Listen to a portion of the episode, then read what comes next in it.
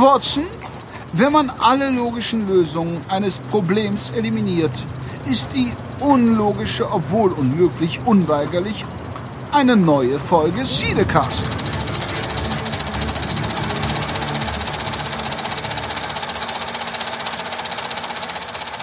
Hallo und herzlich willkommen zur mittlerweile 48. Ausgabe unserer kleinen, aber feinen Show. Es ist einiges los hinter den Kulissen des Cinecasts. Nach aktuellem Stand werden wir in Zukunft ein weiteres Mitglied in der Cinecast-Familie begrüßen dürfen. Äh, damit meine ich nicht meinen zweiten Sohn, der in vier Wochen wahrscheinlich zur Welt kommt. Nein, wir haben einen Partner gefunden, der unser Projekt unterstützt. Ähm, dieser wird nicht nur Sponsor vom Cinecast, sondern wird auch in Zukunft uns zur Seite stehen und äh, hoffentlich dann auch mit tollen Aktionen, äh, mit uns zusammen tolle Aktionen auf die Beine stellen. Dazu aber mehr, äh, wenn es äh, dann soweit ist wir gehen ja langsam nahe auf die 50. Ausgabe zu und ich denke, spätestens bis dahin sollte da eine Menge passieren. Und äh, ja, ja apropos viel passieren, ihr hört ihn schon. An der Technik, wie immer mir gegenüber, der Henrik. Hi. Okay. Ja, hi Jan. Ähm, ja, stimmt. Wir haben äh, nicht nur den möglicherweise dann Partner anzukündigen, auch hinter den technischen Reglern hier bei mir brodelt es äh, schon eine ganze Weile. Wir sind sehr fleißig, aber auch da werden wir dann immer, wenn es äh, was Neues zu berichten gibt, ähm, euch dann auf den entsprechenden Kanälen ähm, ja, informieren. Der Jan ist natürlich wieder ganz aufgeregt, ähm, was die ja, neue Folge angeht. Natürlich. Was gibt's denn heute? Henrik hat extra eine neue Bandbreite sich organisiert, damit wir unsere Gäste in noch perfekterem Audiogenuss äh, zu euch bringen können. Ja, ähm, unser heutiger Gast, mal schauen, ob du ihn erkennst an folgender Beschreibung, die ich mal zusammengetragen habe. Er ist nicht nur TV- und Filmstar, nein, er ist auch der erste YouTube-Star bei uns in der Sendung. Mit über 400.000 Abonnenten ist er einer der größten Filmkritiker bei YouTube im deutschsprachigen Bereich. Früher hieß sein Channel DVD-Kritik doch statt auf Blu-ray-Kritik oder Ultra-HD-Kritik umzusteigen, heißt er nun wie er selbst. Ähm, bei seinen täglichen Videos gibt er am Ende immer den Satz: Ich hoffe, ihr seid morgen wieder dabei, natürlich um drei. Mm. Wer könnte es sein? Äh, ich möchte lösen. Bitte. Hallo, Robert Hoffmann. Guten Tag. Und ich muss schon Robert Hofmann sagen. Ah, ja, Hofmann, stimmt. Wenn wir schon gleich dabei sind. Du hast vollkommen Ein F. Ich, ich entschuldige. Ich, ja, vollkommen richtig. Ich bin bei meinem Namen ja auch so. Und deswegen entschuldige ich mich in aller Form und sage Hallo Robert Hofmann. Schönen guten Tag. Danke, dass ich dabei sein darf. Aber sehr gerne. Wir freuen uns, dass du dir die Zeit nimmst. Sehr gerne es, es ist ja noch hell draußen insofern. Ich weiß nicht, ob es noch hell ist, wenn jetzt der Podcast läuft, aber jetzt gerade ist es noch hell. Das äh, hängt von jedem Hörer dann individuell ab, welche Tageszeit dann ist. Ja. Das ist ja das Schöne bei dem Medium. Aber die Hintergrundgeräusche verraten uns und unseren Hörern, dass äh, du dir den Platz an der Sonne gesucht hast, sozusagen. Also, ja, also einfach so weil es ein bisschen bequemer ist. Aber wenn ich das sehr stört, kann ich das natürlich noch ändern. Alles prima. Aber das ist das urbane Berlin, äh, so wie es mhm. brodelt und lebt. Und deswegen, ähm, ja. Soweit erstmal alles gut und ein Teil davon wird mit Sicherheit auch Phonic noch rausfiltern später. Also ihr hört schon, mal wieder ein Berliner bei uns, ne? Wir haben es mit den. Ja, Daniel kommt aus Berlin. Charles, weiß ich gar nicht. Nee. Ich glaube, der kommt eher aus dem Norden, aber ist auch wahrscheinlich oft in Berlin beruflich alleine. Ja, schön. Ähm, wir fangen an, direkt mal über ein paar Neuigkeiten zu sprechen, die in den letzten Tagen, Wochen halt so passiert sind. Und da habe ich mir eins aufgeschrieben, ähm, wo sofort wieder die Alarmglocken losgingen, wo ich auch erstmal wieder gesagt habe, ruhig, das ist bei vielen Filmen so. Klar, aber wenn es bei einem Star Wars-Film ist. Es ähm, gibt Franchises, da reagiert die Bloggeria unentspannt. Ja, es geht natürlich um die Nachdrehs von Star Wars äh, Rogue One die jetzt für den Sommer terminiert worden sind. Und man hört so halt im Hintergrund, dass äh, Disney wohl mit dem, was bisher dort zu sehen war, nicht ganz zufrieden ist. Da weiß man natürlich nicht, in welche Richtung. Ist es denen wirklich zu dunkel oder woran soll es liegen oder aber wir haben ja unseren Fachmann hier. Vielleicht hat Robert äh, genau einen direkten Draht nach Disney. Und kann uns äh, mehr sagen, aber ich glaube nicht, oder? Die ist, ich, ich habe natürlich sehr viel mit den Studios zu tun, bei den verschiedensten Filmen, aber oft gerade dann, wenn deren Veröffentlichung relativ unmittelbar bevorsteht, also ein, zwei, drei Monate, bevor die Filme rauskommen. Bei Rogue One ist es halt noch ein bisschen länger hin. Mhm. Und ich muss auch ganz ehrlich sagen, mit der ganzen Filmwelt, ich steige auch nicht auf alle Gerüchte ein, um was jetzt genau los ist. Und Star Wars ist immer ein so heißes Franchise, äh, da gehen immer irgendwie alle an die Decke. Und ich weiß noch, dass letztes Jahr bei mir, als es um Star Wars 7 ging und dann äh, Kritik zu veröffentlichen, äh, das somit die druckvollste Situation war, weswegen ich mich immer so ein bisschen raushalte, wenn es um Star Wars geht.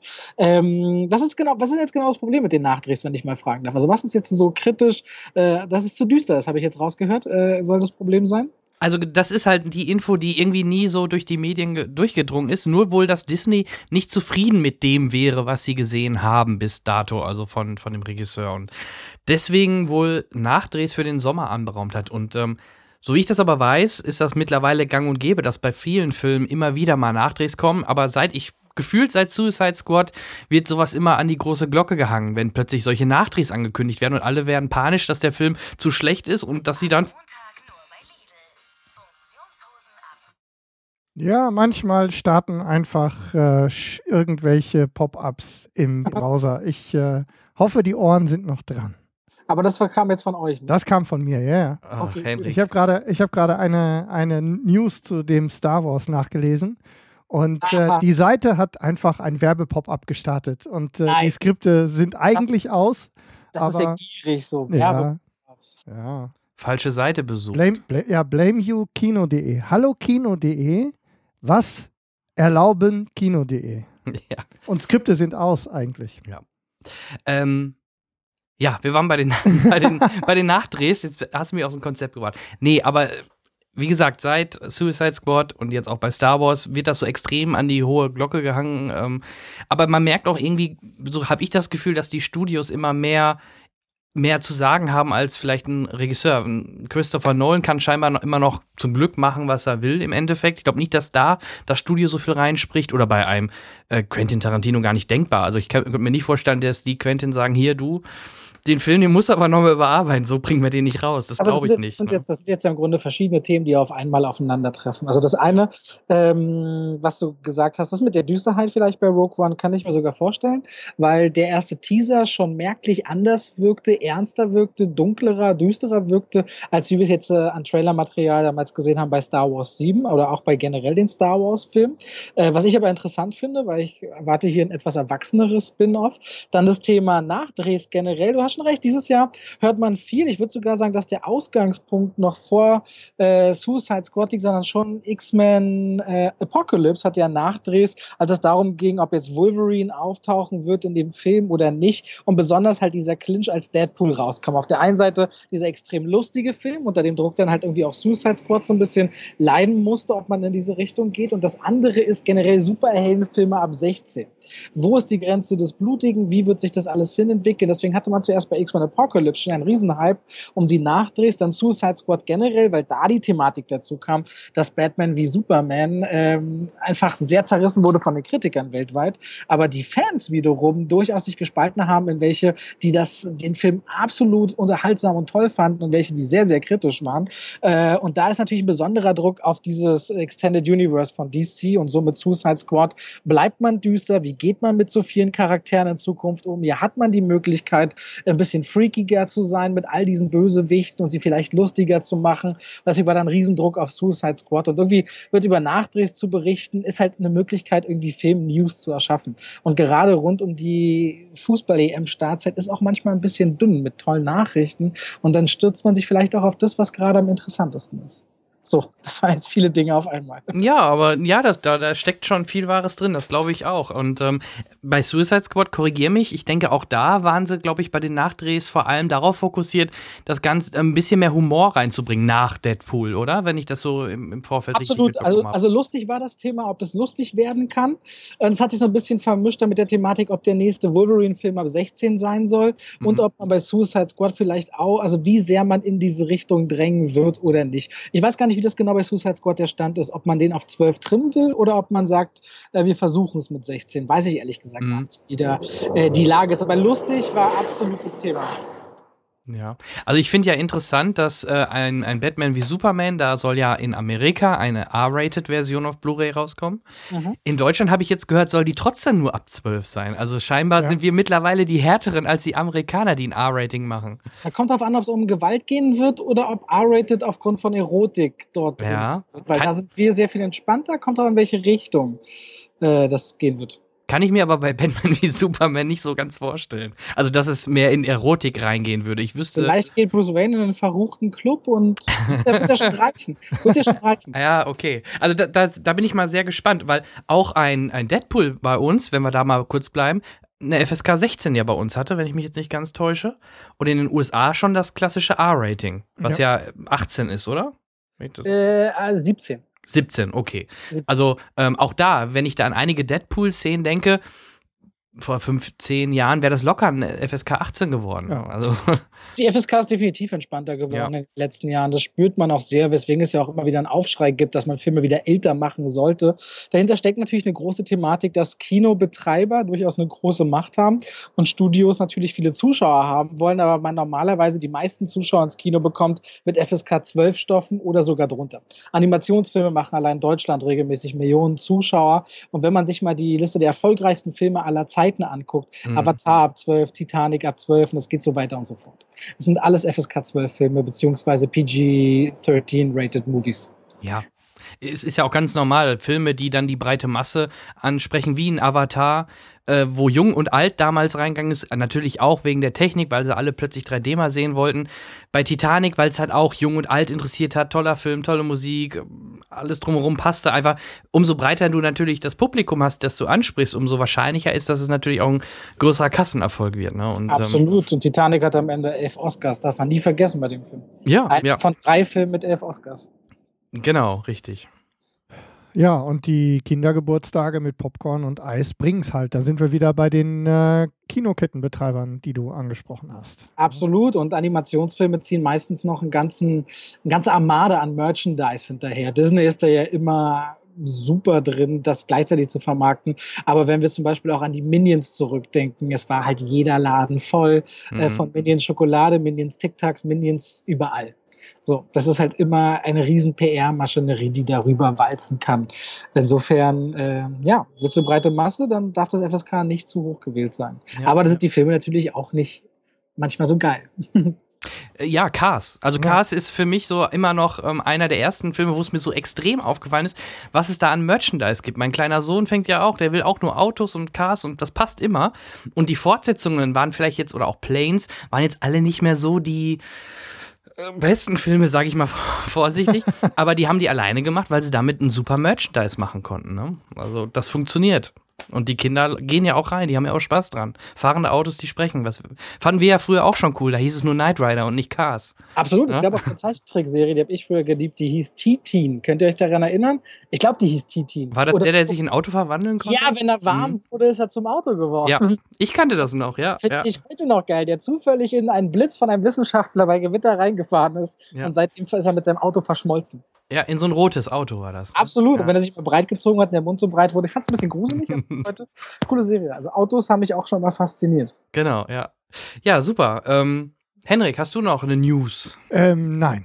So, ich ähm, ähm, habe nur gerade mal einfach, um meine kleine Unterbrechung von gerade nochmal ähm, aufzunehmen, die News, die ich gelesen hatte, bezog sich ähm, auf äh, die, das Schlagwort panische Reaktion bei Disney jetzt für die Nachdrehs, was natürlich. Ähm, ja, das wird halt, ausgeschmückt. Äh, naja, das wird natürlich Panisch. aufgepumpt.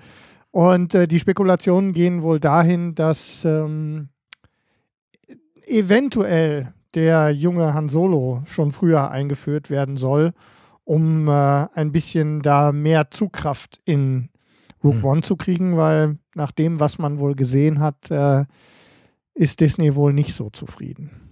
Aber bis hierhin alles Spekulation. Mehr Zug also ich bräuchte dort an der Stelle nicht mehr Zugkraft. Ja, ich weiß, dass ein Darth Vader auftauchen wird. Äh, das ist ja schon durchgesickert und das, was ich im Trailer gesehen habe, da brauche ich jetzt nicht ja, zwingend noch einen Han Solo rumhüpfen. Ja, und die laufen da ja eh alle rein. Also ja, eingeschlossen. Natürlich ja, ne? gehen Was wir da Disney alle rein. da jetzt für eine Pleite erwartet, ist mir völlig unklar. Ja, das stimmt. Naja, sie planen halt schon sehr lang und das ist das erste Spin-off in den Star Wars-Filmen. Und gerade wenn man mit der Figur Han Solo umgeht, es ist halt schon eine riesen Fanbase dahinter. Man muss halt aufpassen, weil diese Kuh Star Wars kann man natürlich auch irgendwo lange melken. Ähm, und eine gewisse Qualität darf man einfach nicht unterschreiten. Also man kann natürlich immer sagen, wir haben starke Produkte und deswegen wird das alles schon so einigermaßen funktionieren, aber da darf man einfach nicht nachlässig werden. Und gerade kein Studio ist so gut aufgestellt wie Disney für die nächsten Jahrzehnte, was Filmstoffe und Franchises angeht. Finde ich schon gut, dass sie es da sehr ernst nehmen. Und auf der anderen Seite darf man nicht vergessen, als beispielsweise der erste Trailer zu Star Wars 7 Force Awakens rauskam, ist der Börsenkurs von Disney nach wenigen Stunden nach der Veröffentlichung des Trailers, glaube ich, um 2% gestiegen. Das heißt, das ist für die auch ist ein Milliardenwert hinter ja. den unterschiedlichen Bildmaterialien. Also das ist auch rein ökonomisch äh, für die durchaus äh, an vielen Fronten schwierig und das geht ja nicht nur um den Film dann für die. Ja, die haben sich ja irgendwie Wert insgesamt. Ja. ja, die haben sich ja irgendwie nur mit dem Trailer die Knete für Lukas wiedergeholt. So ungefähr. Ja. Mhm. ja. Okay, äh, apropos Altes neu aufgelegt. ähm, ich würde gerne mal Roberts Meinung noch ähm, zu dem neuen Trailer zu Ghostbusters ja, nur Ghostbusters, Ghostbusters. heißt er, ne? Ghostbusters. Ja. Äh, ähm, bitten. Was, was hältst du denn von der Neuauflage? Bist du damals auch, bist du ein Kind der 80er, 90er und bist du auch mit den Filmen groß geworden oder, sag, oder ist das für dich ein Franchise, was dich nicht so interessiert hat und du bist mal offen, was die, was die äh, Mädels da bei Ghostbusters machen oder wie, wie siehst du das ganze also Thema? Bin, ich bin 87 geboren. Mhm. Das heißt, äh, als der erste rauskam, das, da war ich äh, noch drei Jahre nicht mehr am Leben. der erste Ghostbusters und der zweite Ghostbusters von 89. Das heißt, ich habe die nie im Kino gesehen. Aber ich hatte zwei ältere Brüder und habe die deswegen dann als Kind immer zu Gesicht bekommen. Und äh, ich fand das immer ganz toll, fasziniert mit diesem Schleim, der das Böse aus den Menschen rausgeholt hat. Und dass sie sich dann gestritten haben. Und das war Igor, ne, der im Gebet. Mhm, der zweite Teil war das. Zweite genau. Teil. Das fand ja. ich auch mal ganz, ganz gruselig. Ich glaube, ich habe den zweiten sogar öfter gesehen als den ersten. Da fand die Truppe immer toll. Und generell ist es, ich finde es nicht verwerflich, wenn man aus Filmen Remakes machen will, um eine neue Generation zu, äh, heranzuführen an Filmen. Auf der anderen Seite setzt man sich auf eine große Marke und eine große Zugkraft für das Publikum dann. Und bei Ghostbusters äh, ranzugehen, komplett Frauen zu besetzen, ist gewagt, kann aber funktionieren, wenn das im Cast funktioniert, aber die Trailer sind halt unterirdisch. Ich kann keinen Trailer, der äh, so viel gehasst worden ist im Internet. Ich meine, der erste hat auf dem Sony Channel 32 Millionen Klicks oder 34 Millionen Klicks, äh, um die 200.000 Likes und über 800.000 Dislikes. Ja. Also ein Verhältnis von 1 zu 4. Das hat man sonst, also habe ich noch nie vorher gesehen. Ja. Und den neuen Trailer, glaube ich sogar, haben sie nicht mal mehr hochgeladen auf dem Sony Pictures Channel. Oh. Ich glaube, also in Deutschland man findet sie auf allen anderen Kanälen, also die wurden breit gestreut, auch bei Film, über, den, über die Filmkanäle. Aber vielleicht hat man gesagt, das will man dann doch nicht mehr auf seinem eigenen Hauptkanal haben. Ich weiß es nicht, Ach ist, ist nur eine Vermutung, aber mir ist noch nie aufgefallen, dass eigene Studios nicht ihre neuen Trailer auch bei sich selbst veröffentlichen. Riecht ein bisschen nach Panik. Ich weiß es nicht. Ich glaube, der erste, also es wird wenn das so wird wie die Trailer, wird schlimm. Ja, ja. Wobei der zweite Trailer ja ein bisschen was wieder gut gemacht hat. Ne? Aber Melissa, nicht viel. Aber, aber, nicht viel. Aber Melissa McCarthy hat sich jetzt auch keinen Gefallen getan. Die hat ja dieser Tage reagiert im Interview äh, mit dem Guardian äh, auf diese ganzen Kritiken und meinte, dass all die Hasser gegen diese Trailer wahrscheinlich nicht genug Freunde hätten ah. und sich ah. sollten, statt im Internet so viel Hass zu verbreiten. Hat dabei aber nicht äh, mal in Betracht gezogen, dass der Trailer vielleicht nicht gut ist oder nicht lustig ist oder den Erwartungen nicht gerecht ja, wird. Der, der Humor, der, ich finde, der funktioniert, das ist so Pipi-Kaka. Blödsinn-Humor. Ja, ja, also der ah. schreibt nicht in alle Ritzen. Das ist halt so mega langweiliger Humor. Auch Chris Hemsworth da so ein bisschen dämlicher zu geben, ist immer noch am besten. ja, leider ja. Der, der, gefällt mir auch immer noch am besten im ganzen Trailer, ja, das stimmt. Also wirklich eine ganz schwierige Geschichte. Ich glaube da auch nicht dran. Ich glaube, es wird eine ziemlich schwierige Klatsche für den Film. Auf der anderen Seite, die Erwartungen sind jetzt bei allen so weit unten. Ich glaube, viele sind dann noch überrascht, dass er vielleicht mittelmäßig wird. Mhm. Ja. Aber wir werden es erst ab dem 4. August in Deutschland wissen. Ja, und ich, ich glaube, dass die schon da reingehen werden, allein aus Neugier jetzt. Bei, das ist so dieses Phänomen, man will wenigstens den jetzt einmal sehen, ja, was die da rausgemacht haben. Ja, wie beim Autounfall auf der Autobahn. Ja, ne? einmal gucken genau. und dann. Mhm, genau. Du kannst nicht weggucken, aber. Ja, man, man, man, darf, trotzdem nicht. man darf gespannt sein, was dann wenn dann die Einspielergebnisse stimmen und ein zweiter Teil irgendwann kommt, wie Leute darauf reagieren werden. Wird man jetzt auch, bin ich gespannt, bei äh, den, den Teenage Mutant Ninja Turtles 2 sehen, wo ich den ersten Teil unterirdisch fand. Ähm, Oha, da ja. hat, man, hat man auch so ein Beispiel. Da hat man auch so ein Beispiel, wo quasi sehr viele auch enttäuscht waren, mhm. aber trotzdem die Einspielergebnisse, ich glaube über 600 Millionen hat er weltweit gemacht. Ja. ähm, reichen für einen zweiten Teil und mal gucken, wie jetzt der zweite Teil performen wird. Ist da Bro, ich, ich, ich glaube, wir sind einfach nicht die Zielgruppe äh, mehr für diese Art von, also diese Filme.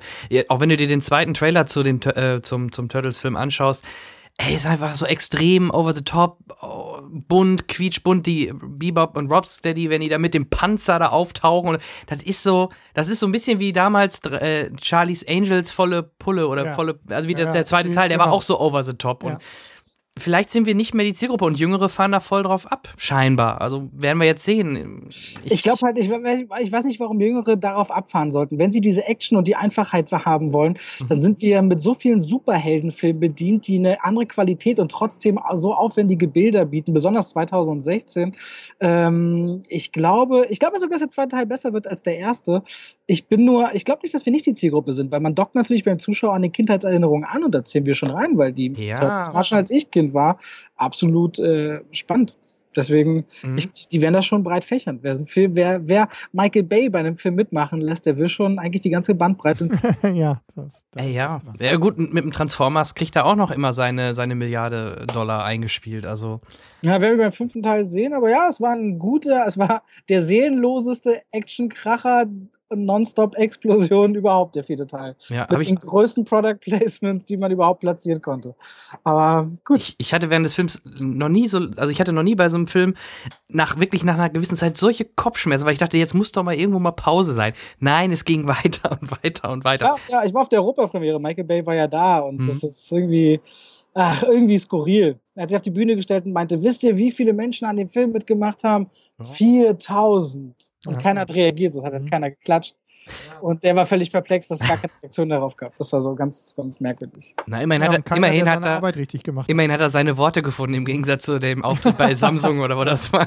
Ja, das ist auch Ne? ein bisschen legendär. Ja, auf jeden Fall. Und, und sein Frauenbild sowieso. Also was er jetzt auch zuletzt wieder mit Kate Beckinsale, was er damals da bei Pearl Harbor über sie gesagt hat. Also da schüttelt man nur den Kopf, ne? Ja, also, weiß ich nicht. Vielleicht ist er nach Donald Trump der nächste Präsidentschaftsbewerber. Ja. mal mal nicht den Teufel an die Wand. Okay, ja, ähm, dann gehen wir direkt doch mal weiter. Was haben wir denn zuletzt gesehen? Ähm, ich würde sagen, unseren Gast zuerst, was hast du denn als letztes gesehen? Oh Gott, ich war diese Woche, glaube ich, schon sechsmal im Kino oder siebenmal. Mhm. Äh, zum Beispiel heute habe ich gesehen Street Dance New York. Der wievielte? Vierte? Fünfte? Oder wo sind wir jetzt? Weiß ich nicht. Wir sind Ah. äh, Street Dance New York, heißt Ja. er halt. Ich weiß nicht, wie vielte. Ja. Da habe ich gesehen äh, Frühstück bei Monsieur Henri Mhm. äh, dieser Tage. Stolz und Vorteil und Zombies habe ich gesehen. Ähm, äh, und dann habe ich noch angeschaut vor der Morgenröte und Everybody Wants Some. Ja, und würdest du welche davon empfehlen?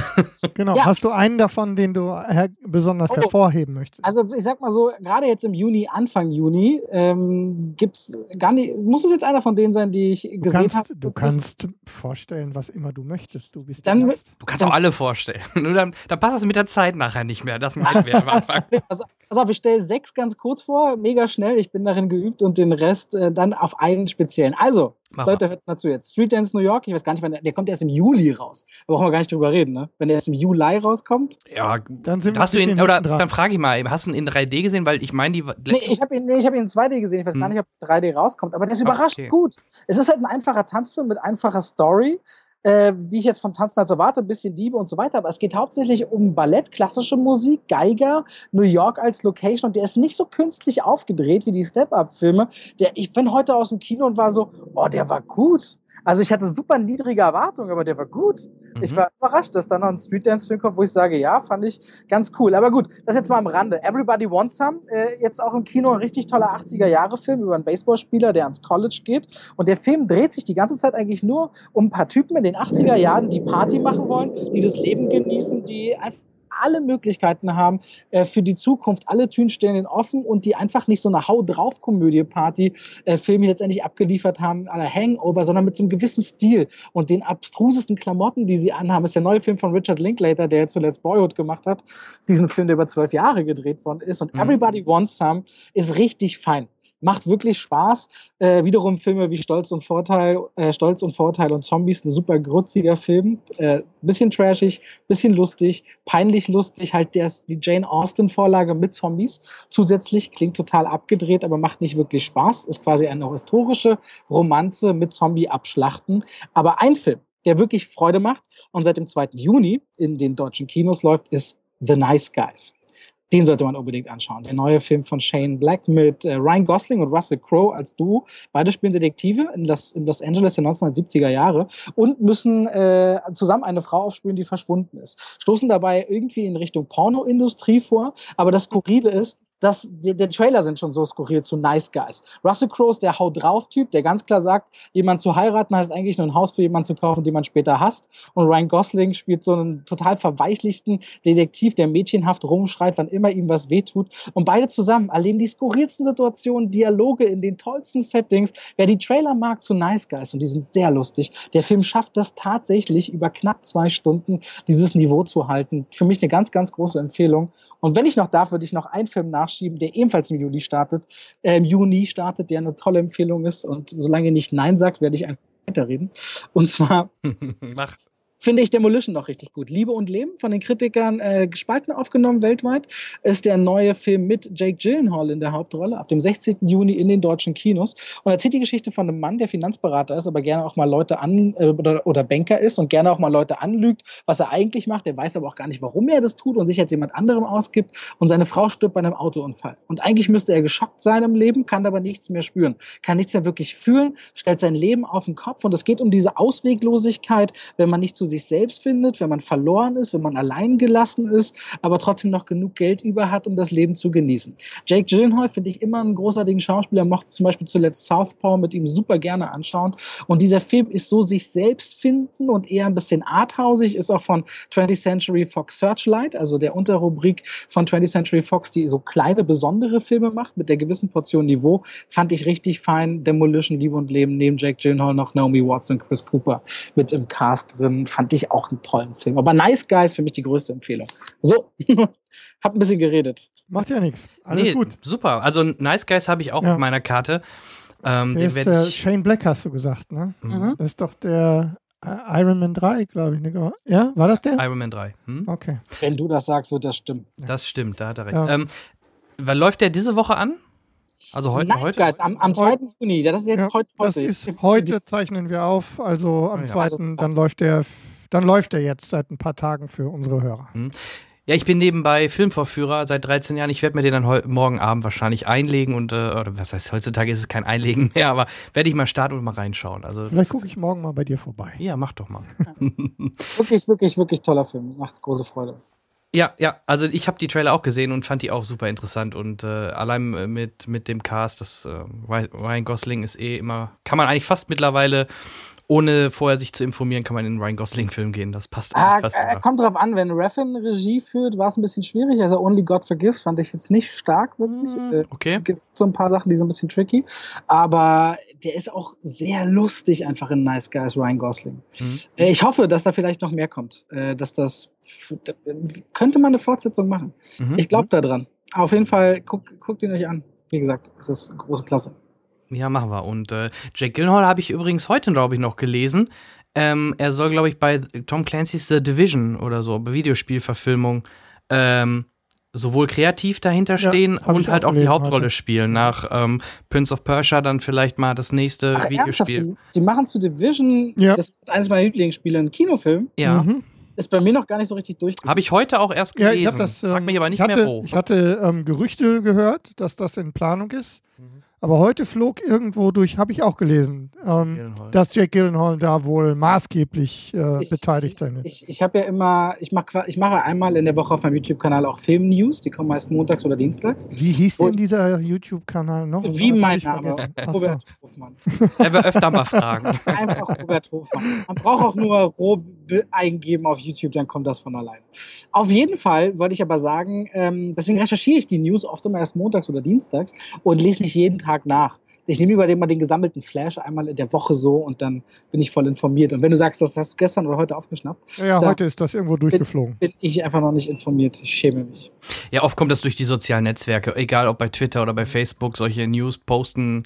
Oft, oft sind die ja dann noch verschlüsselt. Du musst erst draufklicken, damit du erst weißt, worum es überhaupt geht, aber äh, anderes Thema. Ähm, aber nee, das stand heute schon in, den, äh, in einigen News-Centern, ja. Okay. Also, das ist auf jeden Fall interessant.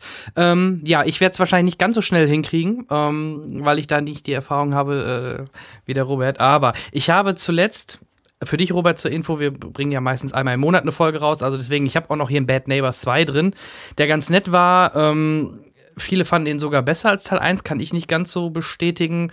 Fand ich okay, aber mich, mich hat da fast schon eher Hitgirl, Chloe Moretz ein bisschen, bisschen gestört. Also die hat mir nicht so gut gefallen wie in anderen Rollen, sagen wir es so. Also.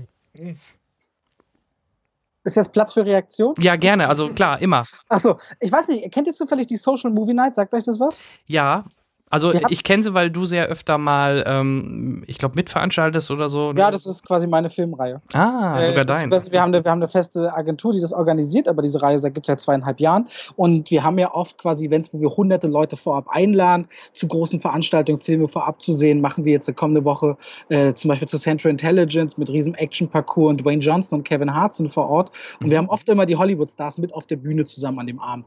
Äh, und wir hatten jetzt zu Bad Neighbors 2 Seth Rogen und Chloe Grace Moritz David da, beide super gut gelaunt. Ist natürlich immer schön, sie live vor Ort zu sehen. Und wir hatten die deutschen Synchronsprecher der beiden dazu stehen. Mhm. Und das ist sehr lustig, wenn die müssen, also ich habe es auch tatsächlich auf meinem Kanal auf so einem Event-Video von dem Abend drauf, wie das wirkt, wenn äh, Seth Rogen seine eigene Synchronstimme hört. Ist einfach super lustig, weil wenn die dann gleichzeitig lachen und gleich klingen, macht einfach große Freude. Aber gut, den Bogen zum Film zu schlagen, ich fand den zweiten auch schwächer als den ersten, weil es ein Aufguss der ersten Story war. Zac Efrons Figur war sehr witzig, hat mir dieses weinerliche, wankelmütige hat Spaß gemacht, so zwischen den Fronten. Der war äh, mein Highlight, der war echt mein Highlight und das hätte absolut. ich nie gedacht, dass ich das mal sage sage. Ich finde, ich, find Zac, ich, bin, ich bin langsam Fan von Zac Efron. Ja. Ich finde, dass der Typ, äh, wenn der keine Klamotten anhat, sieht einfach verdammt gut aus. Muss man zugeben.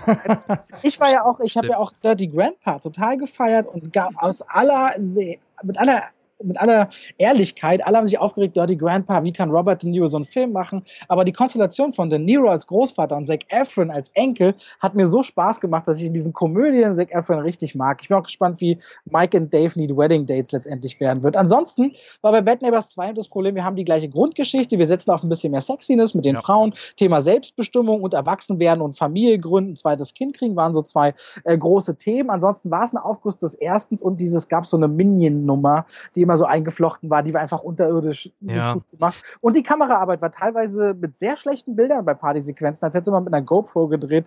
Ist auch nicht so, äh, es war irgendwie negativ. Der Film war zu drüber, zu konstruiert. Der erste hatte mehr Frische drin einfach. Genau, und ich fand, bei dem ersten hattest du deutlich mehr popkulturelle Anspielung. Egal mit dem Battle zwischen Ich bin Batman und Ich bin Batman oder halt die Geschichte mit, ich glaube, Game of Thrones Anspielungen waren drin. Im zweiten war im Endeffekt, wie du gerade schon sagtest, eigentlich nur so die Minions-Geschichte drin.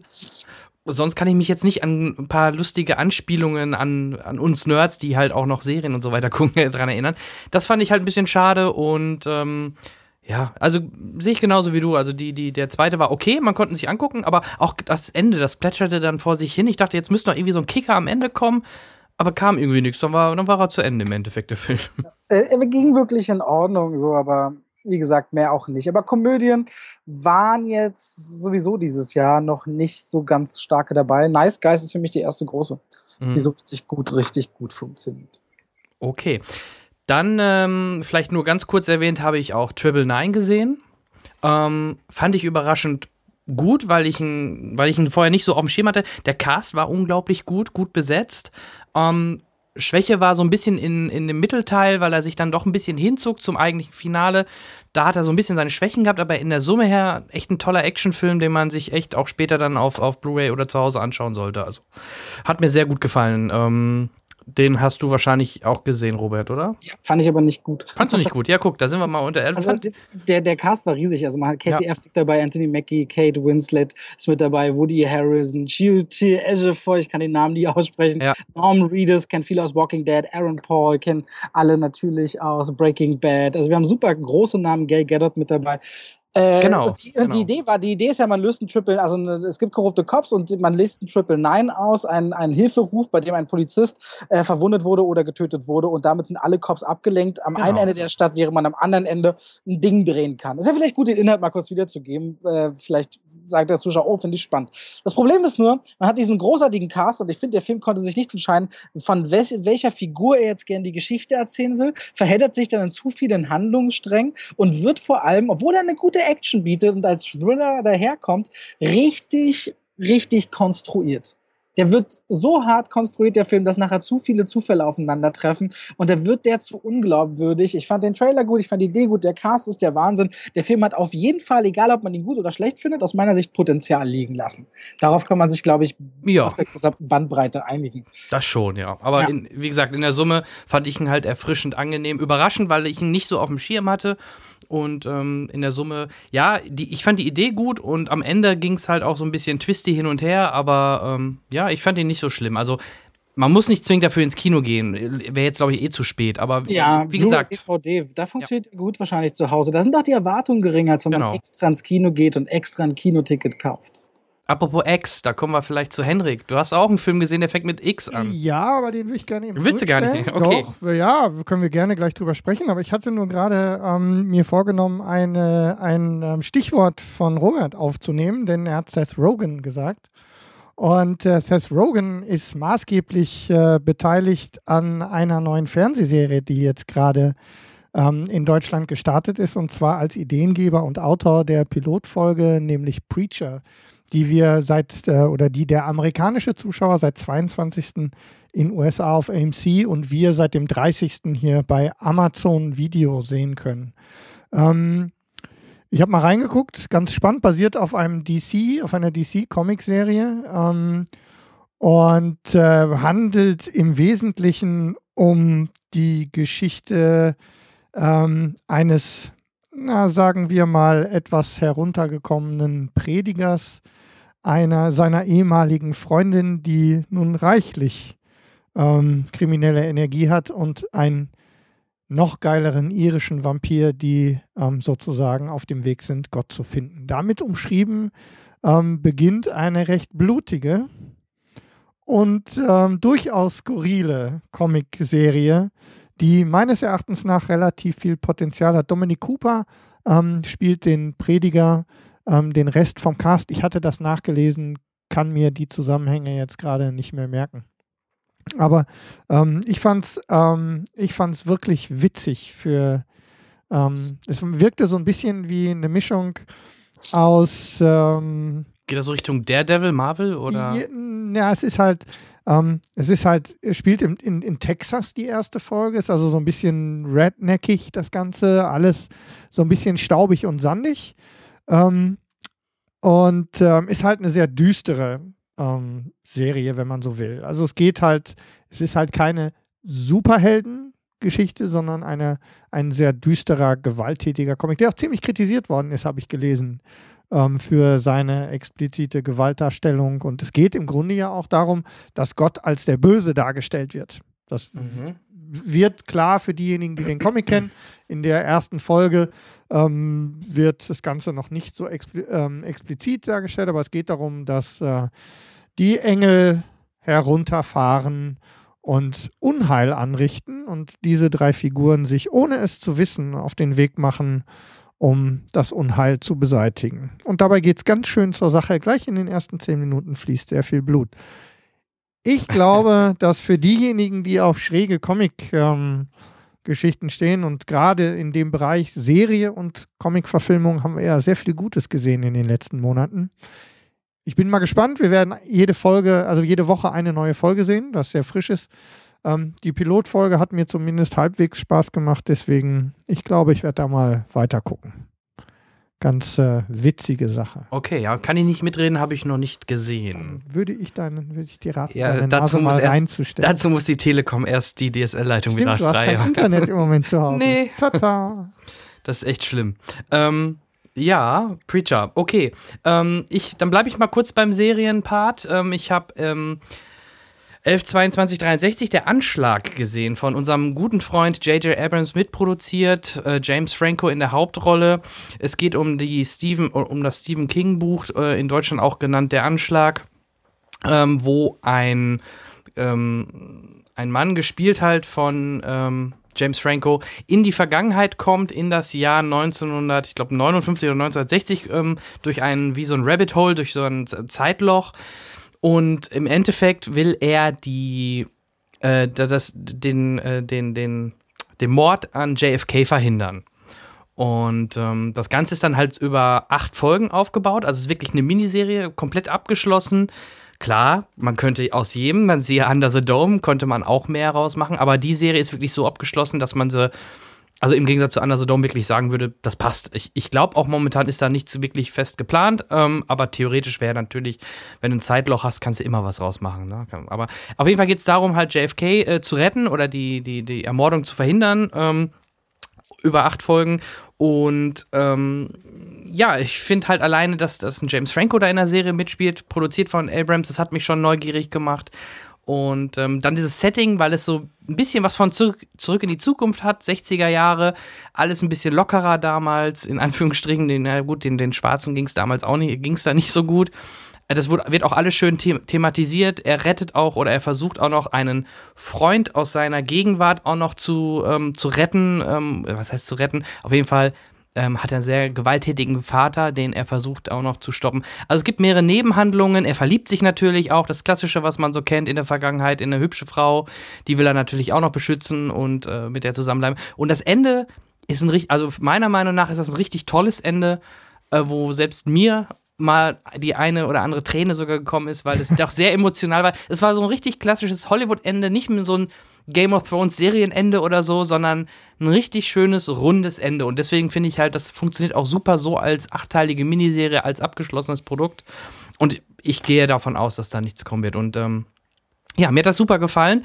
Ähm, Henrik, du hast es noch nicht gesehen? Nein, habe ich nicht. Nein. Hol's unbedingt nach. Lief, okay. Jetzt am Montag lief die letzte Folge. Ich weiß nicht, äh, Robert, hast du da schon mal reingeschaut?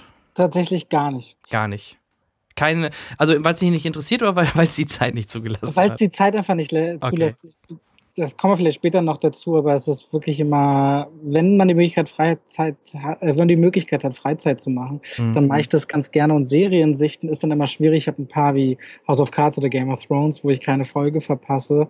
Ähm, da habe ich jetzt gar nicht reingeschaut bei 11, 22, 63. Ja, kosten sofort viel mehr Zeit als ein Zwei-Stunden-Film. Ne? Das oh, ja. ist immer das Problem an der ganzen Geschichte. Absolut. Ja. Ja, aber dadurch, dass es halt auf acht Folgen begrenzt ist, kann man das äh, immer mal ganz gut irgendwo zwischen parken. Und sobald einen das Binschen packt, ist ja sowieso alles zu Ende. Mich zieht es dann immer so ein bisschen eher hinter zu Doku-Serien hin. Das fand ich dann immer spannender, wenn Sachen irgendwie echt äh, sind und ich tue mich manchmal ein bisschen schwer dabei, neue Serien zu entdecken, leider. Bin ich ein bisschen dumm gebe ich ehrlich zu. ja, hey, Doku, hey, da geht es um JFK, das ist äh, historisch. das ist eine Doku. ja gut, ich habe es noch nicht mal geschafft, Making a Murderer mir zu Ende anzuschauen und die soll auch so gut sein. Ich weiß nicht, ob euch das was sagt. Ja. Ja, ja ich noch nicht geschafft. Ich, der Tag hat nur 24 Stunden. Ja. Aber halt da kommt ja dann noch die Nacht dazu. Ja, genau. hm. Vielleicht sollten wir auch einmal, ähm, ich hatte es vorhin schon ein bisschen angeteasert, mal über das X sprechen, über den vermutlich letzten Film aus dem X-Men-Universum von Brian Singer. Mm, ja, ich äh, gehe davon aus im Moment. Mhm. Ähm, Robert, da du das so gut kannst, willst du ihn einmal kurz ähm, beschreiben und vielleicht direkt deine Meinung hinterherhauen und dann sagen wir noch was dazu? Du hast ihn doch sicherlich gesehen. Ja, X-Men Apocalypse geht 144 Minuten, läuft seit dem 19. Mai 2016 in 3D in den deutschen Kinos. Und das steht da doch irgendwo, oder weißt du das immer alles auswendig? Und erzählt die, nee, das ist mein Job, ich weiß schon ein bisschen. Respekt. Und erzählt die Geschichte der X-Men bzw. Mutanten weiter. Man hat nach den Geschehnissen von Zukunft ist Vergangenheit in der Gesellschaft einigermaßen akzeptiert, dass Mutanten existieren. Das wird auch im Unterricht den äh, Menschen beigebracht. Und die Frage steht nun im Raum, wiefern die Mutanten sich in der Gesellschaft einordnen können. Zum Beispiel Magneto, besser gesagt Eric, findet seinen eigenen Weg, äh, einen Unterschlupf im Leben zu haben, vielleicht sogar glücklich zu werden, während Charles Xavier daran feilt, eine richtige Mutanten-Universität äh, aufzubauen. Und da tut sich der erste und wohl stärkste Mutant aller Zeiten auf, der verschiedenste Namen hat, aber vor allem ist er äh, hatte die Fähigkeit, sich der verschiedensten Kräfte zu befähigen, was er über Jahrhunderte getan hat. Und nach einem langen Schlaf erwacht er und wird vier neue Mitkämpfer bestimmen, die dann gegen alle anderen Mutanten antreten. Und es geht um nichts Geringeres, als die Menschheit zu unterjochen, weil Apocalypse, so nennen wir ihn diesen ersten Mutanten, nicht ertragen kann, wie weich die Menschen sind und wie lächerlich eigentliche Supermächte sind auf dem Planeten Erde. Das ist die Handlung. und ähm, ich fand X-Men Zukunft ist Vergangenheit war ein großartiger Film mit tollen Effekten, gut konstruierte äh, Zeitebenen, die man erzählt hat. Man hat es damals geschafft, super gut Mutanten miteinander zu verknüpfen, die einzelnen Geschichten. Dementsprechend gab es jetzt viel Druck auf X-Men äh, Apocalypse. Und dieser Film schafft es, gute Elemente aus dem Vorgänger zu übernehmen und zu unterhalten. Das ist soweit in Ordnung. Er hat auch ein gutes Storytelling an, was das angeht. Manche Figuren bekommen eine schöne Hintergrundgeschichte, wie zum Beispiel Magneto und mhm. Michael Fassbender Ist ein großartiger Schauspieler. Der holt aus emotionalen Momenten immer das Optimum raus. Die Figuren von James McAvoy und Jennifer Lawrence, besonders eben Mystique bzw. Raven, gespielt von Jennifer Lawrence, äh, ist eigentlich immer ein wichtiger Teil, weil sie so das wankelnde Bindeglied zwischen der guten und der bösen Seite der Mutanten ist. Äh, diese beiden Figuren sind mir einfach ein bisschen zu, zu, ein, zu, zu, zu eindimensional dargestellt. Und am Ende ist X-Men Apocalypse ein Film geworden. Der fängt gut an, wird dann immer schwächer, weil er sich in sehr, sehr viel Action verliert. Und wer nur das will, kann das genießen, aber wir sind besonders von dem Vorgänger ein bisschen besseres Storytelling gewohnt gewesen. Unterm Strich weiß man nicht, da, oder merkt man, dass das Franchise nicht so richtig weiß, wo es sich gerade hin entwickeln will. Kann man im Kino sehen, sollte man auch im Kino sehen, wenn man das möchte, weil die große Effektschlacht nur auf der großen Leinwand auch richtig funktioniert. Da wird man zu Hause dann tendenziell enttäuscht sein. Und der Film ist in Ordnung, für einen Superheldenfilm auch sehenswert, aber bleibt hinter, seinen, hinter den Erwartungen zurück, die ich zumindest an dem Film hatte und ist schwächer als der Vorgänger. So. Mhm. Das kann ich äh, nur unterstreichen und du hast äh, meine größte Kritik, die ich habe an X-Men Apocalypse schon hervorgehoben. Ich glaube, dass Brian Singer sich darin verloren hat, ähm, Magneto beziehungsweise ähm, den Eric Lehnsherr ähm, so viel Tiefe zu geben, dass viele seiner anderen durchaus äh, sehenswerten Charaktere dabei mehr als blass bleiben, er manche sogar tatsächlich verbrennt. Ähm, mein Lieblingsbeispiel ist äh, Psylocke, also die ähm, Olivia Mann, die äh, tatsächlich überhaupt nicht wirklich Komplett. zur Rolle beiträgt. Das gilt im Übrigen für alle apokalyptischen Reiter, die ja im Prinzip nicht wirklich was zu tun haben. Und ähm, der Apokalypse, der Apokalypse ist jetzt mal unter uns Pastorentöchtern, was ist an dem böse, außer der Tatsache, dass er andere vorschickt, die ähm, Böses für ihn tun sollen? Also ich war wirklich, ich war wirklich enttäuscht von einem möglichen ähm, Bösewicht. Ich hatte vor allem dadurch, dass Oscar Isaac da irgendwie drinsteckt, auch ein bisschen mehr. Vielleicht war ich auch einfach nur zu ähm, zu erwartungsvoll. Das kann natürlich sein. Ich lasse mich da gerne wieder abholen, aber für mich war Apocalypse äh, nix, um ehrlich zu sein. Ähm, naja, also ich finde erst einmal die Darstellung von Oscar Isaac, was er gut geschafft hat in der Darstellung, ist, dass äh, Apocalypse ein sehr wuchtiger, auftretender Charakter ist. Sehr behäbig, sehr langsam und durch seine kühle und langsame Art zu sprechen, hat er dem zumindest etwas dauerhaft Bedrohliches gegeben. Unabhängig davon, was er gesagt hat, erstmal nur von der Art und Weise. Du hast natürlich das Problem im X-Men-Universum, dass du ja eigentlich die Fronten zwischen Magneto und Shark Xavier hast zwischen dem hoffnungsvoll moralischen und dem bösen, beziehungsweise derjenigen, der glaubt, die Menschen sind eben böse und man muss es auch rauslassen. Also wo willst du den Superhelden dann noch platzieren? Noch weiter drunter? Er muss ja irgendwo in die Mitte, weil dieses Franchise einfach davon lebt, dass diese beiden Seiten ja schon vergeben sind. Du kannst also keinen klassischen Antagonisten inszenieren in diese Struktur hinein.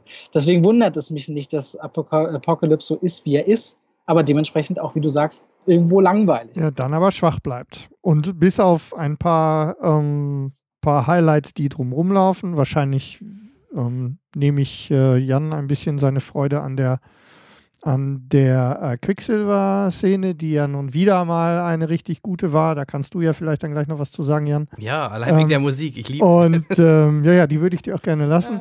Ja. Ähm, wird einfach viel, viel, viel verschenkt in also an, an Charakteren und an Potenzial.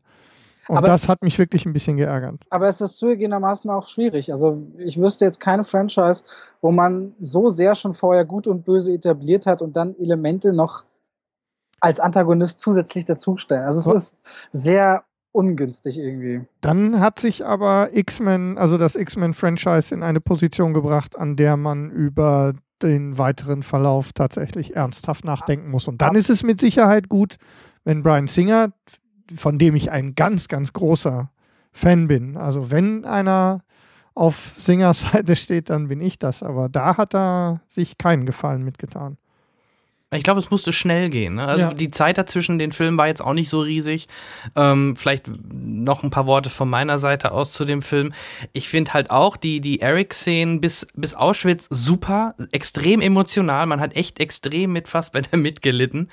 Äh, aber dann wurde er nur noch zu einer eindimen äh, zweidimensionalen Marionette, ähm, die dann einfach nur noch ausgeführt hat und da, da steckte nicht mehr viel hinter.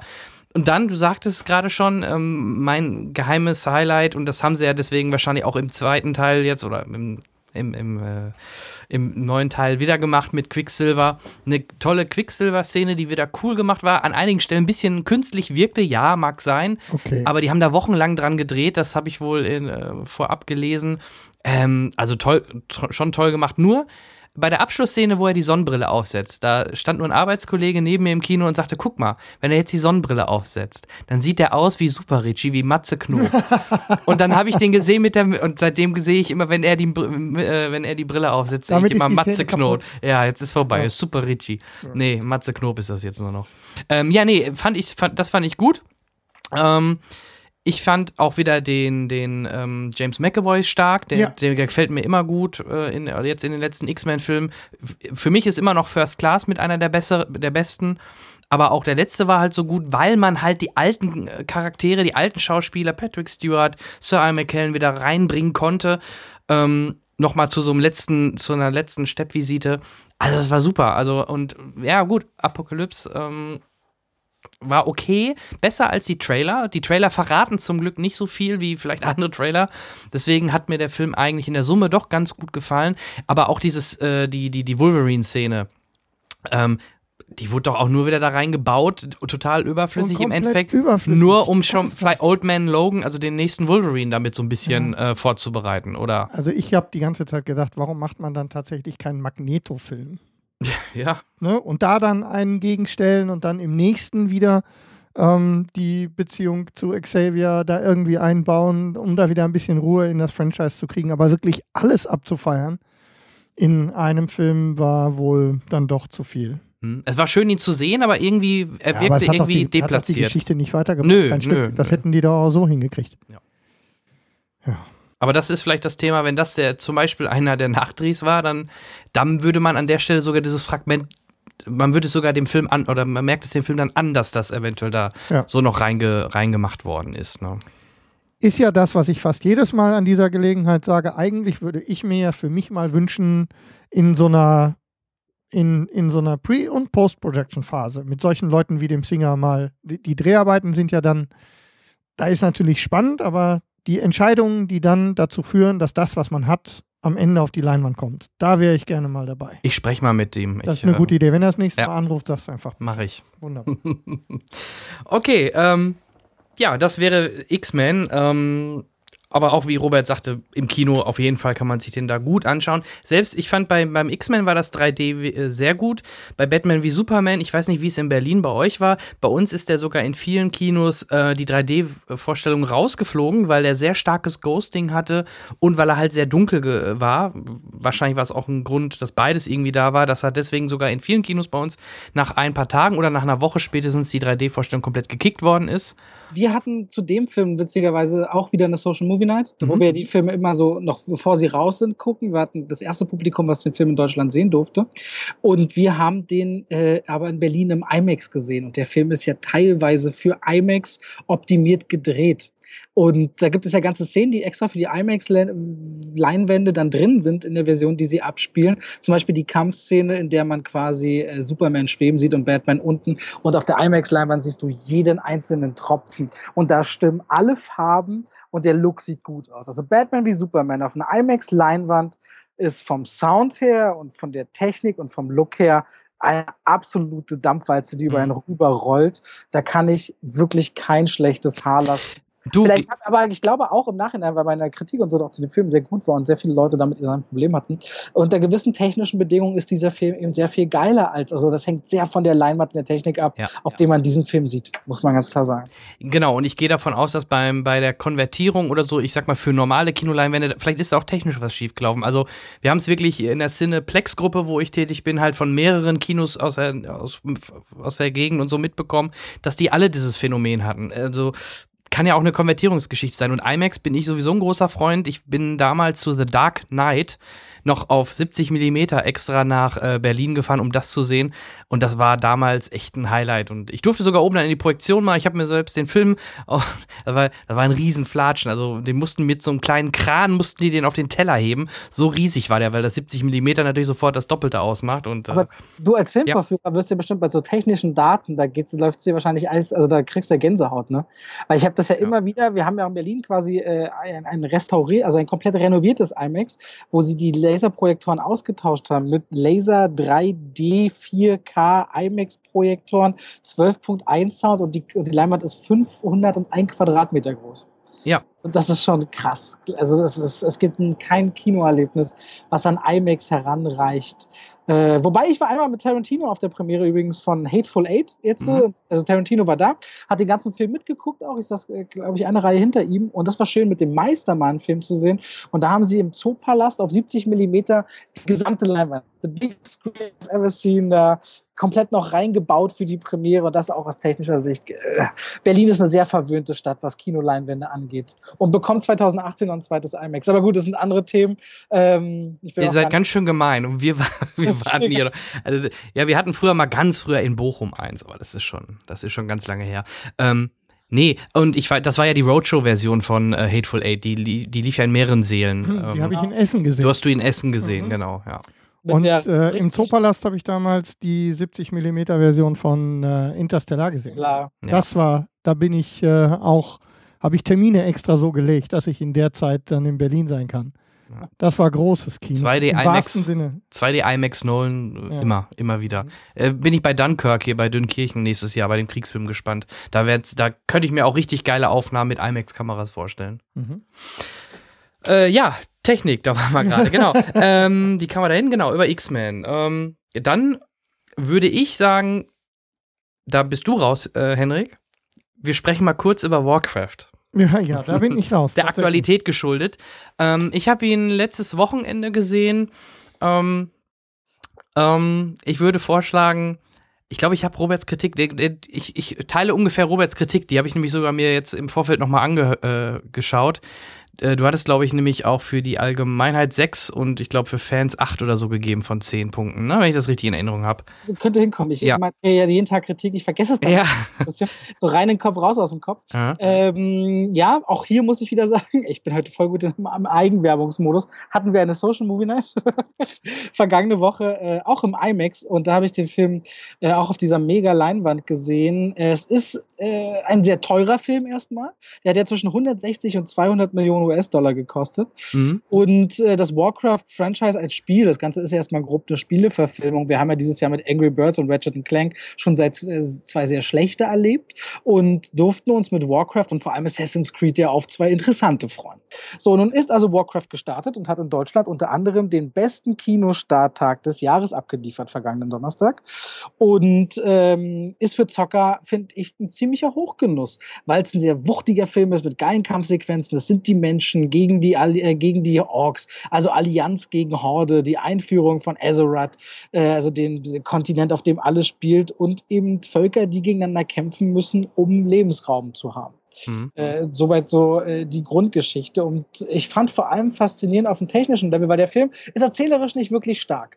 Äh, er wird recht vorhersehbar, die Motive und Beweggründe sind nicht die allerneuesten im Kino, aber was der Film hat, ist teilweise ein Look, besonders die per Motion Capturing äh, animierten Orks dann letztendlich sehen im Gesicht und so so fein animiert aus und schauspielerisch sind die Darsteller von den Orks stärker als alle von den Menschen. Ja. Da kommt der Film wie hier und da mit einem coolen Witz daher, und mit tollen Elementen für Gamer, wo ich überhaupt nicht spoilern will an der Stelle, weil ich überhaupt kein Fan bin von Spoilern. Aber wenn man mit den Spielen nichts anzufangen weiß, wird man sagen, okay, was habe ich jetzt hier gesehen? Das macht aus Warcraft so ein sehr zwiegespaltenes Erlebnis. Der ist auf jeden Fall voller Effekte und sehr teuer. Und wer einfach nur Popcorn und gucken will und mal was anderes mit Orks und Menschen, wird sowieso Freude haben. Aber tiefes Storytelling oder sehr berührende Momente, die gibt's nicht. Und die, die es gibt wiederum, und da erinnerst du dich vielleicht, welche Stelle ja eigentlich emotional sein müsste, sind so sehr auf FSK 12 getrimmt, dass ich mir gewünscht hätte, dass bei dem ein oder anderen Tod mehr Blut gespritzt hätte. Das hätte dem Ganzen einen mehr Monumentalcharakter gegeben, anstatt nur so einen Action-Fantasy-Touch. Der könnte ein bisschen erwachsener sein, der Film, so oder so. Ist es ein ordentlicher Auftakt zu einem Franchise und es gibt noch einiges äh, an Luft nach oben. Nicht unbedingt Duncan Jones beste Regieleistung. Ja, ganz genau. Und ähm, mich hat ein bisschen überrascht, wie stark doch auch die, das Thema oder der Part Magie damit reinkam und wie sie das visualisiert haben. Klar, hast du das bei WoW oder bei Warcraft auch gehabt. Ich habe auch mal damals ein bisschen WoW gespielt, also ähm, die, die, die, die, die äh, Sturmwind, Eisenschmiede oder, oder auch dieses Tor, da bin ich auch schon mal hergeritten also bei WoW damals. Also, ich spiele das immer noch, ich spiele es immer noch. Also, ja, ja, also ähm, und ich habe es halt damals auch gespielt, nur aus das finde ich ja interessant, dass du sowas noch spielen kannst bei deinem Tagesablauf. Aber okay. Ähm, ich gerade, ich sitze gerade hier parallel an meinem Rechner installiert Overwatch und nach dem Podcast muss ich erstmal Overwatch spielen. Ja. Das muss ab und zu sein. Also das ja. müssen Spiele sein. Und Blizzard macht gute Spiele. Ja. Okay. Also, nee, hast du, hast du absolut recht. Nur äh, ich suche mir meist dann immer schon direkt Spiele aus, die nicht ganz so zeitintensiv sind. Dann spiel lieber ein Uncharted. Das, da weiß ich, das habe ich in 10, 12 Stunden spätestens. Nee, deswegen bin ich ja so geflasht von der Info, dass sie von Division einen Film machen und ich das jetzt mhm. gar nicht wusste, weil ich gerade total im The Division Wahn bin. Parallel, ähm, deswegen freue ich mich da auch drüber. Hey, Aber gut. Ist auch toll, dass wir dir sogar noch mal eine News liefern können. Ne, also da musst du uns natürlich in dem nächsten News-Video verlinken oder so, ne? Das ist ja klar. Absolut. ähm, aber nochmal kurz zu Warcraft, deswegen auch deine Bewertung. Ich meine, wie gesagt, das war 6 von 10 für, für, als Film an sich, für, für, ich sag mal, wenn meine ja, meine Mutter ist blöd, aber wenn Freunde oder Bekannte, die nicht, die, die Warcraft nicht kennen, da reingehen würden, die, die würden total durch den Wind nachher wieder rauskommen. Die würden, glaube ich, weil der fängt sofort mittendrin an, weißt du ja auch. Geht ja direkt los und dann hin und her. Also, äh, ich finde, der hat ein relativ hohes Pacing. Der geht von einem Schauplatz zum anderen. Und wenn man da sich nicht, also A, natürlich auf Magie und dieses ganze Setting gar nicht oder schwer einlassen kann, dann wird es echt schwer und dann denkt man, oh, das ist aber doch ziemlich ähm, trashig oder es wirkt dann schon fast schon manchmal ein bisschen trashig. Und den Hauptdarsteller von Vikings, den mochte ich eigentlich ganz gerne, aber auch der bleibt leider ein bisschen blass. Ich finde wirklich, wie du schon sagtest, die Orks oder der Hauptork oder die Hauptfigur der Orks, ich frage mich nie nach den Namen, ähm, den fand ich noch mit am besten oder am stärksten, ne? Also das, die Orks, die haben mir richtig gut gefallen. Und von den Effekten her sage ich auch gar nichts. Auch gerade die, die, die Magie-Effekte und all das, was da gezeigt wird, sieht schon toll aus. Wobei ich fand äh, schwierig, dass man sich auf so wenig Magie beschränkt hat. Also vor allem, wer die Spiele kennt. Ja. Und es hätte auch, wäre auch für den Zuschauer schön gewesen, wer die Spiele nicht kennt, dass gerade Arkane-Magie oder Eismagie besser ausgesehen hätte, als diese ständige Teleportieren. Das hätte man nicht fünfmal machen müssen. Das war ein bisschen langweilig. Also gerade Arkan-Zauber hätten toller ausgesehen, aber gut. Mhm. Äh, da hat man sich, ich weiß nicht, was da los war. Ja, also klar, gebe ich dir recht. Also das ist, das ist so. Und ähm, aber in der Summe ähm, tue ich mich halt ein bisschen schwer. Ich bin extrem gespannt. Leider dauert das noch so lange, bis der dann weltweit auch in den USA und so anläuft, weil das ist immerhin noch der Markt, wo er das meiste äh, finanzielle erreichen kann. Ja, klar, schön, dass er letzten äh, am Donnerstag in Deutschland so super gestartet ist, finde ich schon mal gut oder überraschend fast schon, weil hätte ich gar nicht so ganz erwartet, aber scheinbar gibt es auch in Deutschland oder es gibt in Deutschland genügend oder sehr viele WoW-Spieler, die natürlich dann gerade so neugierig sind und vielleicht direkt schon am Donnerstag, Freitag ins Kino gehen, ne? Ja, also du hattest natürlich Donnerstag ähm, keinen Feiertag? So nee. nee. Du hattest teilweise Feiertag, glaube ich, in Bayern. Du hattest unter anderem keinen. Doch, so wir hatten auch Feiertag letzte ja, Woche, ne? Fällt mir gerade ein. Ja, stimmt. Aber ihr in Berlin nicht. Nee. Wir in Berlin nicht. Wir hatten also teilweise Feiertage in Deutschland. Wir hatten nicht ganz so gutes Wetter und der Film ging mit 0 Uhr 1 Vorstellungen an den Start. Also er hatte schon optimales Umfeld gut abzuliefern am ersten Tag. Ja, das stimmt. Hat er aber auch getan, insofern. Ja. Aber ich muss auch sagen, ich, man sieht schon so die ersten Wertungen, jetzt auch schon national, auch wenn USA noch nicht raus ist, dass hier wieder, wie bei Batman wie Superman, die Stimmen der Kritiker und die der Zuschauer sehr weit auseinandergehen. Beobachte ich persönlich aber immer wieder bei Pressevorführungen, dass Kritiker sich ganz besonders schwer tun mit allem, was Fantasy ist, mit allem, was sehr, sehr teuer an Filmen ist und nicht unbedingt irdisch wirkt Hm. oder was Superheldenfilme sind. Da beobachte ich selber immer wieder Ja. sehr voreingenommene Mitzuschauer. Gerade in Deutschland, deswegen funktioniert The Dark Knight, weil es geerdet ist und wirklich so in einer Stadt, in Anführungsstrichen, passieren könnte. Es wirkt sehr re auf Realismus getrimmt. Das war halt der Nolan-Ansatz. Und Batman wie Superman ist halt ein ganz anderer Ansatz. Und das ist, ich glaube, in Deutschland dann halt, oder gerade für die deutschen Zuschauer, in Anführungsstrichen, das Problem. Und deswegen vielleicht auch die Kritiker. Aber Ja. auch in Deutschland lief der Film gar nicht so schlecht. Also bei dem Publikum kam Ja. der auch hier in Deutschland gar nicht schlecht an. Die Kritiker, ich habe den selber auch, ich habe immer wieder hinterfragt danach, fanden ich den in irgendeiner Form schlecht und ich fand den wirklich sehr unterhaltsam. Und du hast einfach bei Batman wie Superman gemerkt, die Leute hatten schon äh, sofort ein Problem, hatte ich Gefühl, mit Zack Snyder. Nach Mhm. Man of Steel wollte man vielleicht nicht. Alle haben dann letztendlich zugeben müssen, dass Ben Affleck das gut macht als Batman. Super. Und äh, vor allem äh, ist es einfach, nachdem Marvel so viele Filme reingedrückt hat in das Superhelden-Genre und fast eine gewisse Art von Grundhumor etabliert hat, dass es dazugehört zu einem Superheldenfilm, weil Batman einfach viele Jahre jetzt nicht vorhanden war in der Kinolandschaft weltweit, mussten die Leute vielleicht erstmal wieder verstehen, was DC bedeutet. DC und Marvel sind die zwei unterschiedlichsten Lager überhaupt. DC ist eben dunkel und ist auch gewalttätig und ist nicht auf fröhlich, wir springen rum und jetzt lassen wir mal eine Spinne noch dazukommen zu unseren Superhelden. ähm, das sind einfach zwei grundunterschiedliche Ansätze. Ja. Und das ist einfach teilweise anscheinend nicht durchgesickert zu den Leuten. Ich finde nicht, dass Batman wie Superman schlecht ist. Ich bin wirklich gespannt, was da weiterhin kommt und ähm, finde, dass dieser Film völlig zu Unrecht durch die Pressemangel genommen worden ist. Er hat ja auch gut performt in der vor allem der ersten Woche weltweit. Nach Start ist dann enorm abgesagt, aber finanziell erfolglos kann man den Film wirklich nicht bezeichnen. Nee, nee, nee. Ja, ich glaube, unter den Erwartungen von, äh, von Warner und DC, das schon. Ich denke schon, dass die mit einem mit Batman und Superman schon die eine Milliarde äh, knacken wollten, weil das haben sie schließlich auch mit The Dark Knight hingekriegt. Warum, ne, warum sollte man dann sagen, ja, wenn jetzt Batman und Superman in einem Film ist, warum sollte man da nicht die Milliarde knacken? Ne? Ähm, aber wir, 80 Ja. Millionen hat er gemacht, ne? Ach, 78. ach, ja, genau, genau. Ähm, nee, nochmal auch für dich zur Info, weil du hast wahrscheinlich den Cast nicht gehört, wo wir drüber gesprochen haben. Wir gehören auch zu den wenigen, die den nicht zerrissen haben. Also ähm, ähnlich wie du haben wir den eigentlich positiv angenommen. Ähm, wir haben halt nur natürlich, wie wir den Film im Detail mal besprochen haben, schon Schwachstellen gefunden. Also zum Beispiel diese, diese ähm, Einführungen der weiteren Charaktere als äh, Video äh, im Film, die wirkten so ein bisschen halt reingesetzt. Oder manche, die Film, manchmal wirkte der Film so ein bisschen zerhackstückt. Ne? Also ich fand, ich fand da vor allem, ich habe mich so auf Aquaman gefreut, Jason Momoa Ja. wirkt wie eine männliche Ariel, wie er da wegschwimmt. so, das, also ich gebe schon recht, dass der Film kein Meisterwerk war, genau. aber der war bei weitem nicht, wie er bei den Metascores teilweise wegkommt, äh, Ja. zwei von zehn Punkten. So, das, Bei Da Rotten, wollten- oder bei Rotten Tomatoes ging der auch komplett baden. Also gebe ich, also das, da geben wir dir absolut äh, recht, da sind wir auf einer Wellenlänge. Also wir fanden den auch deutlich besser als äh, die ganzen Kritiker ähm, oder sehr viele Kritiker im Netz. Deswegen war ich sehr positiv überrascht, wie ich damals dann deine Kritik gesehen habe, ähm, dass du da doch deutlich positiver angeregt habe ich aber auch wirklich erstmal einstecken müssen, so in den Kommentaren. Ja, glaube ich. Ja gut, aber das weiß ich eigentlich auch so. Aber, das, aber vor allem, das Interessante ist dann, wenn der Film wirklich rauskommt, weil die Review kommt ja Tage bevor der Film rauskommt und die Leute sehen den, dann auf einmal sieht man, wie sich das einpegelt und dass es dann die meistgeklickteste Review ist und trotzdem so wenig verhältnismäßig Dislikes hat. Und so, das äh, ist immer wieder interessant bei Filmen, wo man die Review weit vor Kinostart machen kann, die groß erwartet sind. Da weiß ich noch, Star Wars 7 war ein unglaublicher Druck, da mal auf den Punkt zu kommen. Das war Mhm. wirklich... Äh, Huiuiuiui.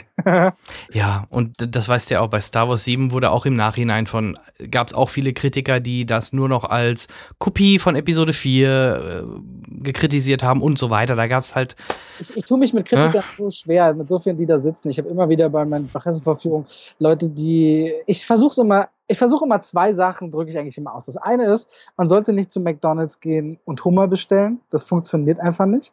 Man weiß, man muss halt nur damit rechnen, was wird man vorgesetzt bekommen, wenn ich weiß, ich gucke jetzt Film XY. Und ich persönlich betrachte es so, ich sehe mich als Dienstleister. Ich will doch zum Beispiel bei Street Dance New York, den ich vorhin kurz erwähnt habe, werde ich doch nicht versuchen, Arthouse-Fans davon zu überzeugen.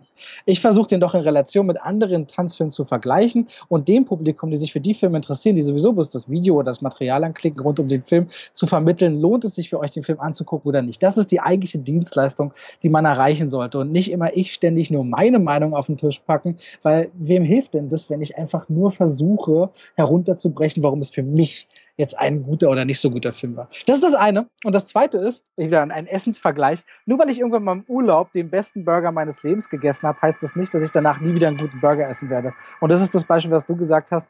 Teil 7 ist eine Kopie von Teil 4. Ja gut, aber halt das Ganze eben sehr viele Jahre später und für eine neue Generation. Und was einmal gut ist, kann auch ein zweites Mal auch nochmal gut sein, wenn man es gut macht. Genau. Das ist wie, wie, wie mit Creed. Habt ihr Creed gesehen? Ja.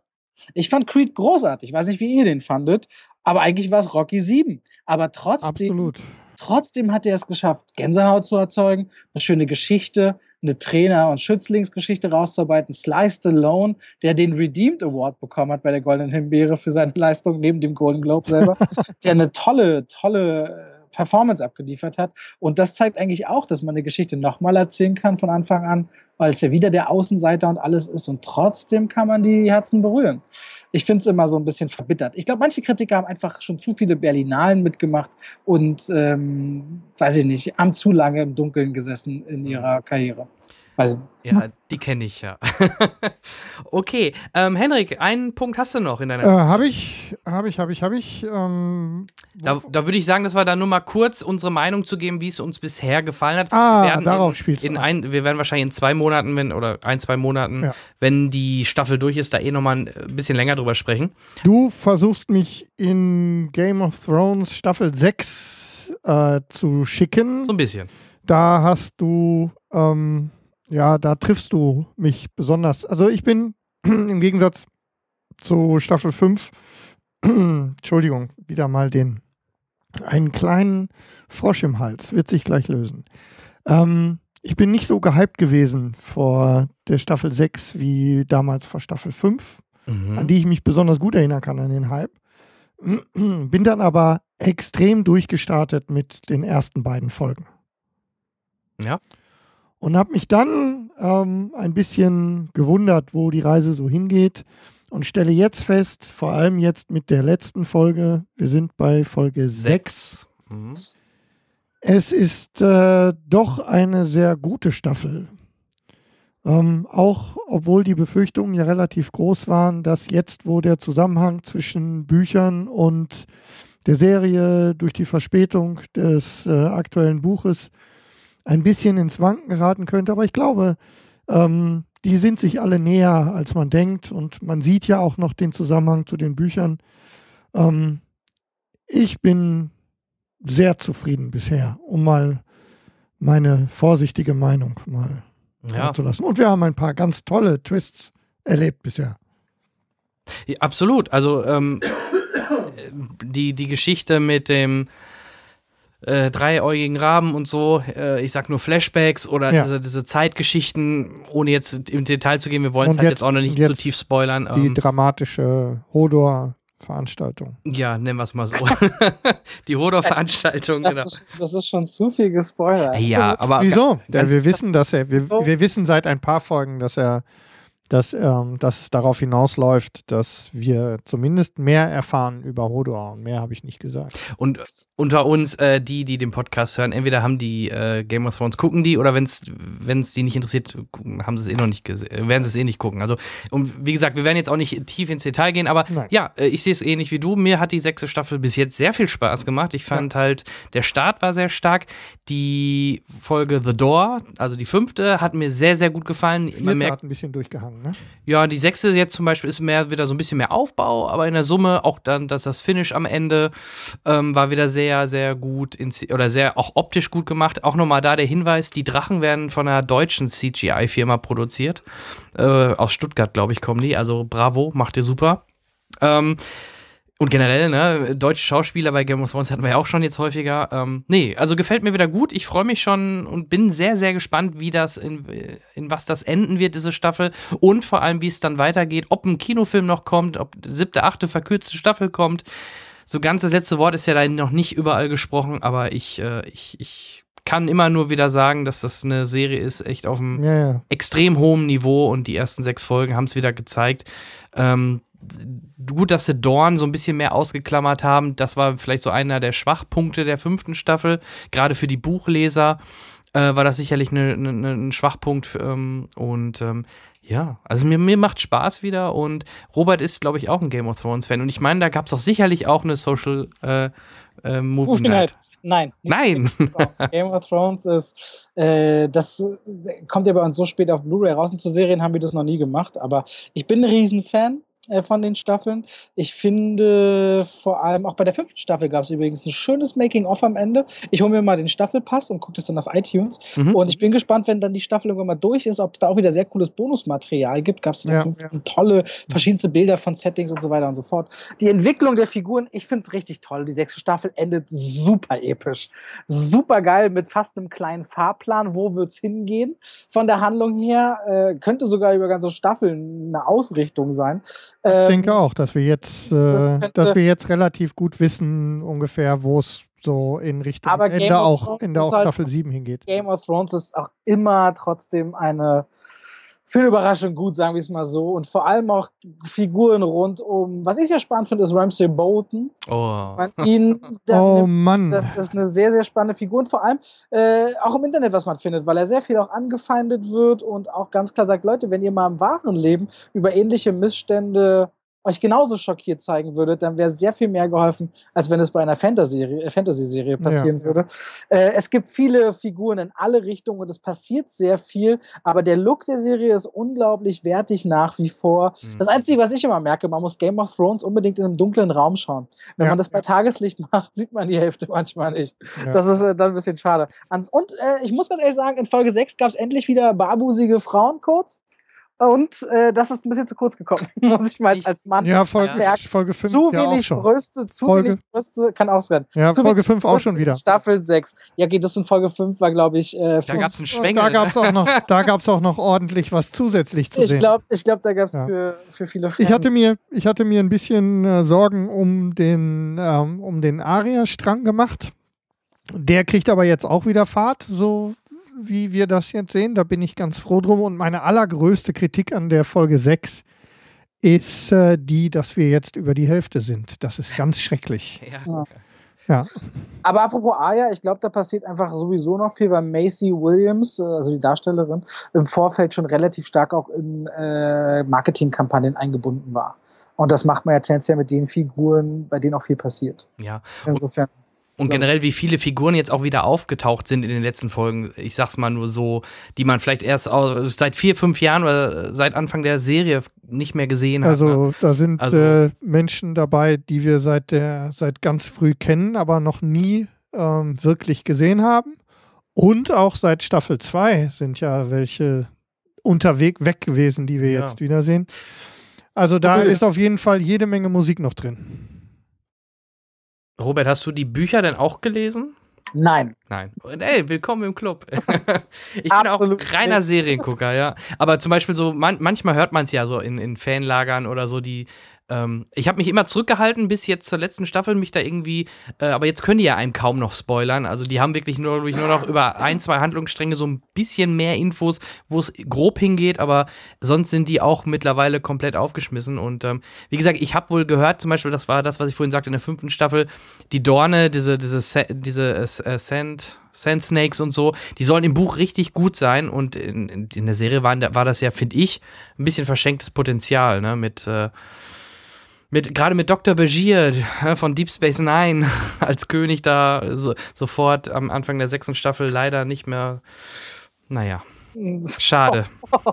Jetzt hast du was gefunden, was du rausschneidest. Ja, Äh, ganz ehrlich, wie gesagt, ähm, ich glaube, die meisten. Also, das ist ja das Schöne an Sky, dass die jetzt sogar die deutschen Folgen, also selbst für die, die sonst die Jahre davor immer noch, ich glaube, vier Wochen warten mussten, bis die deutsche Ein Synchro Tag kam, später, ein Tag später. ist, ist, ist ein super Service. Da machen sie ja bei Walking Dead auch. Also, top. So, so muss das sein. Also, Walking Dead habe ich zum Beispiel nach der dritten Staffel aufgehört, weil die mich da ein bisschen zu sehr gelangweilt hat. Jetzt habe ich ja von allen gehört, vier und fünf sollen richtig steil gehen und so Möchtest du es von mir nochmal hören? Vier Ist und wirklich- fünf- ist wirklich so, Staffel also- vier und fünf sind die besten. Sind Also wirklich tatsächlich, weil die ich, ich habe eins geliebt. Ich fand zwei, die ganze Nein, Fahnengeschichte. dritte Staffel ist Mist. Dritte Drei Staffel ist Mist, super vor allem ab der Das Hälfte. heißt, ich sollte vier und fünf jetzt. ja, guck weiter. Vier und fünf sind die besten. Okay, weil ich hatte das für mich abgeschrieben. Ich habe auch nie, ich habe jetzt endlich mal angefangen, Mad Men zu sehen. Habe ich auch nie geguckt.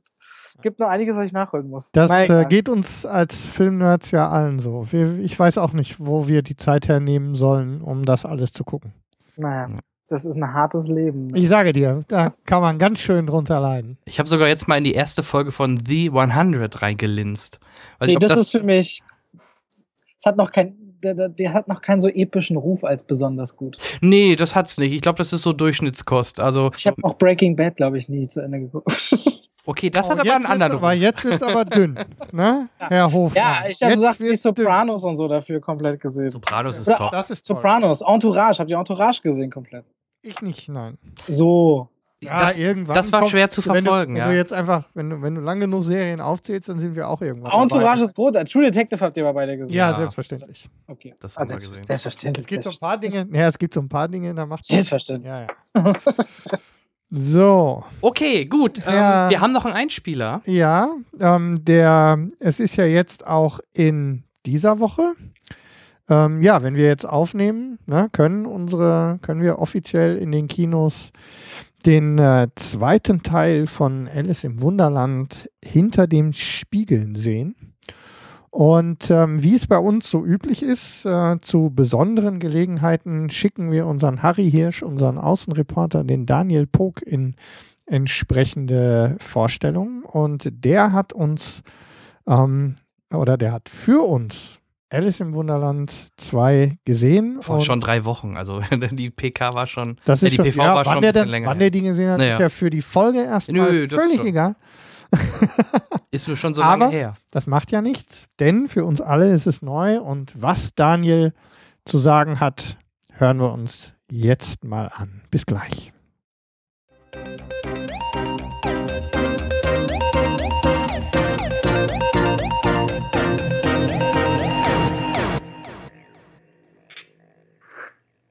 Zeit ist ein kostbares Gut. Zeit ist, ist etwas, das wir nicht, das wir nur begrenzt zur Verfügung haben. Und wie hast du dich gefühlt in, in Hinblick auf deine Zeit auf Erden und die Kostbarkeit der begrenzten Zeit, die du hast, nachdem wir den Film Alice Through the Looking Glass verlassen haben? Übrigens, der Kaffeemann hier, mit dem ich gerade spreche, ich bin Daniel Pog, Auslandskorrespondent vom Cinecast. Ich kann mein Gefühl beschreiben, das wir beide hatten, nachdem wir das Kino verlassen haben.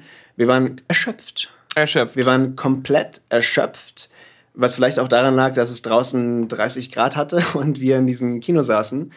Ja, was willst du von mir hören, Daniel? Ich, ich, ähm, also, äh, Ich will schon mal gar nichts von dir. ich weiß. Also zugegeben, ich, ich gucke diese Filme nicht. Ich Ah. sehe die ganzen Comic-Verfilmungen nicht. Hm. Ich sehe, das, und das ist keine Wertung, aber ich gehe einfach ins Mainstream-Kino Ja.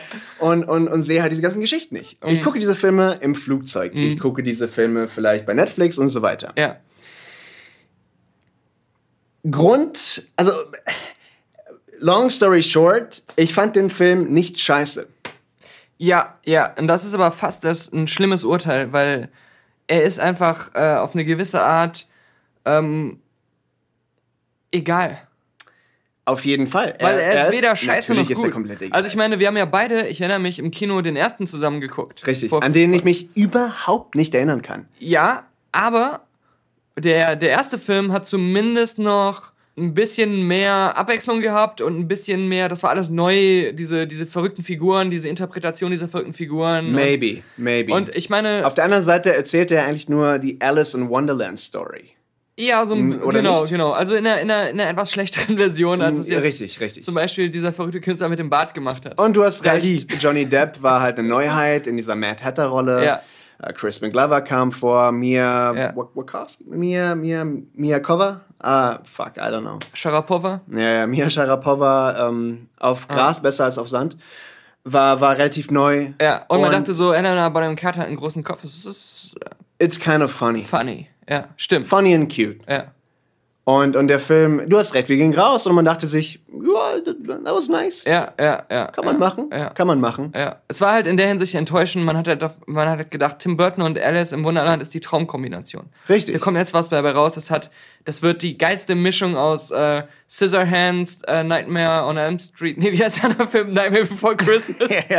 ähm, also man, man hat echt das gedacht. Geil, alles Halloween. Geile, was er je gemacht hat, konzentriert sich, weil das ist die Traumkombination. Ja, da treffen zwei Welten aufeinander, die und dann, zusammengehören. Und dann dachte man so, äh, irgendwie, irgendwie ist es halt jetzt nur die Disney-Version von Tom, Tim Burton. man war halt ein bisschen enttäuscht. Ja, genau. Genau, genau. Weil es war halt nicht so richtig geil. Es War das nur auch schon, so- das war schon 3D, richtig? Nee, ich glaube nicht. Bist du sicher? Hm, ich bin mir eigentlich Okay, ziemlich sicher. Ja. dann war es dann also good for us, weil Ja. das war natürlich wieder der Hauptpunkt, warum der Film, warum wir so erschöpft auch aus dem Kino gehen. Stimmt, stimmt. Diese 3D-Geschichte, vor allem bei diesem Film, war wieder so so schlecht im Nachhinein kreiertes 3D, das wenig Sinn macht, kaum Effekte da waren, die das irgendwie äh, die, die das 3D sich zum Nutzen machen. Mhm. Und Eigentlich nur diese Zeitsprung durch die Zeitreise-Sequenzen, die immer so 10 Sekunden lang waren. aber ich habe die Brille immer wieder abgenommen. Ich auch. Es sah trotzdem gut aus. Ja, und vor allem die, ähm, ich, ich wiederhole mich da sowieso in allen Podcasts, in denen ich auftauche, die Helligkeit und die äh, äh, Saturation. Ja. Du hast mehr Farben und das Ganze. Das ist so schrecklich, dass das durch die Rese kaputt gemacht wird. Es ist dunkel. Ja, es, es ist nur dunkel Dark as fuck. Browns and Beige. Browns and beige. Äh, oh. Das, das hat, hat, da leidet der Film wirklich ein bisschen äh, drunter, gerade wenn sie so durch den Wald laufen oder so. Wobei, da kann ich jetzt direkt auch mal auf einen Kritikpunkt zurückkommen. Ich finde, was so schlimm ist an diesem Film, er ist nie richtig originell oder, oder ähm, fantasievoll, sondern er macht immer nur so das Mindeste. Wenn sie in, einem, in so einem verwunschenen Wald unterwegs ist, da hast du das Gefühl, das ist so ein äh, ukrainisches Videospiel, wo sie so das äh, verwunschene Wald-Template designt haben, wo jede Ecke gleich aussieht. Uh, shout out to our Ukrainian friends, by the way. Ja. Uh, we vouch for you for your hard times. Er macht, er macht das Beste draus. Ihr macht das Beste ja. draus. Es ist beeindruckend für das, was ihr zur Verfügung habt. Ja. Krim forever. Aber Tim Burton und Disney haben nun mal ein Budget, also da würdet ihr natürlich noch ganz, da, da würdet ihr rocken. Da würde man die Krim wieder wiedererobern. Genau. Äh, äh, right? Right. Right. Right. Nein, äh, bei allen, bei allen Sachen in diesem Film. Ähm, später ist es ja so, äh, da gibt es so Effekte, wenn die Zeit quasi kaputt geht und alles stillsteht, dass dann alles so einfriert so ein bisschen. Und dann wächst da so eine braune Schlammmasse, die, die alles so zum Stillstand bringt, so wie so eine Kruste über alles drüber. Und, und selbst das ist so, ja, die unoriginellste Art, das darzustellen. Die, weißt du, was ich meine? Man könnte so viel Ja, Verrücktes machen, man könnte so viel natürlich. Inception machen, man könnte so viel äh, auch bunteres machen. Und es ist, nein, es ist einfach nur so eine braune, langweilige Masse, die auf jedem Millimeter gleich aussieht. Das hat mich an dem Film die ganze Zeit so gestört. Gut, lass uns mal davon reden. Ich meine, die, die Zuhörer wissen, wir reden von einem, es ist ja quasi ein Franchise, äh, zwei Filme gibt es jetzt inzwischen. Der erste Volk war dieser mega Überraschungshit.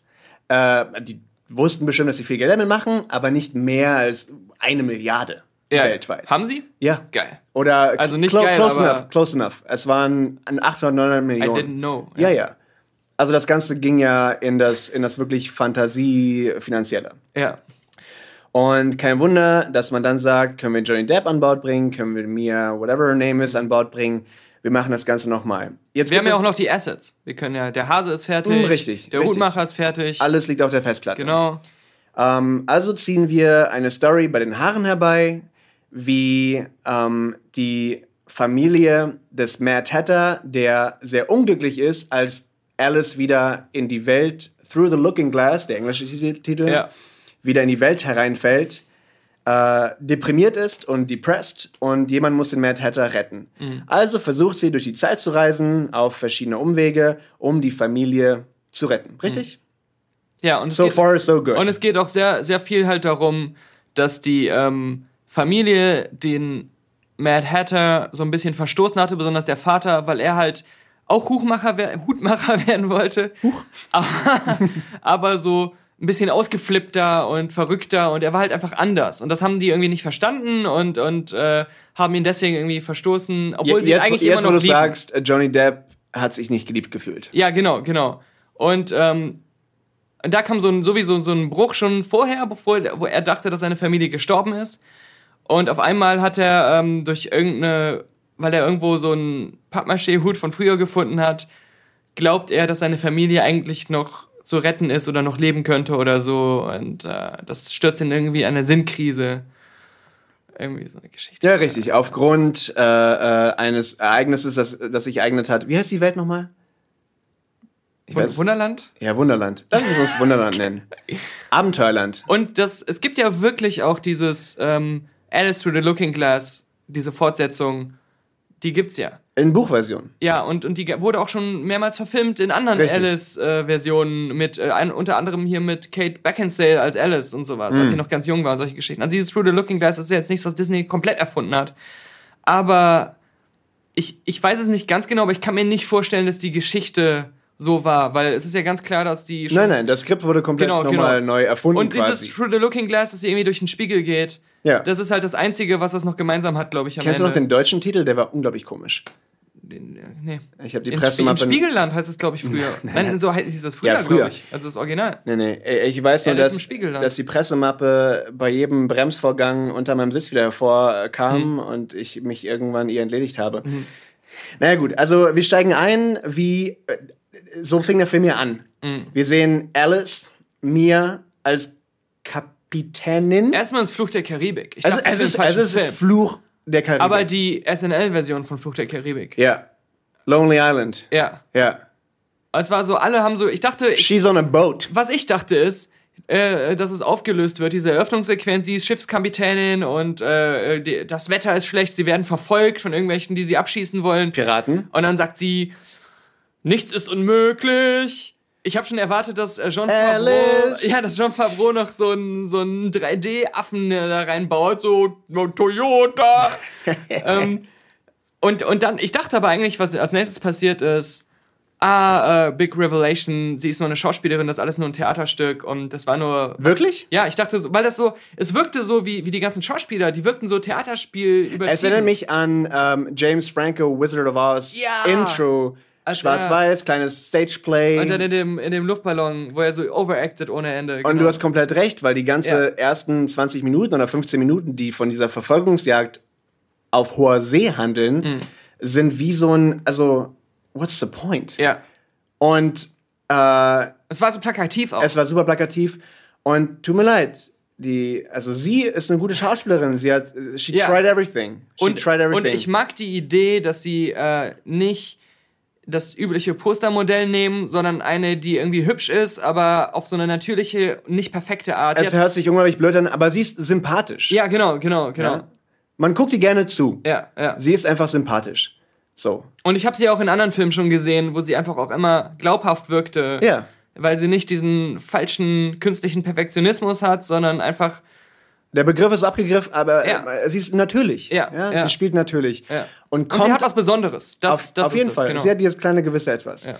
Aber in den Szenen, vor allem auf dem Schiff, wo man ganz deutlich sieht, Bluescreen und ein bisschen Wassertropfen reingeworfen. Ja. Das, es ist wie so Kika-Kanal. Äh, Kika heißt übrigens Kinderkanal, also hast du gerade gesagt, äh, Kinderkanal, Kanal. ah, Hast du Kika. gesagt, das okay, Kika-Kanal. ja, gut. Äh, äh, Canal Plus, der Franz äh, französische Sender. Ja, keine Platz. Ähm, aber du weißt, was ich meine. Es, es fühlte sich an wie eine kleine TV-Serie, die für das Fernsehen produziert wurde. Ja. Und ich habe laut gelacht, weil ich mir dachte, holy shit, this can't be real. Mhm. Also ich dachte wirklich, oh, oh, oh, das aber nein, Ja. äh, wir möchten das nicht. ja. Ja? Ja. Und, und diese, diese, sie werden von Piraten verfolgt. Mia W. Äh, äh, macht dann ein Manöver, schafft es da zu entkommen. Äh, Safe Harbors. Alle, alle Männer um sie rum sind nur irgendwelche tollpatschigen Idioten. Ja. Und sie ist, ist so diese, diese starke Frau, die genau weiß, was zu tun ist, die die Möglichkeit sieht, wo es keine gibt und die die Stärke hat, um das durchzuziehen und so. Ähm, wo ich immer ein Fan von bin, aber ich bin so ein Gegner von diesem umgekehrten ähm, Stereotypen. Also ich bin, ich bin ein Riesenfan von geilen, wie bei Mad Max Fury Road, Fury Road, Fury, Fury, Fury, Fury wie heißt die? Äh, äh, äh, Furiosa. Furiosa, genau. Louis de Finesse. Ja, genau, genau der. Nein, also wenn es, ich, ich will diese starken Frauenfiguren haben, aber die nicht deswegen so stark sind, weil alles andere Clowns sind. Also ich will nicht dieses auf eine andere Art bescheuerte haben. Ja, Du hast es schon vorhin gesagt, es war halt sehr plakativ. ja genau, genau. Auf der anderen Seite muss ich zugeben, der Film ist doch schon mehr an das jüngere Publikum gerichtet. Habe ich recht? Mhm.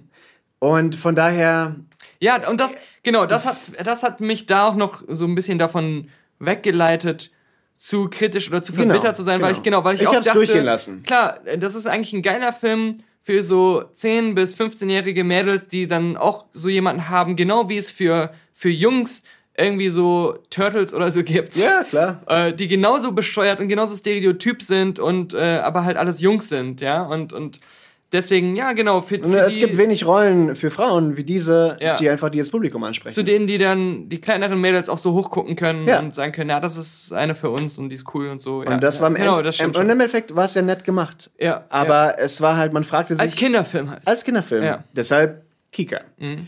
Aber ich fragte mich, wo gehen wir jetzt hin von dieser Geschichte? Wo kommt Mad Hatter und die ganze, ja, also Mhm. Ja, ja.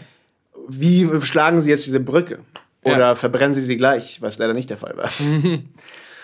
Es ist halt wie oft so, wie so oft so, dass, äh, also auch wie beim ersten Teil so, im Grunde diese ganze Wunderland-Geschichte, was da passiert, äh, es spiegelt nur wieder, was Alice gerade im echten Leben für ein Problem hat. Und das ist halt immer was, was damit zu tun hat, dass sie in einer Zeit lebt, in der ähm, sie als, als, als Frau ähm, zu Sachen gezwungen wird, die sie nicht machen möchte und äh, dass ihre Familie und ihre traditionell denkende Mutter äh, ihr gewisse Grenzen äh, vorsetzt und ähm, sie deswegen nicht das Leben führen kann, was sie eigentlich führen möchte. Und diese Wunderland-Geschichte sorgt dann immer dafür, dass sie dann irgendwas erlebt, was eigentlich nur ein Spiegelbild dieser Sache ist. Und sie schafft es dann aber, sich darüber hinwegzusetzen, wacht dann wieder auf und schafft es dann im echten Leben, sich auch darüber hinwegzusetzen. Und ähm, das haben sie beim ersten Film schon so gemacht mit dieser Hochzeit, wo sie unglücklich verheiratet werden sollte und sich dann davon freigestrampelt hat. Und im Grunde ist es jetzt dieselbe Geschichte. In einer anderen Episode. Ja, und in der Mitte des Films, und das fand ich unheimlich blöd, ist sie halt irgendwie wach geworden und war in einem Irrenhaus. Das war fast gegen Ende des Films. Und das hat, Stimmt, das war relativ und spät das hat schon, genau. gar keinen Sinn gemacht. Und ich, ich glaube, es gab immer schon, ich weiß nicht, ob es auch im Original so ist, aber immer schon diese Interpretation, dass Alice im Irrenhaus ist.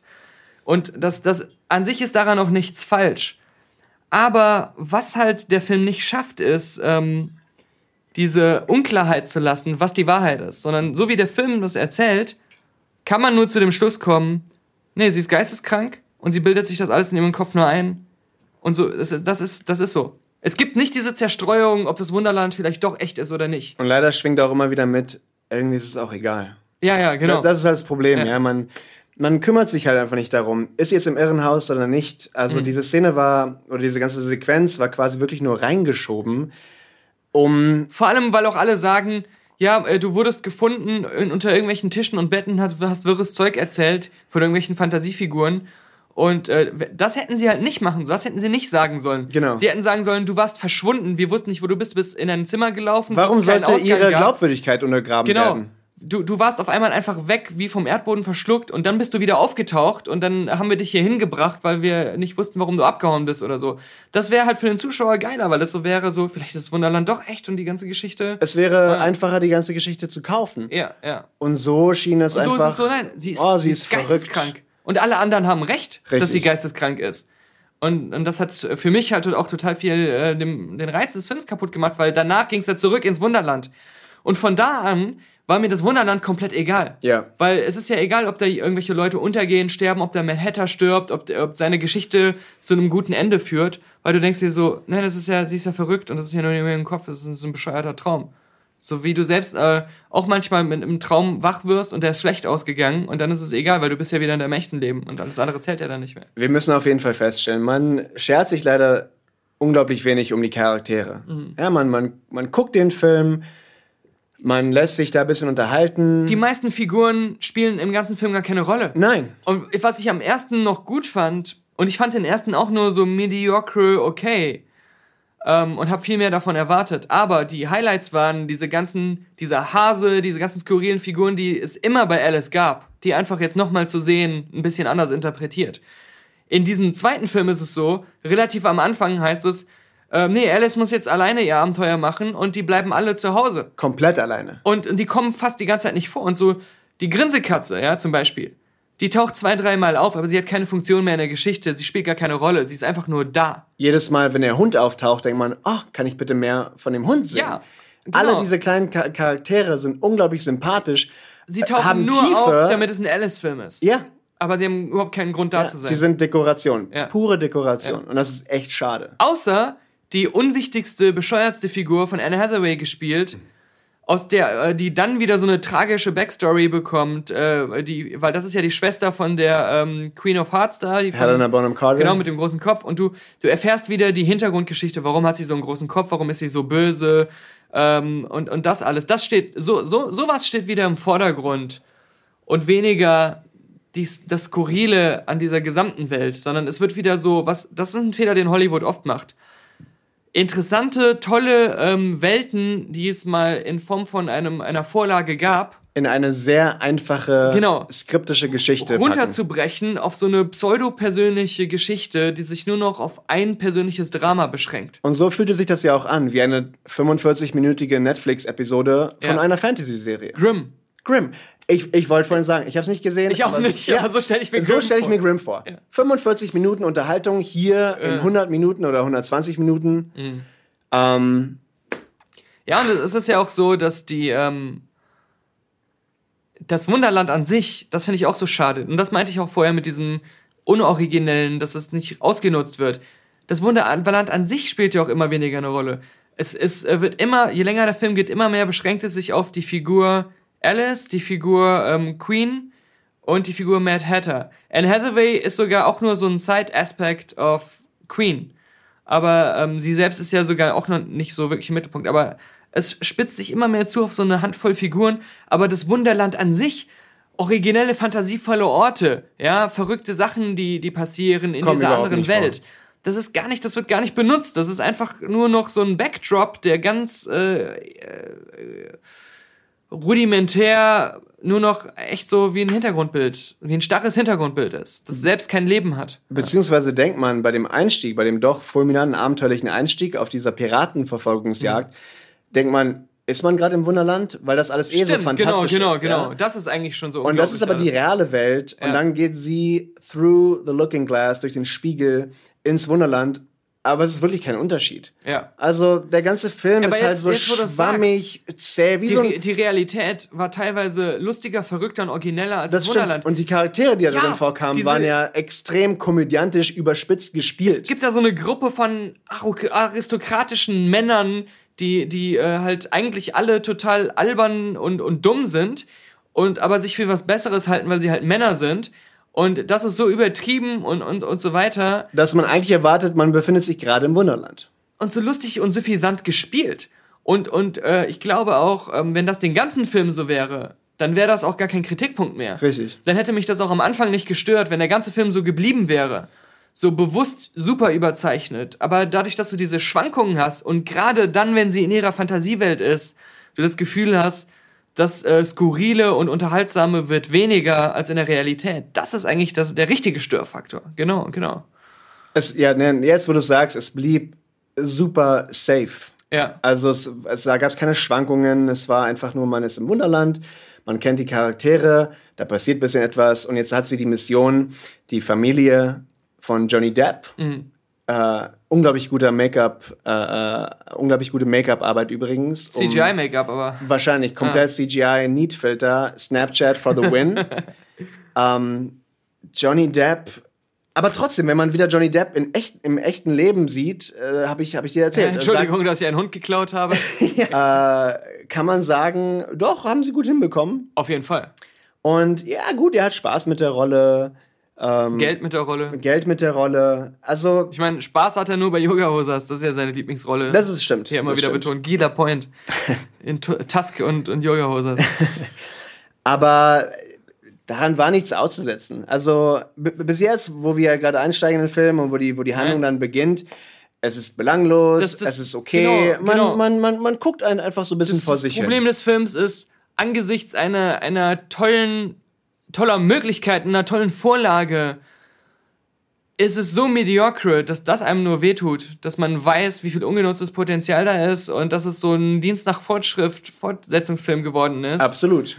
Und- We gotta make money. Vor allem, weil man ja so denkt, It's a paycheck. der erste war schon irgendwie äh, mediocre okay und der hat so viel Geld eingespielt, da könnte man doch eigentlich sagen, boah, und jetzt lassen wir beim zweiten, jetzt wo wir wissen, die Leute wollen es sehen, die werden wieder reingehen, wir haben so viel Geld eingespielt, jetzt lassen wir die Bombe, jetzt lassen wir unserer Fantasie freien Lauf, wir lassen es platzen, wir machen Jetzt wird die zweite Exzess. aufgemacht. Genau, genau. Jetzt äh, gibt's keine Grenzen mehr. Und jetzt hast du das Gefühl, nein, sie sind sogar noch eine Stufe weniger originell als vorher. Und das merkt man besonders an einer neuen Figur, die ich am, am Anfang mega geil fand, äh, Zeit, von Sacha Baron Cohen gespielt. Wo ich die ersten Szenen, wo man so sieht, ähm, also es ist wirklich Zeit als Person. Ähm, er, wenn irgendwo jemand stirbt zum Beispiel, dann geht er irgendwie in so einen Raum, wo alle, wo so Taschenuhren hängen und dann macht er die Uhr aus und hängt die in den Raum mit den kaputten Uhren und so Geschichten. Hat mich so ein bisschen an ähm, Matrix erinnert. Ja, richtig, richtig. Ja, wo dieser zentrale Supercomputer ist und wo die einzelnen Leben dann äh, geschattet werden Ja. oder beendet werden. Und er ist so eigentlich unsterblich, das äh, nicht fassbare Wesen, irgendwie, was auch keiner versteht, was, äh, was für andere paradox wirkt. Und Halb Mensch, halb Maschine. Ja, ja, und aber auch irgendwie auch sehr einsam auf die Art und, und so weiter. Das fing so interessant an, aber also auch seine Figur wurde dann immer blöder. Er wurde immer mehr so. Erst, also ich wusste gar nicht, was ist eigentlich sein Charakter? Er wurde, ähm, ähm, am Anfang war er so, ähm, ja, ähm, er ist halt so wegen dieser paradoxen Situation, in der er lebt. Er, er ist zwar irgendwie schon eine Person, aber trotzdem als Zeit etwas, was man nicht greifen kann. Schien auch sehr böse. Ja, sehr ge- bösartig. Genau. Und er wurde immer mehr zu diesem Mustache-Twirling-Villain auf einmal. Richtig. Der mit der äh, Königin, mit der bösen Königin eine Beziehung unbedingt haben wollte und ähm, sich auch im, im, im Umgang mit ihr als so unintelligent herausstellte. Und, ähm, und da, all du musst das. dazu sagen, er datet Helena Bonham Carter. Genau, meine ich ja. Meine ich ja genau. Und, und diese Beziehung zeigt ihn einfach wieder nur als den blinden Trottel. Und am Ende des Films stellt sich aber heraus, er ist gar nicht böse, sondern er ist einfach nur ähm, jemand, der eine sarkastische Art hat, weil er weiß, wie die Sachen sind. Und, ähm, Und er hat eine Funktion zu erfüllen. ja, ja, eben. Und, und all das ist, ich kann, ich kann den nie auf irgendwas runterbrechen, was Sinn macht. Weil immer wenn du so ihn an einem Punkt in einem Film betrachtest und versuchst zu charakterisieren, macht es keinen Sinn, wenn du die anderen Punkte in dem Film betrachtest. Du denkst dir am Ende, der Typ, der am Ende ist, hätte niemals Helena Bonham Carter daten können. Absolut. Und, Absolut. und sich so als so ein, so ein dummer, blinder Typ herausstellen können. Ähm, es, ist so, es ist komisch. Diese Figur hätte so gut werden können und hat so viel zwischendurch auch Potenzial gezeigt. Und äh, Sacha Baron Cohen Ja. tut einen fantastischen, äh, fantastischen Total, Job auch. total. Ja? Wobei ich es irgendwie mega irritierend fand, dass er immer einen auf Deutsch gemacht hat. Also wir haben ihn auf Englisch gesehen, den Film, und er hat immer, es kam so rüber, als wenn er eigentlich Deutsch wäre, hat immer irgendwelche deutschen Wörter benutzt und so. Ob das was mit Uhrmachen zu tun hat? Ich, ich weiß es nicht. Vor allem, er hatte ja so. Schweizerisches Uhrwerk? Er hat oder? ja so kleine Kompagnons von, von, von kleinen Robotern quasi. Also, die wie so Wehrmachtssoldaten. äh, Ja, ja, so und, und der sprach in einem deutschen Akzent. Ja, ja. Sacha Baron Cohen nicht wirklich, aber man konnte es nicht Aber sie haben halt immer so gesagt, so. Sachen wie kaputt und sowas. Ne? Ja, es gab diese Angli Anglizismen, also Genau. diese, diese, diese Germanisms im, Ja. im Englischen, was ein bisschen, äh, es war äh, interessant. Ja. Aber also ich habe mich die ganze Zeit gefragt, warum? Ja, ja. Was, was war der Grund, warum sie das unbedingt machen wollten? Ich weiß es nicht. Und genau, und jetzt fällt mir auch wieder was ein, was ich mega scheiße fand. Und das ist so bezeichnend für den Film. Und, und warum ich äh, dem mangelnde Originalität vorwerfe.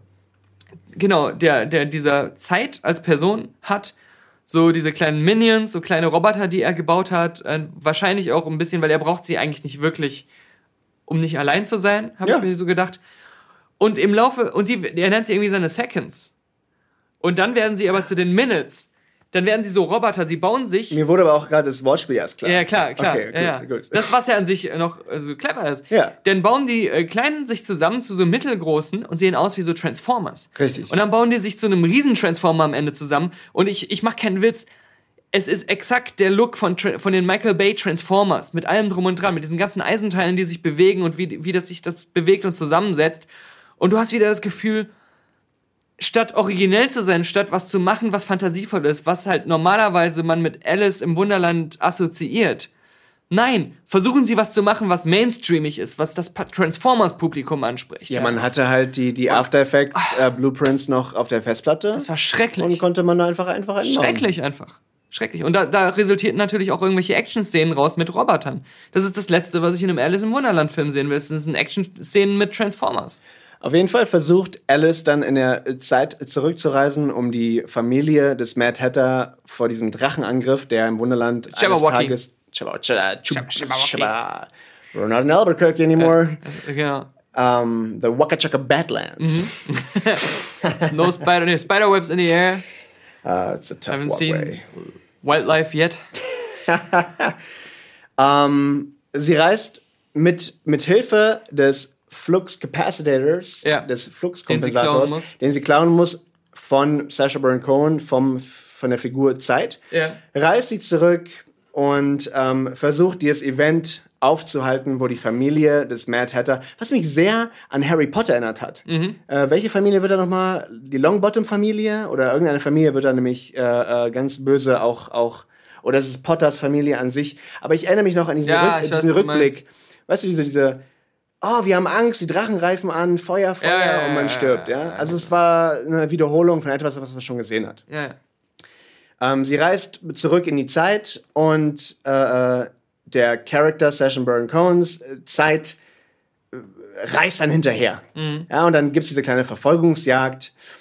Ähm, und sie versucht, diesen Event zu verhindern, schafft es aber nicht. Ja, die Familie stirbt trotzdem dies, dank dieses Angriffes. Und Zeit sagt ja die ganze Zeit, du kannst nicht aus der, die Vergangenheit verändern, du kannst nur aus ihr lernen. Egal, was du machst, du kannst die Zeit nicht verändern. Ja. Du kannst nur daraus lernen. Absolut. Also Spoilers! Spoilers, lernt sie, oh, ich muss weiter zurückgehen, weil sie eine Szene verfolgt zwischen den zwei Schwestern. Richtig? Der Königin und der äh, Anne Hathaway. Na, sind, ich glaube, es sind beide Prinzessinnen. In dem Moment in der Vergangenheit. Genau, und es geht darum, wer gekrönt werden soll, also wer den, die Nachfolge des Königs ähm, antreten soll.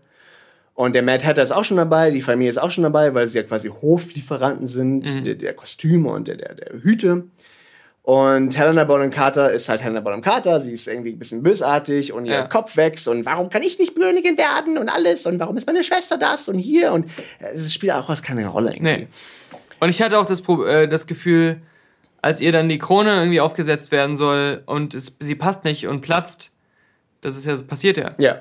Ähm, in dem Moment war ihr Kopf ja noch nicht richtig groß. Er ist ja dann nachher noch mal extra angeschwollen, als sie dann wütend wurde.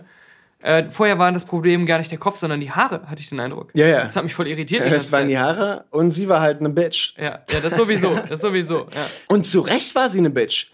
Stellt sich heraus, Anne Hathaway ist die nette, liebe Tochter und Helena Bonham Carter ist die bisschen ältere Schwester, die halt ein bisschen gerne triezt und so weiter, aber man denkt sich nicht viel dabei, ja? Dann geht's darum, äh, Cookies zu essen. Wer bekommt den letzten Cookie? ja.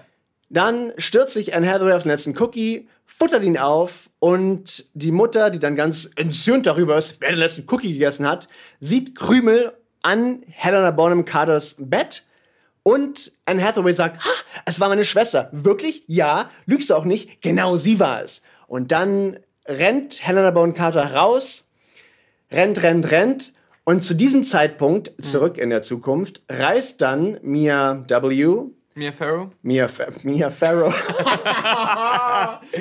Mia Farrow reist dann zurück, um. Ähm, nee, ich, ich kann auf das Thema du, gerade nicht eingehen. Ich liebe, ich liebe unsere Art, äh, Filmrezensionen zu machen.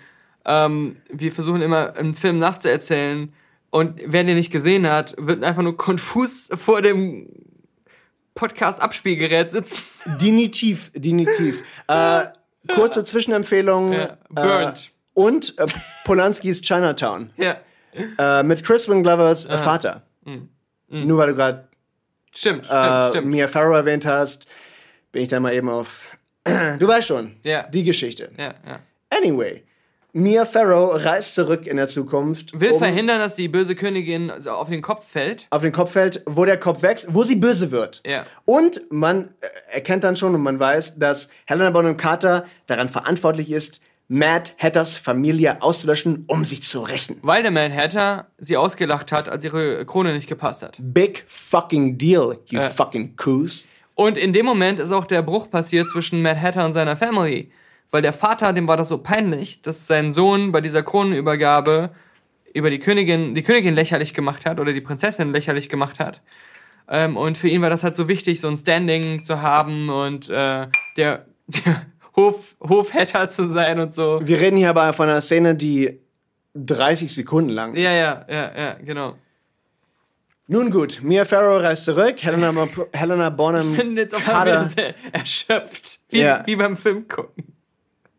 Ich, ich sehe auch gerade nur Ich glaube, die, Erschöpfung kam echt immer daher, dass man, dass man es gesehen hat und man so dachte, ach, wirklich, ist das eure Geschichte? Ach, Äh, Dazu fehlt mir Ah. auch gerade nur ein, mein Blick schweift auf ausgewählte Schriften zur Diktatur der Kunst Von Jonathan Mese. Edition Surkamp. Da hätte man sich mal orientieren sollen.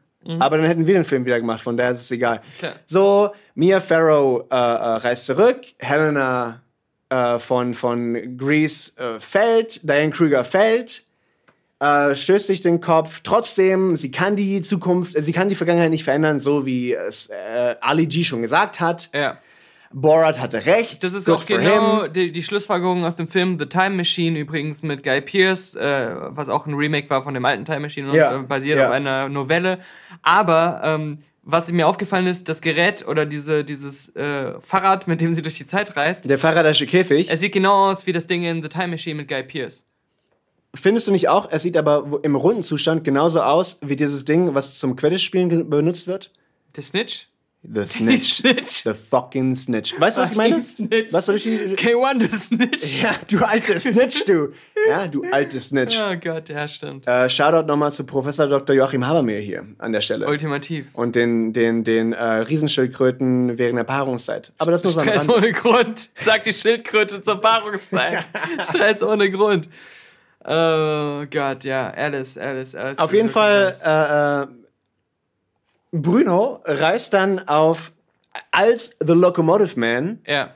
äh, hinterher, versucht das Ganze zu verhindern, stirbt fast in dem Prozess und die Grundregel heißt, du darfst niemanden, ah, das ist ja aber eigentlich, wo ich gerade mich erinnere, das ist ja die Grundregel des, des, Zeitreisens, du darfst dich selber nicht sehen. Du reist zurück, du darfst dich selber nicht sehen, ansonsten wird das Zeitraumkontinuum zerstört und äh, Trump wird Präsident. Und so sieht Helena Bonham Carter, weil sie nicht anders kann, sich selber und dann fängt diese braune Brühe, Ja. äh, keine, keine, kein Vergleich zu den äh, österreichischen Wahlen. Äh, die Kacke ist am Dampfen, Alles karamellisiert. diese Kristallisierung findet auf einmal statt. Ja, äh, wobei ich sagen muss, äh, bei dem Zeitpunkt war ich irgendwie so ein bisschen doch schon im Film drin. Also wie gesagt, ich mochte den Film. Ich, ich, ich mochte den Film schon ein bisschen, aber auch nur, weil ich mich an den Ja. ersten nicht erinnern konnte und weil ich ihn genommen habe als kleine Kika, 45 Minuten Episode. Und ich mochte halt dieses bisschen emotionale, was an, an Kinder gerichtet wurde. Ähm, Ja, ja, da, für, da, genau, dafür war er nicht, nicht er, er ist auch gar nicht so scheiße oder so. Nein, nein, nein. Er ist halt zu sehr playing it safe in vielerlei Auf jeden Hinsicht. Fall, auf jeden Und Fall. ich muss halt sagen, ich kann ihn nicht so liegen, weil ich so ein grandios großer Fan von den Original-Alice-Sachen bin. Okay. Also auch noch äh, pre- pre-Disney-Zeichentrickfilm. Obwohl ich sogar den Disney-Zeichentrickfilm mega geil finde. Als Interpretation.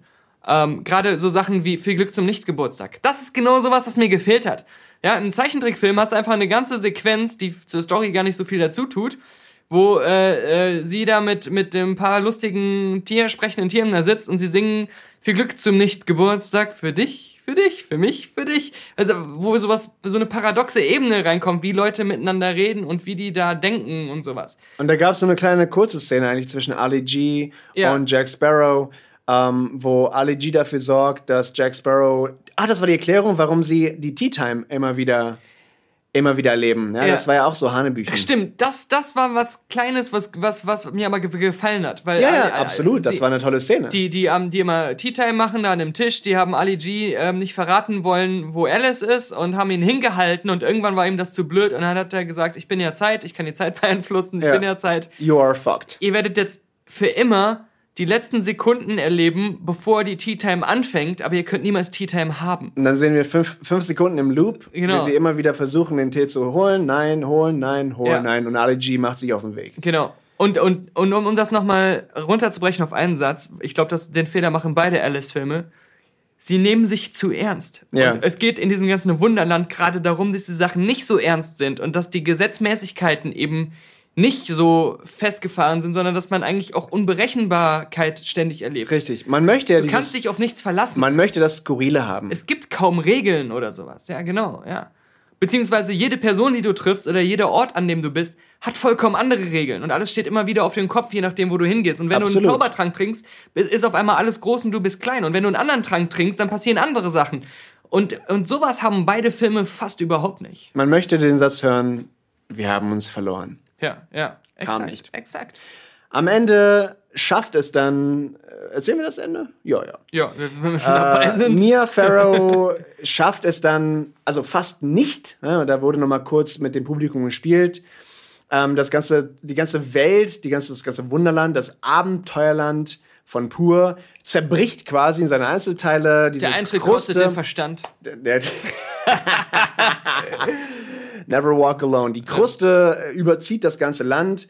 Und im letzten Augenblick, wo der Snitch äh, auf dem Podest platziert werden soll, als, als, als Fluxkompensator, äh, Kom Kom Dingsbums, Kompost, als Fluxkompost, ähm, stoppt alles. Und man dachte, oh, oh, oh, oh, oh. Ah, das war ein cooler Moment. Äh, Das war ein cooler Moment. Ja. Und aber für eine, Ja. für eine Sekunde dachte ich, bitte, bitte lass es ein burnwho.com, that's burnwho.com Ende sein, wo tatsächlich alles im Arsch ist. Ja. Also man, exakt. man dachte, sie haben alles probiert und am Ende hat es nichts genützt. Und es war, also ich, ich war ein bisschen traurig. Natürlich, natürlich. Also wirklich. Also weil ich dachte, oh shit, jetzt, jetzt sind, haben die alles gemacht. Matt Hatter hat ja inzwischen seine Familie wieder gefunden und so ja, weiter. Die als Ameisenmenschen in einer Ameisen, äh, wie nennt man das, Ameisenfarm leben mussten. Erinnere mich an geschrumpft. äh, äh, Homer in Space. Rettet die Königin! und äh, man dachte, ja, that's it. Mhm. Und dann langsam kam wieder die Disney-Kralle und, und ent entlöste uns quasi vom, vom, vom Schock. Ja, Und der Snitch K1 setzte sich doch wieder auf seine Position. Zeit und war wieder Zeit. Zeit war wieder Zeit und alles so weiter und so fort. War glücklich. Und am Ende war es okay. Ja. Aber mir ist ein Satz geblieben. Und deshalb bin ich der Meinung, oder deshalb finde ich den Film immer noch nicht schlecht. Und irgendwie war ich so ein bisschen doch berührt davon, weil die Message, die, quasi, die Message quasi war, ich weiß nicht mehr genau, wie es war, aber Zeit ist, nicht, ist nichts Schlechtes. Ja. Zeit ist nichts Schlechtes, Zeit arbeitet nicht gegen uns, sondern Und alles ist besser als Stillstand. alles ist besser als Stillstand und wir müssen die Zeit nur zu nutzen wissen. Ja. Wir müssen wissen, was wir damit machen. Aha. Living the moment. Ja, und das, das ist ja auch so, dass äh, Sacha Baron Cohns Zeitfigur das auch im Grunde sagt. Ähm, ich glaube, dass das, was du meinst, ähm, ihr müsst mich nicht als Gegner betrachten, der euch etwas wegnimmt in dem Moment, wo ihr sterbt oder wo eure Zeit um ist. Ich bin einfach nur sondern da. nein, ich hab, ich bin ein Geschenk. Jede Zeit, Richtig, die ihr habt, ist richtig. ein Geschenk und Richtig. ihr müsst die richtig nutzen. Ich nehme euch nichts weg, ich gebe euch was. Und das hört sich ein bisschen plakativ an, aber ich finde. in Und das dem- war cool. In dem Das- Kontext von dem Film, das wahrscheinlich Das- doch an ein jüngeres Publikum gerichtet ist, Das war das Coole. auf jeden Fall. Und, und aber Und jetzt es wäre schöner, wenn der ganze Film einfach mehr fokussiert darauf ja, wäre. mehr fokussiert aufs Wunderland, mehr fokussiert auf, auf genau diese, diese Geschichten und das einem auch vielleicht ein bisschen origineller alles zu erzählen und, und, und darzubieten. Und dass sich diese Message auch mehr wirklich durch den ganzen Film zieht und nicht auf nur zwei, drei Szenen beschränkt. Richtig. Und, ähm, und dann geht's ja wieder zurück in die Realität. Und in der Realität ist ja die ganze Zeit das Problem, dass die Alices Mutter hat nach dem Tod des Vaters irgendwie ihr Haus verpfändet oder sowas und jetzt muss Alice das, Und das Schiff ist als das Schiff, was, was mal ihrem Vater gehörte, genau, das würde sie jetzt verlieren und diese ganzen Männer, die diese äh, World Trade Organization da leiten, äh, für die sie halt Schiff gefahren ist. Die wollen sie halt nicht mehr an Bord eines Schiffs sehen, weil sie eine Frau ist, sondern sie soll sich an den Schreibtisch setzen und Accountant werden oder sowas. Auch weil er böse ist, weil sie nicht geheiratet Ja, weil genau, das war Aber der das im, im ersten Teil, genau, der ihr Ehemann werden wollte, dieser, dieser Typ, den, der immer Der unsympathisch war. Fatzke. Der Fatzke, der mega geil als Fatzke gespielt wird, muss man Richtig, so sagen. absolut. Good job. Die Rolle seines way. Lebens. Shout out, Ja. ja. Ähm, so, aber die, die, was, was mich jetzt wieder ein bisschen abgeturnt hat, war, ähm, die Mutter wirkt am Anfang immer so festgefahren in ihrem Rollenbild und wie sie die Welt sieht und so weiter. Und ähm, am Ende sagt Alice, nach allem, was sie im Wunderland gelebt hat, okay, Mutter, verpfände ruhig alles und das ist ja, auf, auf See zu sein, ist ja nicht alles im Leben und so und ich kann mich auch damit abfinden. Äh, äh, man kriegt halt nicht immer das, was man will oder irgendwie sowas und äh, ist schon in Ordnung.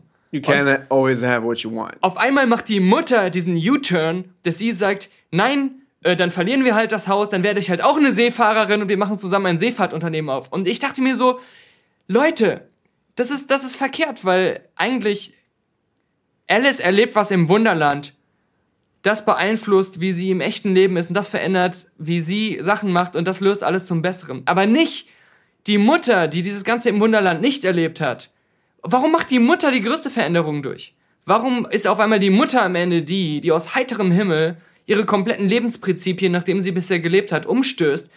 Sie hat doch nichts erlebt. Sie hat doch keine Erkenntnisse gewonnen in der ganzen Zeit. Warum heißt die Grundmessage des Filmes, du kannst die Zeit nicht verändern, aber du kannst aus ihr lernen? Und das tut Mia Farrow ja. Ja. Und deshalb hätte es nur Sinn gemacht, wenn sie das Schiff verkaufen und dann sonst was passiert. Aber Sie, auf einmal. sie muss doch auch die Mutter inspirieren. Das wäre doch was gewesen. Klar, die Mutter darf sich ja auch ruhig verändern. Absolut. Aber inspiriert durch sie und das, dadurch, dass sie standhaft ist und äh, sagt, ich werde zeigen, dass es trotzdem einen anderen Weg gibt, weil ich an das Unmögliche glaube und weil ich glaube, dass man seine Zeit nutzen muss und sich nicht fügen muss, was andere Leute sagen, weil man sonst seine Zeit verschwendet. Und dann hätte die Mutter sagen können, ach fuck it, äh, ich habe mein Leben bisher weggeschmissen und das hört jetzt auch bei Ja. mir auf, wenn meine Mutter, äh, wenn meine Tochter so einen Mut hat, dann habe ich jetzt auch diesen Mut. Nein, sie macht diesen U-Turn in ihrer ganzen Lebenseinstellung aus heiterem Himmel für sich selbst. Genau. Ihre, ihre Tochter hat den Mut, Ohne einen zu Grund dafür sagen, zu haben. das geliebte Schiff aufzugeben. Ja. Und dann sagt die Mutter, äh, nee, nee, nee, nein, nein, doch nicht. Und das war schon irgendwie beim, beim ersten Alice auch so ein bisschen so, dass ich das Gefühl hatte, was Alice alleine persönlich im Wunderland erlebt, scheint zu sehr die gesamte restliche Welt um sie herum, die mit dem Wunderland nichts zu tun hat, auch zu beeinflussen. Irgendwie. Keine Ahnung. Ähm, ja,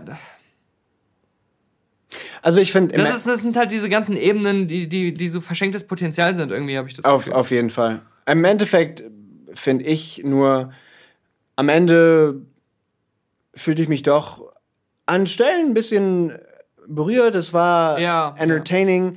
Ich fand Sacha Baron Cohen wirklich gut. Ja. Sein Charakter, wie du gesagt hast, war verschenkt. Wir müssen uns nicht darüber unterhalten, dass die einzelnen Charaktere und, und die, die Geschichten, die sie verkörpert haben, keinen Sinn gemacht haben, dass sie irregulär gehandelt haben und so weiter. Aber am Ende, wenn du jetzt sagst, hey, äh, kann ich meine Kinder diesen Film sehen lassen? Absolut. Oh, auf jeden Fall. auf jeden Absolut. Fall, Und auf ich jeden Fall. finde, vor allem die Kinder werden besser- Spaß daran haben. Es ist viel besser, den Film zu sehen, als irgendwelche Sachen, die nur Action-Orgien sind oder sowas. Definitiv. Und Ja. ich, äh, also für meines Erachtens fand ich den Film jetzt auch besser als das Dschungelbuch. Ja, aber das ist meine Meinung. Mhm. Ja, ja. Also, wie gesagt, ich gucke diese Filme nicht oft und ich, war, ich fand, der war hübsch gemacht. Ähm, der Cast war halt gut, obwohl verschenkt. Die Charaktere waren verschenkt. Natürlich hätte man so viel draus machen können. Aber im Endeffekt kann man sich den Film gerne angucken.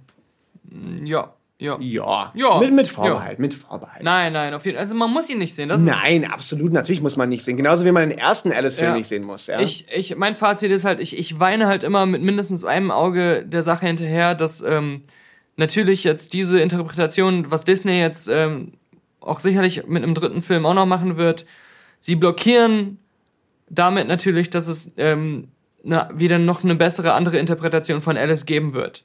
Also da müssen schon irgendwelche, ich weiß nicht, wie das die rechte Lage da ist oder so, ähm, ob das jetzt irgendwie so Open Source ist und wenn du jetzt nicht unbedingt eine Adaption des Disney-Zeichentrickfilms machst, sondern dich wirklich auf das Urmaterial berufst, dann auch deinen Alice-Film machen darfst, keine Ahnung. Ähm, das ist das Einzige, was ich schade finde, dass der Alice-Film, den ich eigentlich gerne sehen will, der, der wird jetzt erstmal nicht mehr passieren. Richtig. Also es wird äh, ganz lange dauern und da muss dieses aktuelle Franchise beendet sein. Dann gibt's wieder eine Chance, dass vielleicht, weißt du, ich würde gerne mal Christopher Nolans Alice sehen. Ja, weißt du, so wie er ähm, aus Batman The Dark Knight gemacht hat, würde ich halt seine Interpretation von Alice gerne sehen. Ich würde gern äh, Julian Schnabels Alice sehen. Oh, noch besser. Oder Crispin Glovers Alice. Richtig, ja? richtig. Und das ist halt das, was ich schade finde, dass das jetzt blockiert ist. Aber ähm, auf der anderen Seite, ja, ähm, wenn man, wenn man auch den ersten gerade sehr gut fand oder, oder sagt, sowas will ich einfach irgendwie in die Richtung nochmal sehen, ist Kann man, man den sowieso zweiten glücklich. getrost gucken. Und ähm, ansonsten auch ist es, ist es einfach äh, ein, ein okayer, ganz Film, der, der nie richtig wehtut, aber man sollte ihn nicht in 3D gucken, weil er einen sonst einfach nur müde macht. Ja, ja verrückt, verrückter Hutmacher, der du bist im richtigen Leben. ähm, bedanke ich mich mal wieder für dieses interessante Gespräch. Danke Ihnen, Herr Haag. Danke Ihnen. Und alles ist besser als Sky. Auf jeden Fall. Und trotzdem kann man sagen, man kann die Vergangenheit nicht ändern, Mhm. aber man kann aus ihr lernen. In diesem Sinne, gute Nacht, Nimmerland. TikTok, TikTok. Ja, der Daniel und sein nicht minder eloquenter Kollege. Ähm, die Begeisterung hält sich in Grenzen, wie wir gehört haben. Ja, das ist wohl so. Also, da wird gleich Robert sicherlich auch was zu sagen können, weil den wird er sicherlich gesehen haben. Wir müssen da ausnahmsweise mal passen, weil den ähm, habe ich noch nicht gesehen. Nee, Mich reizt der leider auch nicht so ganz. Ähm, ist, ist ein schweres Thema. Ich fand den ersten ganz okay. Ich glaube einfach, dass es der Johnny Depp-Hype ähm, ein bisschen oder ein bisschen viel abgeflacht ist. Spätestens seit Mordecai. Ja. Ähm, ähm, und hat's das gebraucht? Das ist so ähnlich wie mit dem Huntsman. Hat's da einen zweiten Teil gebraucht? Fragezeichen. Funktioniert das noch? Ich habe nur gelesen, Alice ist jetzt auch an den Kassen nicht gut gestartet, ist glaube ich sogar schon als offiziell als finanziellerer äh, Flop äh, bewertet worden oder da wird auch nicht mehr wohl so viel passieren. Ähm, so ein bisschen Tim Burton-esque das Ganze, aber halt kein Tim Burton-Film. Ähm, ja, Vielleicht Robert, ist genau da das Problem. Vielleicht kann Robert dagegenhalten und sagt jetzt, hey, das ist der beste Alice im Wunderland-Film, den es je gab. Ich weiß es Nein. nicht. Kann ich nicht. Nein. Das tut mir leid. Äh, klar, wenn ein Film über eine Milliarde US-Dollar einspielt, wie es Alice im Wunderland getan hat von Tim Burton, dann möchte man da natürlich eine Fortsetzung machen. Mhm. Und in der Fortsetzung geht es ja natürlich um Alice, die wieder ins Wunderland zurückkehrt und man soll den Hutmacher retten, nachdem sie in der realen Welt Probleme hat. Äh, flüchtet man sich halt ins Wunderland und muss aber durch die Zeit reisen, um den Hutmacher zu beschützen. Und damit verkommt Alice im Wunderland so ein bisschen zu einem Zeitreise, leichten Action-Märchenfilm. Und zu einem Wiedersehen mit ganz vielen bekannten Figuren und einem namhaften Cast. Wir haben wieder Mia Wasikowska dabei, Johnny Depp, Sacha Baron Cohen, Helena Bonham Carter, Reese Evans dabei, Anne Hathaway.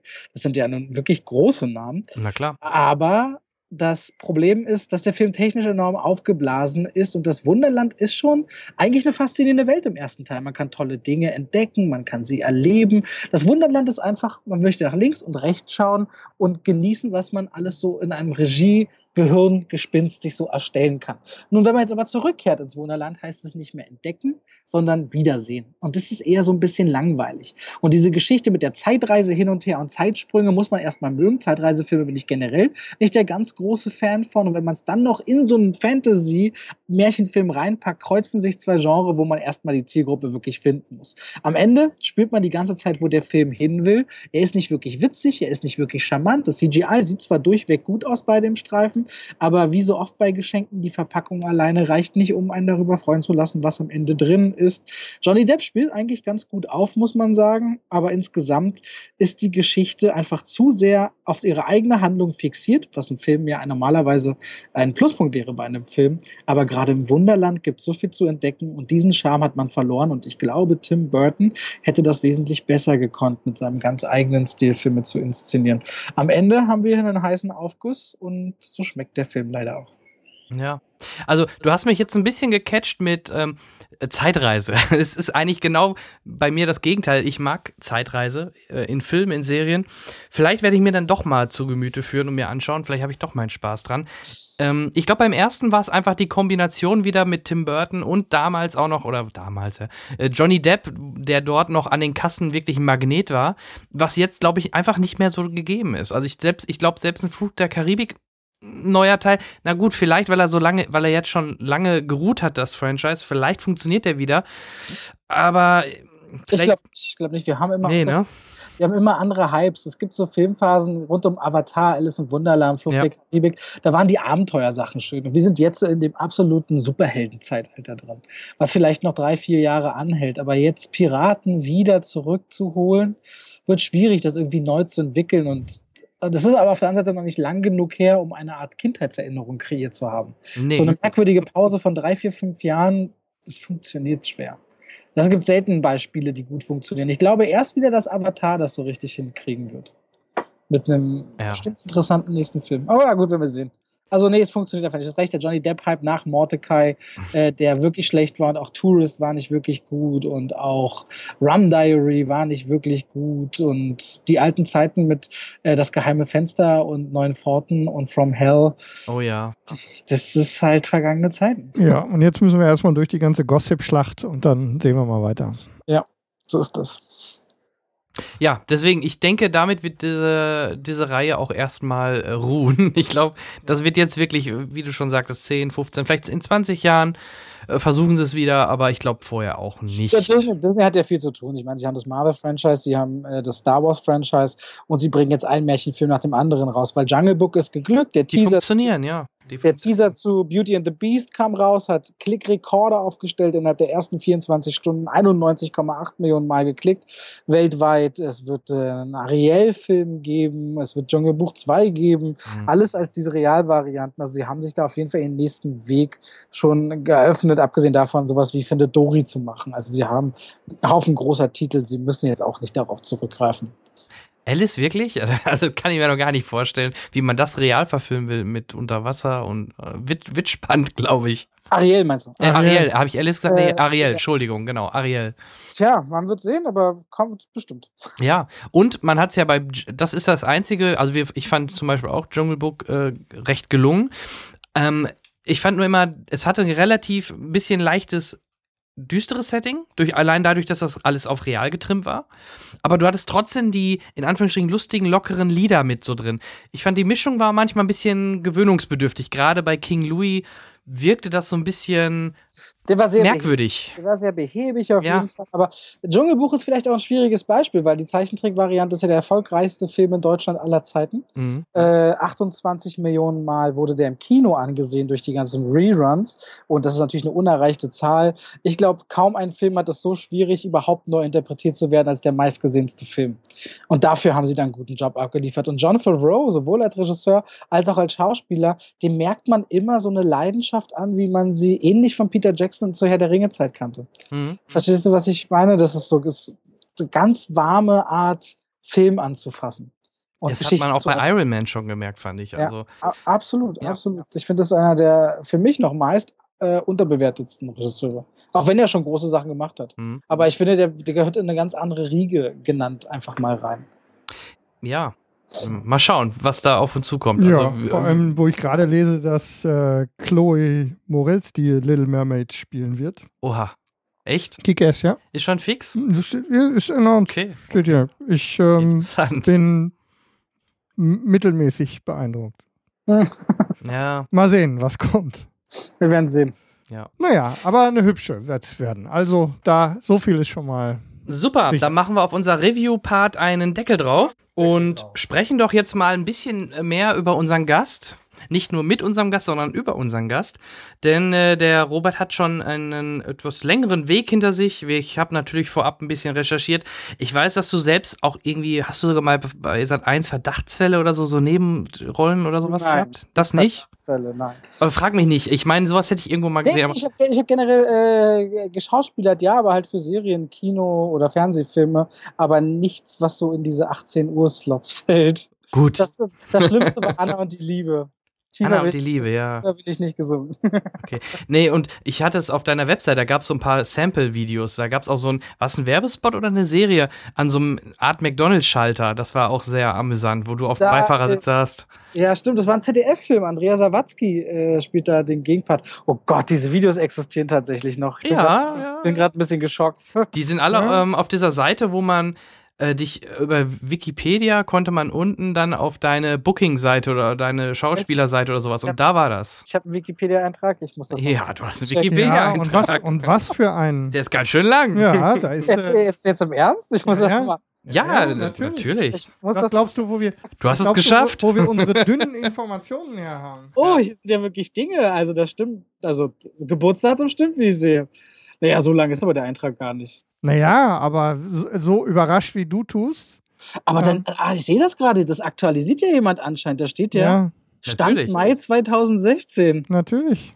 Das ist ja ein bisschen gruselig, muss man auch sagen. Wurde zuletzt, wurde zuletzt. er vor- ist wieder da, vor- da steht ja auch, da führt jemand auch eine Vita weiter. Ja, Das ist ja lustig. Er ist wieder da, fand ich, fand ich sogar, das fand ich eine coole Szene, dass man da diese YouTuber so in dem Bereich damit reingebaut hat, fand ich sehr coole Idee, muss ich Hat, hat Sinn gemacht. Ja, absolut, absolut, fand ich cool. Äh, da musste ich nämlich auch letztens noch, ich habe den erst jetzt auf Blu-ray äh, gucken können und da ist mir dann das aufgefallen und da dachte Da habe ich keine Blu-ray bekommen, ne? Das ist so typisch Filmbranche. Spielst du kurz mit, kriegst nicht mal eine Blu-ray. ja, das ist echt ungewöhnlich, oder? Dank- Danke, Konstantin Film an dieser Stelle. Schönen Gruß. Ja, wir Und- werden das ausrichten, wenn die Kollegen sich das nächste Mal melden. Aber ich sehe halt so Sachen, oder du hast ja auch als Synchronsprecher gehabt, aber vielleicht fangen wir mal vorne an.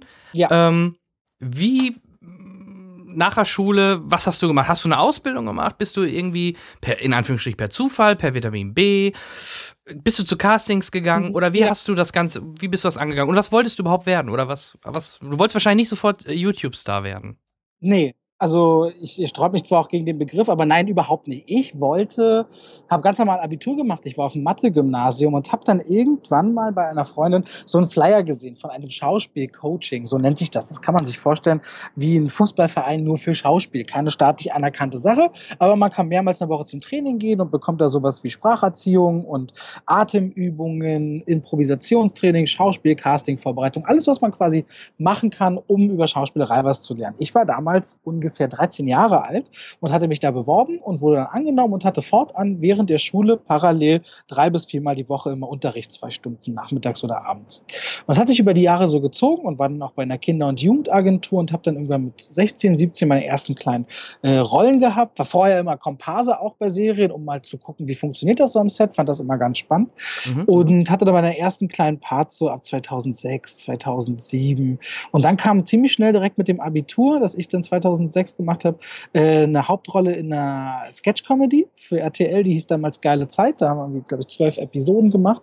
Und es war ein toller Einstieg. Hauptdarsteller und Sketche fand ich damals toll, weil man dann ganz viele unterschiedliche witzige Sachen drehen konnte, ganz viele Figuren schlüpfen. Habe ich parallel noch äh, ganz äh, Kurzfilme gedreht und dann kam auch Kino dazu oder Märchenfilme wie König Drosselbart. Salami Aleikum war mein Kinofilm, der ganz gut ist, ein deutscher, wo ich mitgemacht habe oder durfte auch in der Serie im Angesicht des Verbrechens äh, vier Folgen mitspielen. Äh, ist eine Dominik Graf Mafia-Serie, vielleicht habt ihr von der mal gehört. Lief auch auf der Berlinale 2011 damals äh, komplett äh, auf der Berlinale und das habe ich eine Zeit lang gemacht, habe dann äh, 2011 mit YouTube angefangen, weil ich mitbekommen habe, dass nicht nur YouTube existiert, so als Internetseite, wo man Katzenvideos anguckt, bis heute noch so ein Klischee, Mhm. ähm, sondern dass man auch einen Kanal haben kann und zu verschiedenen Themen bestimmte Videos hochladen kann und dass, wenn Leute das mögen, was man macht, sie einen abonnieren und Nachrichten bekommen, wenn man wieder ein Video hochgeladen hat und sich regelmäßig quasi dann über diesen Menschen informieren können, über dessen Inhalte. Und ich dachte, das möchte ich mal ausprobieren, weil man als Schauspieler relativ viel Zeit hat, wenn es nicht ganz so gut läuft, zugegebenermaßen.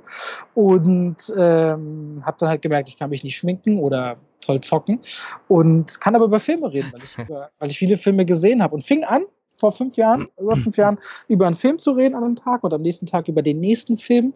Und dann führte eins zum anderen. Irgendwann habe ich angefangen, über Kinofilme zu reden und über Kinotrailer und dann wird die Branche natürlich irgendwann mal aufmerksam, wenn man größer wird und Dinge zu verlosen, bis hin dann zu meiner eigenen Eventreihe planen. Und heute ist heute und Tag für Tag ist es so, so viel passiert. Und heute kann ich äh, mich darüber freuen, dass ich ab und zu noch einen Kinofilm mitmache, aber eher so als strategische Besetzung, weil man auf YouTube ein bisschen bekannter ist mhm. und Spaß dran hat. Aber inzwischen habe ich für mich dann auch festgestellt, so vor einigen Jahren, dass ich Filme liebe und gar nicht so sehr Filme machen. Und deswegen bin ich heute sehr glücklich, wird mein eigener Chef und ähm, kann auch sehr viel besser in die Zukunft planen, weil natürlich auch aus rein finanzieller Sicht, wenn man weiß, äh, man hat eine gewisse Reichweite und man mag seine Arbeit, man natürlich daraus auch ganz anders äh, letztendlich seinen Lebensinhalt, seinen Lebensstandard finanzieren kann, auch für die Zukunft planen. Deswegen liebe ich das sehr, was ich mache. Ist zwar manchmal sehr, sehr anstrengend, aber es fühlt sich nicht wie Arbeit an. Und deswegen ist heute heute und 400 und 1000 Abonnenten und ähm, viele Millionen Klicks später und aber immer mit sehr positivem Feedback und auch mit einem relativ verhältnismäßig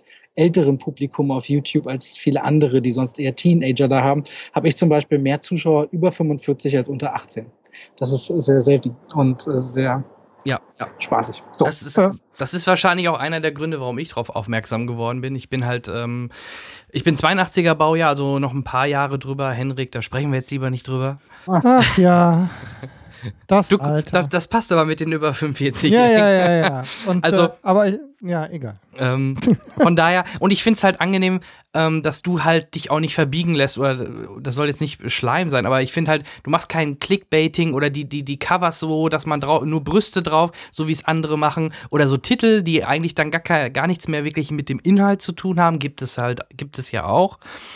Ähm, nicht viel, aber ich halte das nicht für nachhaltig. Nee, aber die, die haben ihre Zahlen dann erstmal gehabt, ne? Ja, aber erstmal, es bringt, weißt ja. Du, nichts, wenn du zwei Jahre lang ganz, ganz viel Geld verdienst, weil du willst dann nachher auch noch 20, 30 Jahre länger irgendwas tun. Und ich glaube, gerade als Kritiker, wenn du Leute davon überzeugen kannst oder Leute das Gefühl haben, von dir eine ehrliche Auskunft zu bekommen, dann bleiben sie auch lange dabei. Ich habe das Gefühl, dass das, was ich mache oder die Zuschauer, die gerne zuschauen, auch noch in fünf oder zehn Jahren reinschalten. Ich muss ja nicht über Humor und Witz irgendwie eine Position verteidigen, sondern einfach nur die Leute, die Leuten das Gefühl geben, dass sie wissen, ob es Sinn macht, Geld und Zeit in die Hand zu nehmen und einen Film anzuschauen. Das ist ja im Grunde eine ganz einfache Sache und da ist halt bringt es nichts, wenn man nackte Körper zeigt, auch wenn das wirklich mehr Klicks bringt. Aber übrigens heißt das nicht automatisch, dass man erfolgreicher ist, weil wenn ein Video viele Klicks bringt, aber dann nur 10 Sekunden angeschaut wird oder 20, weil man merkt, oh, hier ist was ganz anderes dahinter, mhm. dann äh, erzielt man auch nicht dadurch gigantische Werbeeinnahmen.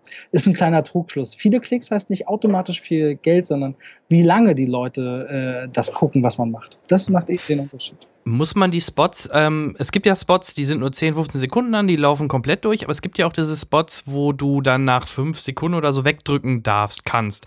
Ja. Kriegt ihr dann, kriegst du dann trotzdem dafür eine Summe X oder, oder kriegst du dann da gar nichts oder nur einen Anteil oder ist, ist das, ähm, kriegst du den so ausgezahlt, in Anführungsstrichen, wie wenn ich den ganz geguckt hätte?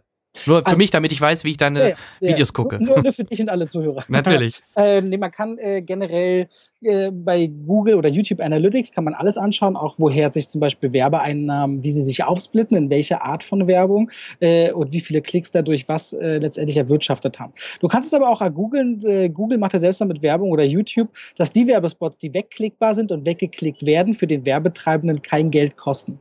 Mhm. Das heißt, da siehst du dann auch als YouTuber nichts von diesem Geld.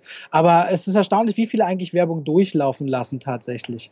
Aber im Grunde, ähm, die, die du nicht wegklicken kannst, klar, da verdienst du sowieso Geld, aber auch durch die kleinen Anzeigen, die unten gezeigt werden, aber weniger, gibt es dann halt aber auch die, die gar nicht weggeklickt werden, obwohl man es kann. Sogar tun es merkwürdigerweise Leute viel äh, also es scheint wohl besser zu sein, diese wegklickbare zu haben, weil allein das Gefühl zu wissen, ich kann es wegzuklicken, mhm. aber zu faul bin, es zu machen, löst bei den Menschen immer noch diesen Entscheidungsprozess aus, dass sie es nicht mehr so schlimm finden, Werbung zu sehen, weil sie wissen, sie müssten es nicht, wenn sie nicht wollten.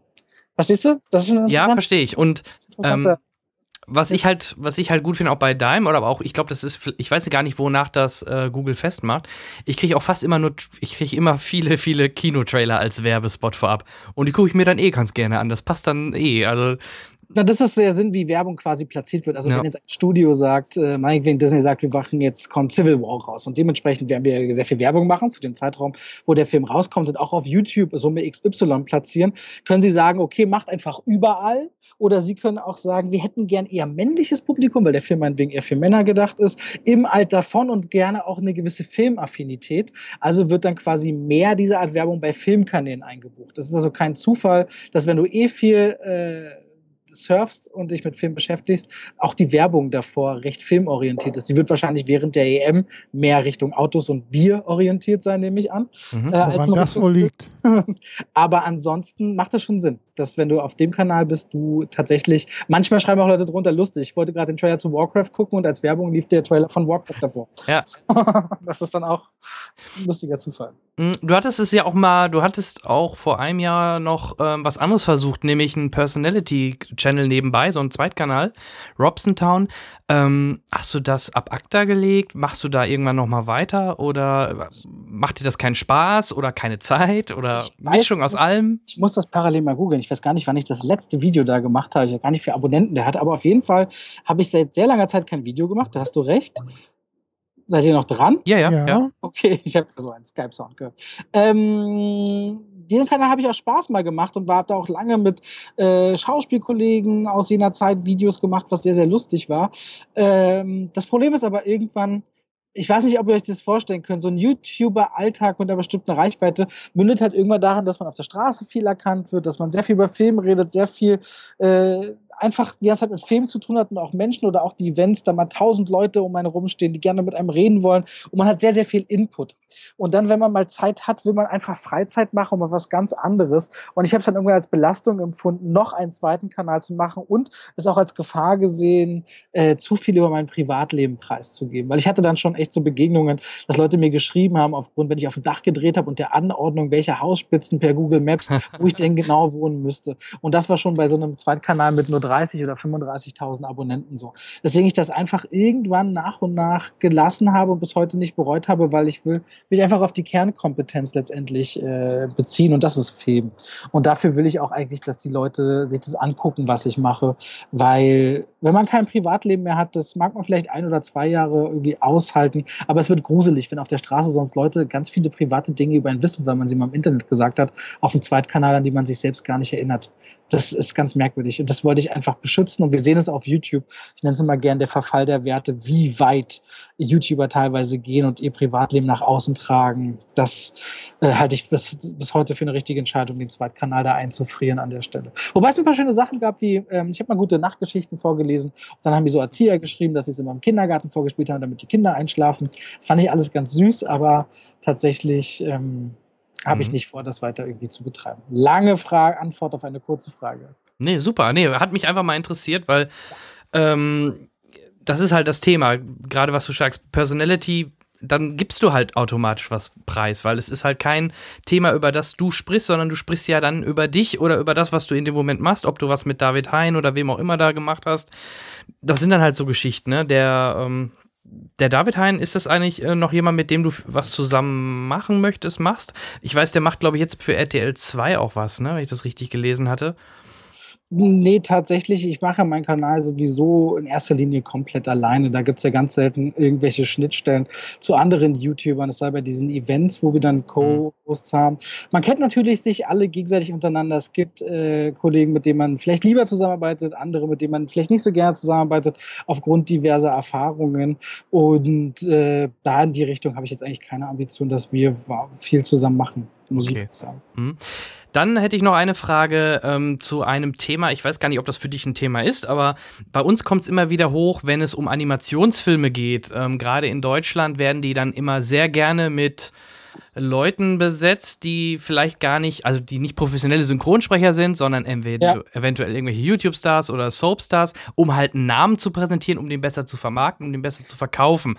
Ja. Als Cineast, wir ärgern uns manchmal halt dann über irgendwelche Stimmen, weil man ma- dann doch schon merkt, dass das keine professionellen Sprecher sind und das dann manchmal schade ist, dass man dann nicht vielleicht doch lieber einen, einen richtigen, einen richtigen, in Anführungsstrichen, Synchronsprecher genommen hat. Bei dir ist es halt, ich sehe jetzt ein bisschen, du hast ja schon ein bisschen was synchronisiert, Spongebob, Chronik von Narnia-Zeichentrick und so. Ähm, würdest du. Kurz Deadpool durfte ich auch kurz drin sein. Wen hast du da denn es gibt da, ein, es gibt da einen Passanten, der ihm sagt, oh Gott, siehst du schrecklich aus oder was auch immer. Es ist nur ein Satz, es war nur aus Spaß. Hm. Und da finde ich es auch überhaupt nicht verwerflich. Nee zwischendurch. Das ist so ein bisschen aus Spaß und ich finde auch generell gibt es ja manchmal YouTuber, also äh, ich sehe auch immer wieder das Fußballer äh, synchron sprechen. Das finde ich noch komischer, weil Fußball ja eher wegkommt, dass wenn sie den Mund aufmachen, man sagt, oh, der sah gerade noch gut aus und jetzt nicht mehr so gut, nachdem er einen Satz gesagt hat. Ähm, bei YouTubern ist es so eine Sache. Zum Beispiel hat Iblali, ist ja ein YouTuber, bei äh, Ratchet und Clank mitgesprochen und das hat er zum Beispiel richtig gut gemacht. Wir werden jetzt auch bald LeFloid sehen, der äh, einen Hamster-Meerschwein, ich bin mich ganz sicher, namens Norman in Pets sprechen wird. Und auf Pets freue ich mich als Animationsfilm sehr. Äh, ich sehe die Gefahr natürlich, dass Synchronsprecher sagen, oh mein Gott, erstens, hier gehen unsere Jobs vielleicht flöten an der Stelle.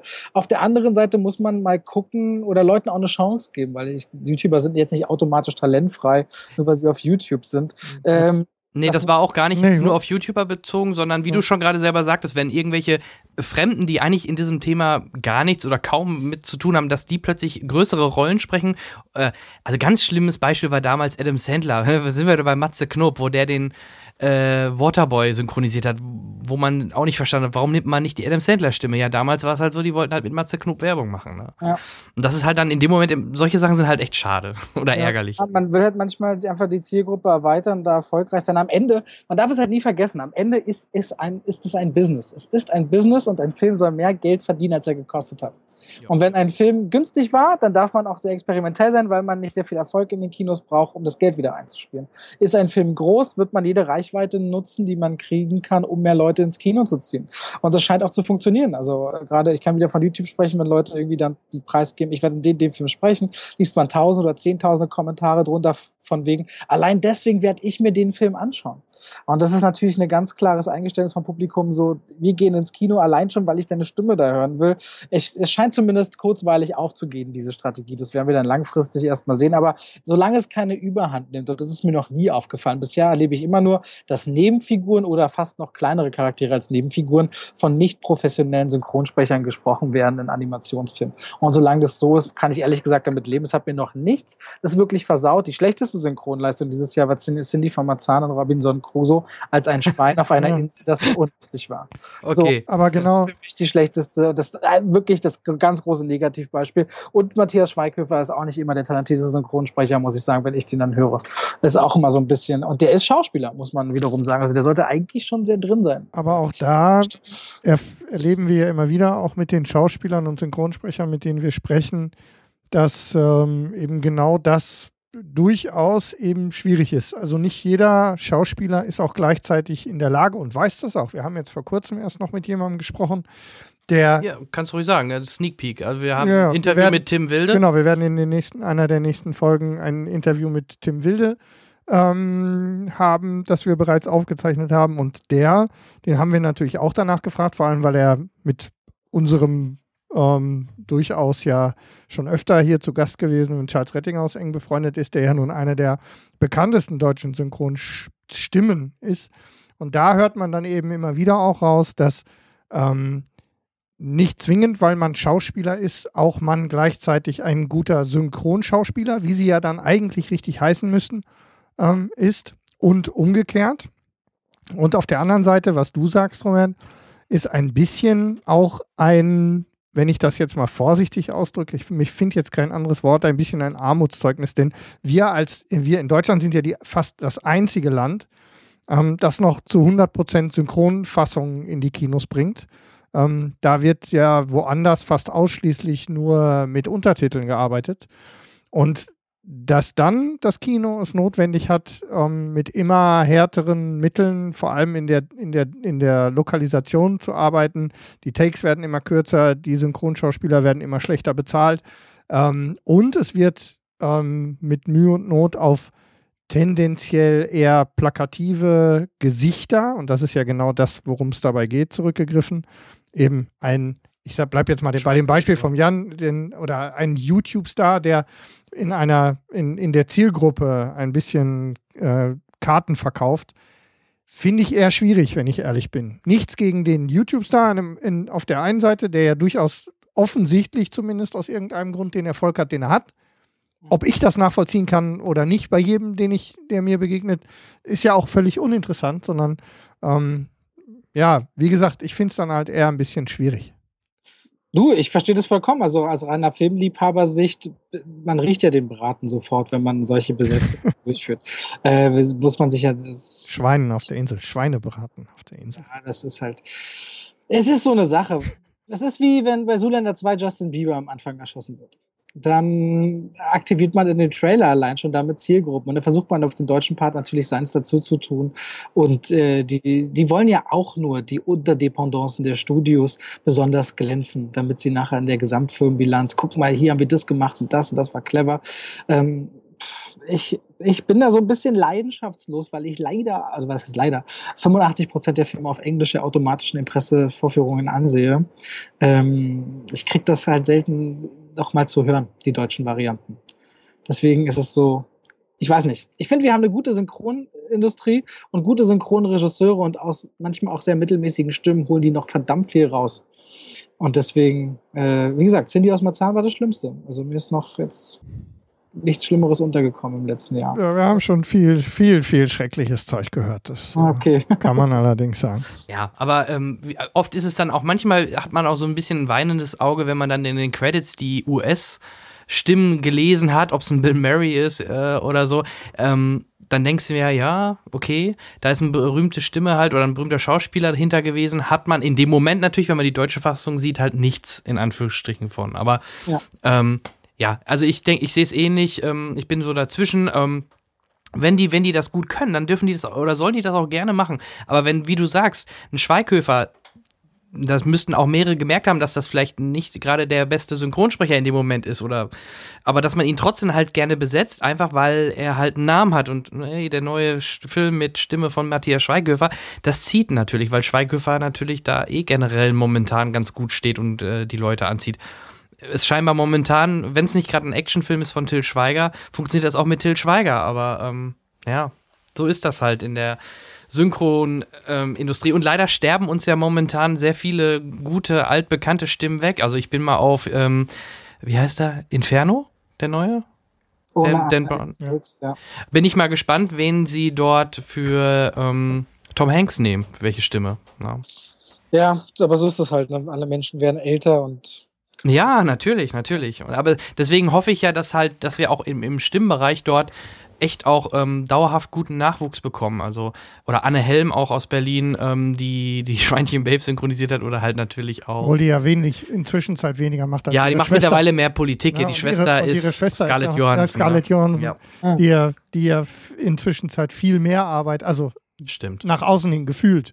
Wobei ich sie jetzt neulich wieder gehört habe in Flash, In ja, der Serie. in der Serie. Ja, kann ja sein. Ähm, so, aber wie gesagt, Genau. ist halt, ein, ist halt für uns gerade hier im Cinecast ein äh, emotionales Thema, Ja. was die Synchronisiererei angeht. Wir sind da irgendwie. Aber gerade Synchron wir da drin. Synchronsprecher im Podcast zu haben, ist immer, als würde man mit einem Hollywood-Star sprechen. Ja. Das ist immer. Wir sind jedes Mal. das glaube ich, glaube ich gerne. Ja. Sofort autoritär und alles. Man denkt, oh mein Gott, oh mein Gott, oh mein Gott. Ja, ja, also es macht schon immer Spaß. Super, okay. Ähm, Henrik, hast du noch Fragen? Ähm, ja, du hast mir das Thema mit der Synchronisation, Syn Syn mit der Synchronarbeit ein bisschen ähm, abgenommen. Ähm, jetzt hatte ich allerdings hier gesehen, du hast relativ äh, vor kurzem noch was mit, ähm, stand zumindest in der Vita, die der Jan für uns vorbereitet hat, ähm, was gemacht in Orange is the New Black. Ähm, das ist ja jetzt noch gar nicht so lange her. Worauf meine Frage glaub, das abzielt. ist anderthalb Jahre her. Nicht, ja, ja, vier- 2014, ne, glaube ich. Ja, ja, Die kann- Frage ist, ähm, außerhalb von YouTube gibt es eigentlich, also gibt es tatsächlich, ähm, ma- machst du das mit, was an dir vorbeiläuft oder geht es tatsächlich aktiv auch raus, um ähm, in dem Bereich wirklich was zu tun? Du meinst jetzt sprechen und synchron sprechen? Überhaupt in. Oder auch Schauspieler Oder auch die generell? Also hast du da Ja, also, hohe Am ich- ich- Ambitionen oder? Ich war, wie gesagt, ich habe früher als Schauspieler gelebt und habe festgestellt, das ist und wird nicht mein Leben, weil man in Okay. Deutschland einfach nur eine gewisse Qualität von Stoff erwarten kann. Hier gibt, es gibt hier einfach nicht diese unbegrenzten Talente und Mittel, um Filme so zu stemmen. Und das ist ein bisschen schade. Und es gibt natürlich immer wieder Angebote und Anfragen aufgrund der Bekanntheit durch YouTube in der Konstellation, dass man Schauspielerei ein Stück weit gelernt hat. Da kreuzen sich quasi zwei günstige Gelegenheiten für manche Produktionen. Deswegen meine Schauspielagentur, die ich noch bin, ruft fast jede Woche an, sagt, willst du nicht, willst du nicht? So, ganz ehrlich, ich habe keine Zeit. Das ist leider meine Standardantwort. Und ab und zu, wenn dann Verleih sagt, willst du nicht hier oder wie bei ist wieder mal da, er ist wieder da mitmachen, dann habe ich David Vnent dann kurz angerufen, erklärt, ich habe das aufgenommen, super, da können wir das halt machen. Also der Regisseur des Films mhm. damals. Ähm, dann ist das gar kein Problem, aber generell ist YouTube, so einfach das manchmal klingt, ja, was macht der YouTube? Ihr seht ja ein Video hoch. Ich mache zwei bis drei Videos am Tag und diese eigene Eventreihe und allem, was dazugehört. Wir haben ja auch Interviews mit Hollywood-Stars und Oscar-Preisträgern. Alles muss organisiert werden, so zeitintensiv, dass das mein Hauptgeschäft ist und das, was ich mache und liebe. Und wenn zwischendurch mal Anfragen kommen oder ich, ich spreche auch immer mal wieder Werbung, dann geht das schnell mal zu machen aus Spaß, aber ich habe keine großen Ambitionen, jetzt äh, mehr synchron zu sprechen oder mich selbst drum zu kümmern oder bei der Schauspielerei einen riesen Film dabei zu sein. Dafür ist das, was auf YouTube passiert, für, zumindest aus meinem Blickwinkel sehr viel spannender, sehr viel abwechslungsreicher, sehr viel interessanter und auch mit viel mehr Möglichkeiten verbunden. Und trotzdem bin ich voll im Filmthema, aber nicht nur aus der deutschen Sichtweise, die sehr eingeschränkt ist, sondern wirklich auf globaler Ebene mit den Major Studios, tolle Sachen zu planen und zu erleben. Allein, wie ich schon vorhin mal gesagt habe, wir haben jetzt am Montag ein Riesenevent mit äh, 1000 Leuten, die wir, nee, 700 Leuten, die wir einladen. Dwayne Johnson, Kevin Hart mit dabei. Und Dwayne Johnson allein ist schon ein Erlebnis für alle Action-Fans, weil der ein unglaublicher Sympathieträger ist. Ja. Und es wird einfach große Freude machen. Äh, deswegen ist es immer wieder so Erlebnisse, wo ich sage, wow, war doch klasse. Deswegen freue ich mich so auf die Combo Zac Efron und ähm, Rain Johnson in Baywatch. Also ich glaube, das, das, wird ein richtiger auch, Spaß werden. Äh, müssen wir noch ein bisschen warten. warten. Ja, aber es gibt ja schon die ersten immer die Fotos und Bilder und was sie da vom Set so. zeigen, ist schon, wird schon, glaube ich, ein großer Spaß werden. Glaub, ja, das könnte zum Beispiel im Verhältnis zu Ghostbusters eine gelungene Nummer werden. Genau, genau. Das glaube ich auch. Das, das wird funktionieren. Ähm, ja, Henrik, hast du noch eine Frage? Sonst hätte ich noch eine. Nee, hau raus, hau raus. Ich äh, hänge mich rein, falls mir noch was einfällt. Okay. Ähm, meine letzte Frage, was war es denn? Jetzt habe ich es vergessen. ähm, ja, nee. Ähm, muss ich jetzt gerade passen? Ja, ich hatte es gerade noch auf der Zunge. Jetzt habe ich es vergessen. Naja, Liegt daran, um es unseren Hörern mal kurz zu erklären, dass wir parallel hier natürlich viel zu viel noch nebenbei machen. Ja, ich wir, nicht. Wir, ich nicht. mir Zettelchen. Ähm, also da, da hängt natürlich auch ein bisschen dran, dass man zwischendurch auch mal den Faden verlieren kann. Aber vielleicht äh, fällt es dir ja wieder ein. Aber äh, was ich Sonst, eben noch sagen wollte, weil, ja. weil, ähm, weil Robert gesagt hat, ähm, dass, ist, äh, dass es dass klar ist, ähm, dass die äh, oder dass manchmal nicht verstanden wird, dass äh, der YouTube-Kanal viel Arbeit ist. Ähm, wenn ich mir das überlege, jetzt gerade bei deinem stellt sich mir die Frage überhaupt nicht, weil seit irgendwie Anfang 2011 bis heute ähm, bei dem, was du so tust und was wir gelesen haben, was du so machst und dann nebenbei noch irgendwie 3000 Videos auf den Kanal zu stellen, ähm, das äh, sagt mir schon, dass da die eine oder andere Stunde reingeht, auch pro Tag. Ähm, da gibt es bei mir kein, äh, kein Missverständnis es ist nur manchmal oft so, das ist wie mit Fernsehen. Gerade bei YouTube steckt das noch so weit in den Kinderschuhen, dass man versucht oder immer wieder gerne alle über einen Kamm schert und äh, Beauty-Vlogger, die vielleicht ein Video in der Woche machen, letztendlich für viele das Gleiche tun wie jemand, der sich meinetwegen mit Filmen beschäftigt. Ähm, aber wie beim Fernsehen auch, ist bei YouTube so, gibt es einfach unterschiedliche Inhalte und Qualitäten. Und ähm, deswegen äh, wollte ich das einfach unterstreichen, weil da einfach sehr viele unterschiedliche Meinungen kursieren. Und ich kann es auch verstehen, wenn jemand jetzt sagt, ah, mein Gott, das soll jetzt ein richtiger Job sein, wenn man das und das tut, wenn ich vielleicht was meine Schuhe in die Kamera halte. Aber hier ist natürlich aufgrund des journalistischen Hintergrunds und allem, was es zu organisieren gibt, einfach gegeben, dass nicht viel Zeit mit drin ist. Aber sehr gut, 3000 Videos ist es der Wahnsinn. Man sieht das überhaupt nicht. Wenn man so Tag für Tag das macht, dann wird es halt irgendwann viel. Ne? Aber es ist halt ein Berg ein, ja, was soll man machen? Fünf Jahre meines Lebens. Ja, aber wenn es nach uns geht, darf es gerne auch noch ein bisschen so weitergehen. Auf jeden Fall. Ja. Meine Frage ist mir noch eben eingefallen. Ist auch eine ganz kurze, glaube ich. Habe ich es gut gestreckt ja, für dich? Ja, super. Ich freue mich. Ähm, Pass auf, nicht, dass ich sie wieder vergesse. ähm, mir ist es bei anderen YouTubern aufgefallen, die haben Probleme, ähm, bei, wenn sie Trailer einspielen, dass sie dann halt, dass das äh, Video gestrikt oder rausgeschmissen wird von YouTube. Ähm, bei dir ist es halt ja so, du zeigst den komplett in Vollbild und äh, du wirst nicht gestrikt. He heißt das, du musstest bei je mit jedem Studio das aushandeln oder, oder wie, wie funktioniert das? Dass das, dass, dass das nicht gestrikt wird? Das, ähm, naja, zunächst einmal musst du dich bei den äh, unterschiedlichen Presseservern der Studios anmelden und dort hinterlegen, für welches Medium du arbeitest, wie groß die Reichweite ist, was du da genau machst. Dann gucken sich natürlich betreffende PR-Agenturen das an. Und da wird geguckt, äh, inwiefern natürlich du welchen journalistischen Standards entsprichst, weil natürlich haben alle ein Problem, gerade auf YouTube. Man kann sich Trailer rippen, runterladen, zerschneiden mhm. und einfach wieder hochladen. Und das wollen natürlich Studios nicht. Und vor allem wollen sie nicht, dass ganze Filmausschnitte irgendwo geleakt werden. Nun muss man also also versuche auf dieser technischen Seite und der globalen Plattform YouTube rauszusieben, was sind jetzt die, die das beruflich machen und wirklich wichtig sind, um auch die breite Masse zu informieren über Inhalte und welche sind Trittbrettfahrer oder die bloß Geld verdienen wollen.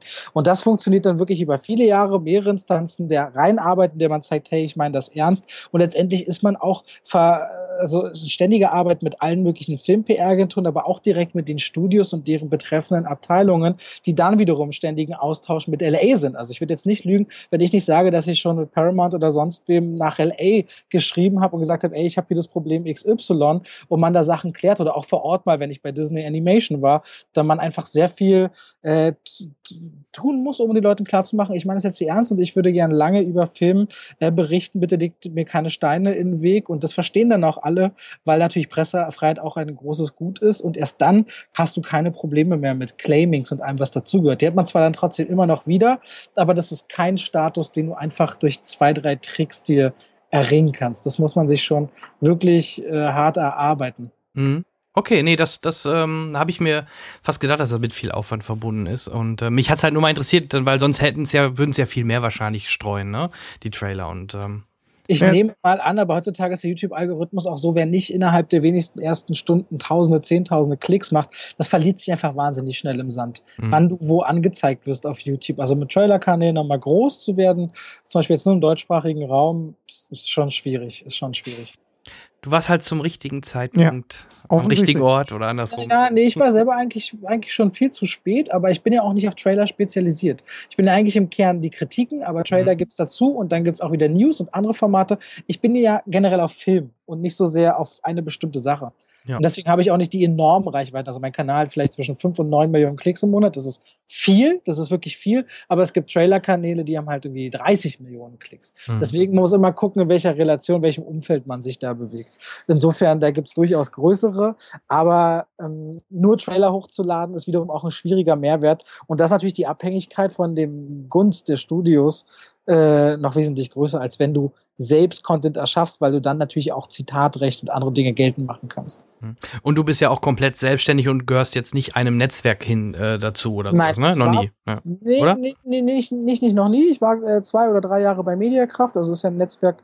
Ähm, ich muss auch schon während ich da war, auch danach ähm, ich hätte da nicht sein müssen, mhm. aber man ist hinterher immer schlauer. Inzwischen bin ich bei gar keinem Netzwerk und komplett selbstständig, aber ähm, ja, genieße das sehr viel mehr. Aber dazu muss man auch geschaffen sein. Also man muss sehr viel Selbstdisziplin alles haben. Manche Menschen brauchen Managements und so, die ihnen quasi helfen, Terminkalender, alles führen. Das, das hängt immer von der, von der Verfassung von den Menschen ab und wie er oder sie arbeitet. Mhm. Insofern.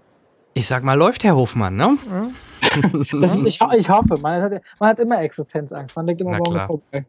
Ja, wenn YouTube, äh, Google auf einmal auf die Idee käme, YouTube stillzulegen oder so, dann ja, äh, ganz blöd gesagt. Würden sie nicht Wird machen, nicht passieren. Aber ja, man denkt ja auch immer, man hat immer, ah, das ist vielleicht gerade bloß ein Hype, aber ich glaube, Google ist eine der wenigen Firmen, die tatsächlich nicht äh, kaputt machbar sind. Naja, auch, auch YouTube wird ja bleiben. Also es ist ja, ja nicht. Du YouTube ist inzwischen sehr einträglich. Hat er ja. fast nie, hat er immer letztendlich zu, für, zu Abschreibungen geführt, aber das neuliche Wachstum hat ja auch Alphabet, also die Oberfirma von Google, zugegeben, dass YouTube ein erstaunliches Wachstum hingelegt hat. Das ist nach wie vor die zweitgrößte Suchmaschine der Welt, nach Google. Mhm. Ja.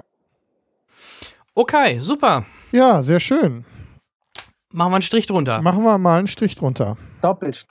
Ein Doppelstrich. Doppelstrich genau. genau. Kommen wir noch zu unserer kleinen Rubrik am Ende, nämlich dem Feedback hin. Jetzt hatten wir mit der letzten Folge, bei der auch nochmal an dieser Stelle vielen Dank, äh, Daniel, der Daniel Schröckert, zu Besuch war, mehr als doppelt so viele Hörer ähm, als äh, in den Folgen sonst. Das ist jetzt natürlich nicht nachhaltig, das war zu erwarten. Aber trotzdem hat sich niemand von euch mal wirklich die Mühe gemacht, auch mal ähm, uns über den, mal abgesehen von den üblichen Kandidaten, an die hier auch wieder ganz herzliches Dank gesagt sein soll, ähm, mal die Mühe gemacht, äh, euch zu äußern. Also wir würden uns sehr freuen, wenn ihr ein bisschen intensiver mal darüber sprechen würdet, ähm, was euch vielleicht auch nicht gefällt an dem, was wir hier tun. Das äh, dazu und vor allem, um uns ein bisschen weiterzubringen, ähm, auch nochmal bitte der Hinweis, wenn ihr auf äh, iTunes unterwegs seid, was für uns leider immer noch eine der wichtigsten Plattformen ist, uns zu verbreiten. Eine kleine Rezension, ein bisschen auf die Sterne klicken. Ja, letztes Mal immerhin Platz 2. Ja, wir haben es kurz auf Platz 2 in den Charts in unserer Rubrik gebracht. Ähm, das war, wie, ich, wie, gesagt, ich bin nicht unzufrieden. Ich will nicht mehr meckern, als ich muss. man wird sich nur über ein bisschen Feedback aber freuen. Es wäre halt schön, wenn wir ein bisschen mehr von euch hören. Viele hören halt und äh, schweigen. Bei YouTube hast du das Problem, da ist es zu einfach. Die schreiben einfach drunter und schreiben genau. dann auch oft viel Blödsinn wahrscheinlich. Also, ja. Also von daher nochmal vielen Dank, dass ihr so reich äh, uns zuhört. Dafür sei euch tatsächlich nochmal von ganzem Herzen gedankt. Das finden wir gut, vor allem jetzt nach vier Jahren und fast 50 Folgen in diesem Bereich und insgesamt ja 70 oder so, die wir gemacht haben. Das, äh, wir, wir sind immer noch da und freuen uns auf jede neue Folge. Aber ein bisschen mehr von euch wäre schon ganz schön. Genau. Aber wir haben euch ja was gegeben. Genau, wir teilen aus in genau. jeder Hinsicht. Wir haben äh, zwei Verlosungen letzte Folge gehabt, die möchte ich kurz auflösen. Wir hatten die Verlosung zu der Serie Scandal Staffel 3 als DVD. Äh, die hat gewonnen die äh, Tanja Hammerschmidt. Herzlichen Glückwunsch. Hey. Und wir hatten Genau, super. und wir hatten zwei Fanpakete vom äh, Dschungelbuch von äh, Disney bekommen. Die haben wir verlost und äh, dort haben gewonnen Sebastian Strigoff und Jessica Teuber. Herzlichen Euch auch herzlichen Glückwunsch. Ähm, die Gewinner wissen aber auch schon Bescheid, ne? Genau, Gewinner ja. wissen Bescheid, die Adressen habe ich und die Pakete gehen jetzt auf Reisen, ganz genau. Ganz wunderbar. Nochmal vielen Dank für die rege Teilnahme, da war richtig was los. Also das funktioniert offensichtlich. Ja, wenn es was, was abzugreifen gibt. Ne? Wenn es was umsonst gibt. ja, ja. Natürlich. Ja. Ähm, ja, am Ende, bevor ihr jetzt gleich noch als Rauschmeißer nach unserem Abspann ähm, die Film, oder vor unserem Abspann, oder? Wo vor, dem Abspann. vor dem Abspann. Mhm. Ähm, gibt es noch die Filmkritik von äh, Daniel, der zusammen mit seinem Kaffeemann in Sky, der Himmel in mir, äh, war und dort uns auch ein kleines Audiofile zukommen lassen hat. Ja, ein Spitzenfilm offensichtlich. Und ja. wir haben uns entschlossen, euch die Möglichkeit zu geben, um euch das noch anzuhören. Wir finden Alleine die Pokalypse Nummer zwei für diese Folge ist es wieder wert, sie zu hören. Ob es der Film ist, sei jetzt mal dahingestellt. Genau. Und bevor das kommt, wollen wir uns natürlich äh, erstmal bei äh, unserem Gast, dem Robert, bedanken. Vielen, vielen lieben Dank, dass du dir die Zeit genommen hast. Du bist immer wieder gerne äh, willkommen, wenn du noch mal Lust und Zeit hast. Ähm, warum nicht? Ja, wir würden uns no? sehr freuen.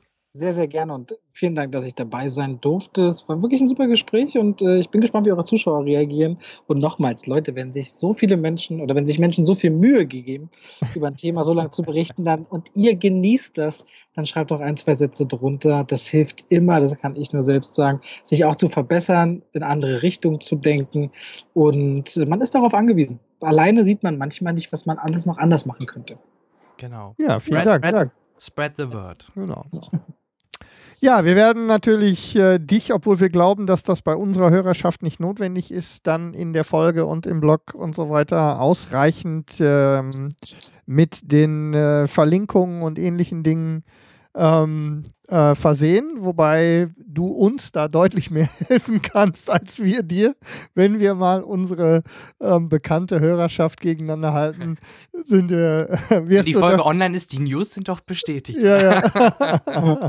wirst du, wirst du Schickt, das? schickt's auf jeden Fall äh, rum. Ich werde gucken, was ich machen Na kann. klar. Na, natürlich. Wir werden dich äh, auf dem Laufenden halten. Ich würde sagen, machen wir hier den Deckel drauf und ähm, verabschieden uns bis äh, zur nächsten Folge, wann auch immer das sein wird. Jo, Ende des Monats. Genau. Macht es gut und dann. bis dahin. Tschüss. Tschüss. Tschüss.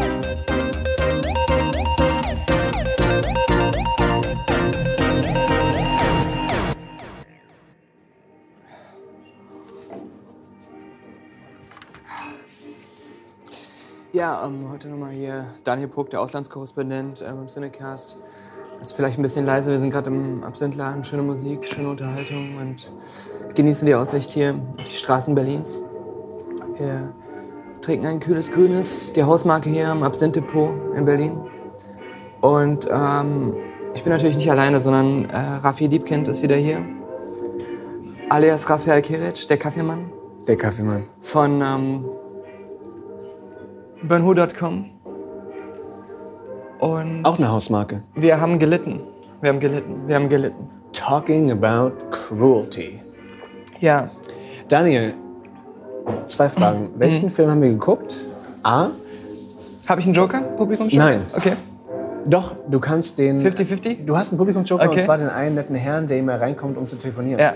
Falls ein Obdachloser reinkommt und äh, irgendwie zu hören ist, der redet, das ist einfach äh, der Umgebung geschuldet. Ja. Wie du sagen würdest, das ist Berlin. Das ist Berlin. So. Ist einfach authentisch. Anyway, zwei das ist einfach Fragen. authentisch. Zwei Fragen, Herr Puck. Ja, Einmal, wie heißt der Kannst du Film? bitte meinen echten Namen nicht weiter erwähnen? Entschuldigung. Ich möchte. Äh, Ja, Entschuldigung. Es ist mir peinlich, über Herr den Haag. Film zu reden. Wie heißt der Titel des Films? Erstens. Mhm. Und zweitens, in einem Satz, worum geht es in diesem Film?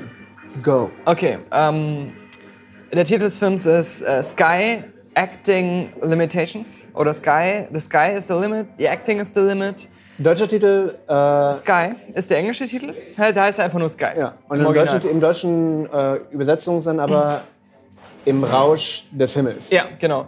Ähm, nicht etwa im Rausch der Sterne. Nein. Das ist, Ein ganz anderer edler Tropfen, Richtig. aber den wir schon empfohlen haben. genau, Burnt Burnt. mit Bradley, Bradley. Daniel. Brad, wie ich ihn nenne, ah. Ähm, hat eine tolle Performance gegeben in dem Film. Wir werden vielleicht nachher nochmal auf Burnt zurückkommen. Wahrscheinlich. Notgedrungen. Ja.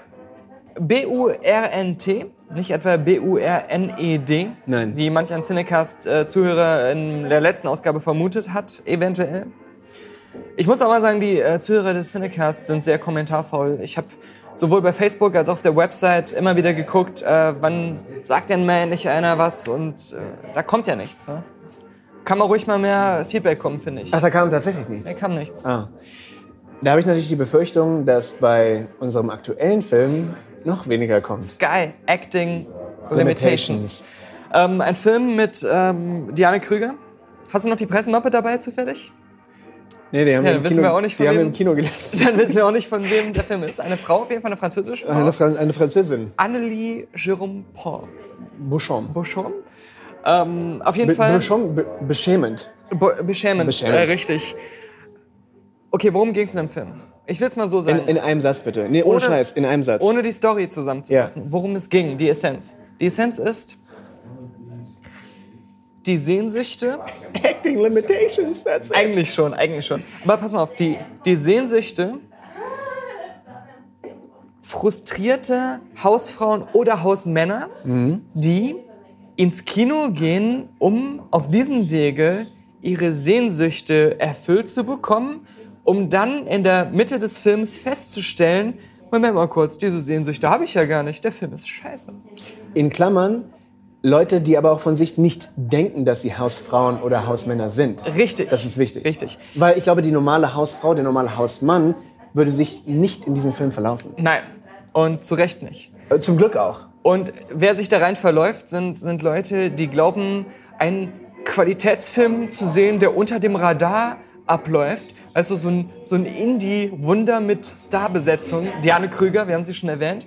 Äh, Norman Reedus von Walking Dead. Ja? Joshua Jackson. Genau. Bekannt aus ähm, Dawson's Creek. Richtig. Und äh, zufälligerweise. Aber der hat auch nur einen Sheriff gespielt, oder? Richtig. In aber einer auch der- Szene. aber der Ehemann von Diane Kruger. ja. Ja. Äh, Der, der aktuelle? Der aktuelle? Okay, Ja, weil, ja. weil ihr Ex-Mann ist ja Guillaume Canet, der Ja, französische nein, nein. Schauspieler. Und der war ja ähm, in einem. Nee, genau, das stand im Presseheft, habe ich gerade gelesen. Dass, äh, Wirklich? Dass, genau, der Typ, der ihren Mann spielt in diesem Film, der ihren äh, Vergewaltigermann, der ist ja ähm, in einem anderen Film, der, den Guillaume Canet gedreht hat, auch drin gewesen. Ah, okay. Ich, ich, ich hatte schon Angst, dass du sagst, das wäre ihr Ex-Mann gewesen. nein, nein, nein, nein. Furchtbar. Also dieser, dieser äh, Rocky Balboa am Ende seiner Karriere, äh, so sah er ungefähr aus. Das, das, die Sache ist, wir werden hier, also für normale Zuhörer ist das alles sehr kryptisch, weil sie den Film nicht kennen, aber auch wahrscheinlich niemals kennen werden. Richtig. Und wir können auch nur davon abraten. Also wir sind, ich habe eine Stunde lang, ich habe auf die Uhr geguckt, wir wussten, der Film geht 100 Minuten. Worüber wir uns erstmal gefreut haben. Ja, und dann gucke ich auf die Uhr und ich dachte, der, vielleicht ist er gleich vorbei. Und dann war es 16 Uhr. Um 15 Uhr ging der Film los. Wo du meintest, noch, noch 40 Wir haben noch Minuten. 40 Minuten vor uns. ja. Normalerweise, wenn ich für einen Film Geld ausgegeben habe, das war ja wieder eine Pressevorführung, äh, wenn ich für einen Film Geld ausgegeben habe, dann fange ich an, wenn er langweilig ist, die Kinokarte so klein zu falten, wie es nur geht, um mich ein bisschen zu challengen und herauszufordern und zu belustigen. Und in dem Fall hatte ich halt keine Kinokarte und wusste nicht, was ich machen sollte. Ja, so, also äh, kurz zum, zum Cast. Diane Kruger. Ja. Aus welchem Grund auch immer. Diana Heidkrüger. Diana Heidkrüger. Und in den Glorious Bastards spielt sie ja eine Deutsche, die Englisch spricht, richtig? Ja. Sie spielte eigentlich äh, hier irgendwie Hildegard Knef oder. Ja, Genau. genau. Sowas in die Richtung, ja, ne? Ja, ja. Gudrun Enslin. Ja. Und äh, sie spielt aber halt eine Person, die sehr gut Englisch spricht und dann versucht, einen deutschen Akzent aufzulegen. In Bastards. In Bastards. Und hier Hier spricht sie erstmal Französisch. Der, fing, der Film fing mit Französisch an. Wobei Französisch ja eigentlich ihre Halbmuttersprache auch ist, weil sie ja Nicht wirklich. Ich meine, sie ist nur nach Paris gegangen, um zu modeln und das war's. Oh, aber sie hat ja auch diesen Franzosen Guillaume Ja, Canet gut, mal also sie spricht gut Französisch, Ja, Punkt. okay. Ja, das lassen wir ihr. Sie Ja. spricht gut Französisch. Und vielleicht ist es ein bisschen Nitpicking gerade. Also ich habe ja auch das Wort ähm, arrêté, äh, arrête, Arrête. arrête durch den no, Film arrêtez. Arrêtez. Arrêtez. Oui, c'est vrai, Infinitiv. Ja. Arrêtez. Sie sagt das ja zweimal und dann Arrête. einmal arrête. Einmal, Arrête. Genau. Einmal hör auf, Arrête über meine Fehlgeburt zu reden und Arrête mich zu vergewaltigen. Ja, so ein Film ist das. So ein übrigens. Film ist es übrigens. Ähm, Fehlgeburt, Vergewaltigung. auf jeden Fall, ich bin total kleinlich gerade, aber wenn wir schon über Performance reden und Cast, okay? Ja. Fehlcast throughout the roof. Richtig. In jeder Rolle. Ja. In, außer einer Rolle, auf die wir nachher noch zurückkommen. Ja, Ja, okay. Ja. Ein, ein, ein, ein, ein Easter Egg. richtig. Ein Diamant. Ein, ein Bouchon Easter Egg. Ein Ein, Rohdiamant. Roh, ein Rohdiamant. Ähm, nein, in, diesem, in diesem Film sp spricht sie quasi Französisch Ja. und dann spricht sie aber Englisch, weil sie auf Amerika Roadtrip ist mit ihrem Ehemann. Aber da sie ja auch eine Deutsche spielt, Aber dann stellt sie heraus, dass sie eine Deutsche spielt Ja, und und dann verfällt sie in deutschen Akzent. ja, Und sorry, aber auch für Leute, die das in Originalversionen sehen und vielleicht der, Deutsch, der englischen Sprache nicht komplett mächtig sind, ist das alles komplett verwirrend und man weiß überhaupt nicht, was und ist sie hat ja gerade einen passiert. französischen Mann. Richtig. Und die Sache ist einfach, wenn ich einen französischen Mann habe, mit dem ich, sie ist ja auch irgendwie, glaube ich, schon sechs oder acht Jahre mit ihm zusammen. Richtig, acht Jahre. Und dann geht man ja davon aus, okay, sie leben in Frankreich. Sie ist eigentlich in gewohnt, sie ist gewohnt, Französisch zu reden. Das heißt, sie müsste mehr jemand sein, der, wenn sie Englisch redet, eher in die Richtung geht, einen französischen Akzent zu haben oder zumindest, weißt du, also, weil sie ist ja inzwischen keine deutschsprachige mehr. Richtig. Das ist halt, das ist, und da verfallen wir in eine Art Detailfanatismus, Aber sorry, das ist halt, weil alles andere schon so unglaublich weil, ablenkend weil so ein. Film nur funktioniert, wenn er das auch Danke. betreibt. Genau, weil die Genau. ganze Story basierte darauf. Ja. Ja. Die, die Story basierte darauf, dass diese zwei Dass es glaubhaft ist, dass sie schon so lange zusammen sind. Richtig.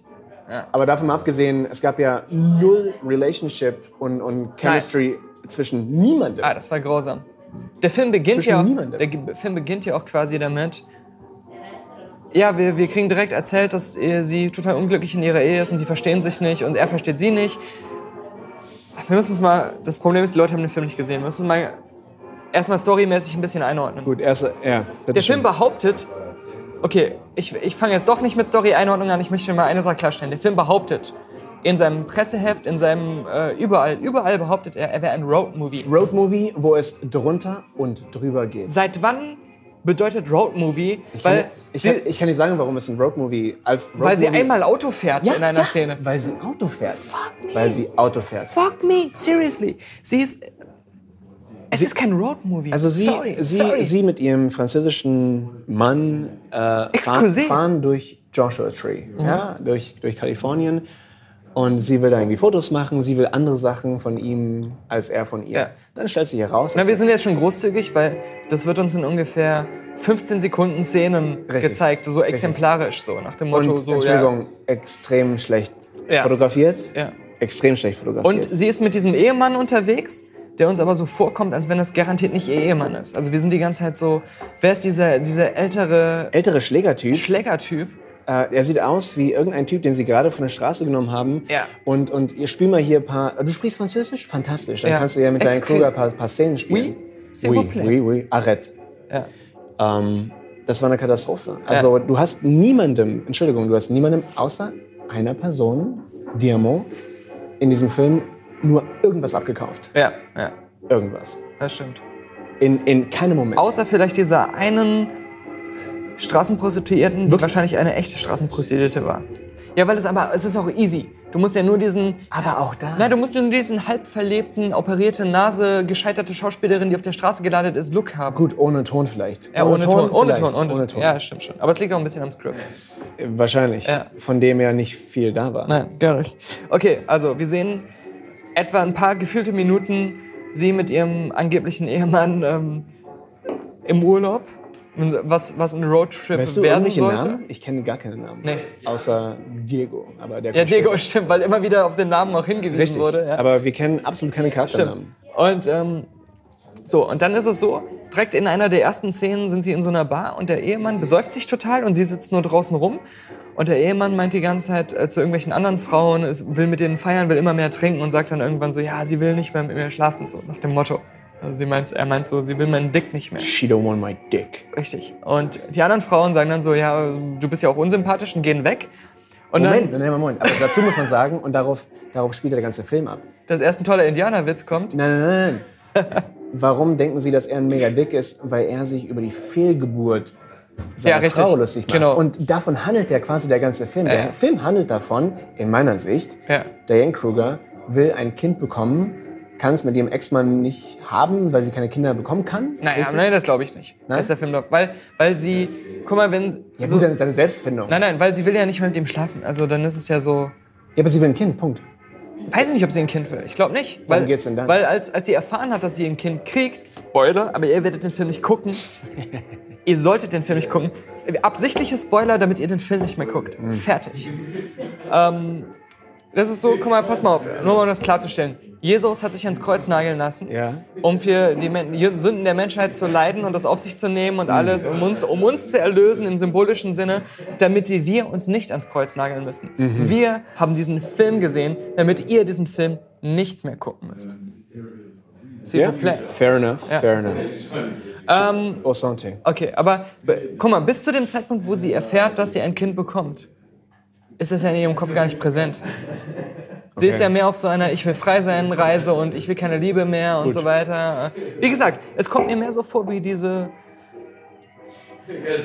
festgefahrene Frau, die irgendwann mal geheiratet hat und irgendwie aber auch unglücklich ist und die auf einmal so eine Möglichkeit bekommt, dadurch, dass ihr Mann versucht hat, sich zu vergewaltigen und sie dachte, sie hätte ihn im Affekt erschlagen. Auf einmal so die Möglichkeit bekommen, ah, okay, ich kann jetzt äh, einfach mal I'm a free meine, agent. mich von meiner Depression befreien. I'm a free bird. Ja, während ich immer noch depressiv bin. Komplett depressiv Ja. übrigens. Übrigens, dieser, dieser kleine Einschub hier im Cinecast, der geht irgendwie gefühlt, der wird acht Stunden lang dauern Ja. äh, und keinen Sinn machen, aber dafür sind wir ja da. Ja. Burnwho.com. Tangled Precocity. Kleiner Film von uns. Erklärt alles. Au santé. Alright. Chanson. Auf jeden Fall denkt sie, sie bringt ihren Mann um. Und äh, dann äh, fährt sie drei Tage durch die Wüste und will irgendwie entkommen. Und es werden alle Klischees bedient, die es aus irgendwelchen Filmen gibt. Polizei hält sie an, sie hat ein bisschen Angst und so weiter und so fort.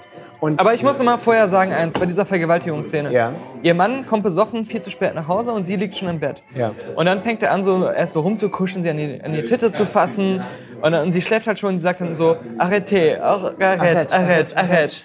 Und, ähm, und er macht dann weiter und dann strugglen sie und er schmeißt sie irgendwie so auf den Boden, aber er ist, ein, er ist ja besoffen, er ist ja unkoordiniert und Richtig. besoffen. Er ist halt relativ kräftig und groß und alt, aber besoffen. So.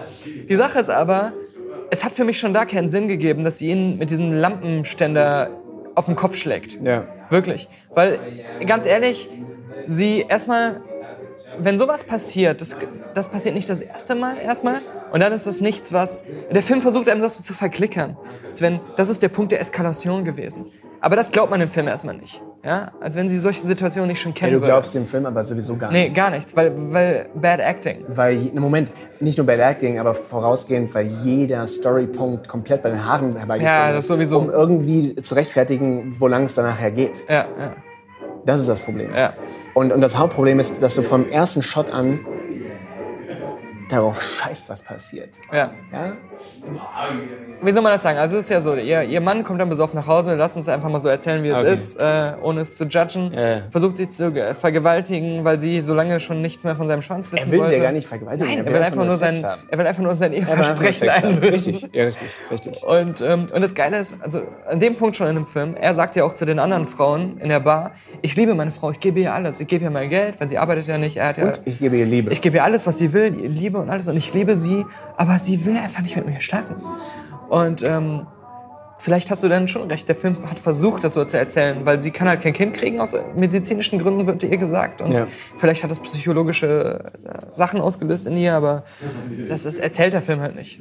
Das ist halt ein ganz Nein, natürlich Problem. nicht. Aber ich glaube, die Idee dahinter war auf jeden er, Fall er eines erschafft dieser Themen. aus dieser Idee heraus stereotypische Figuren, die das dann wieder schlecht zu, anzunehmen machen alles.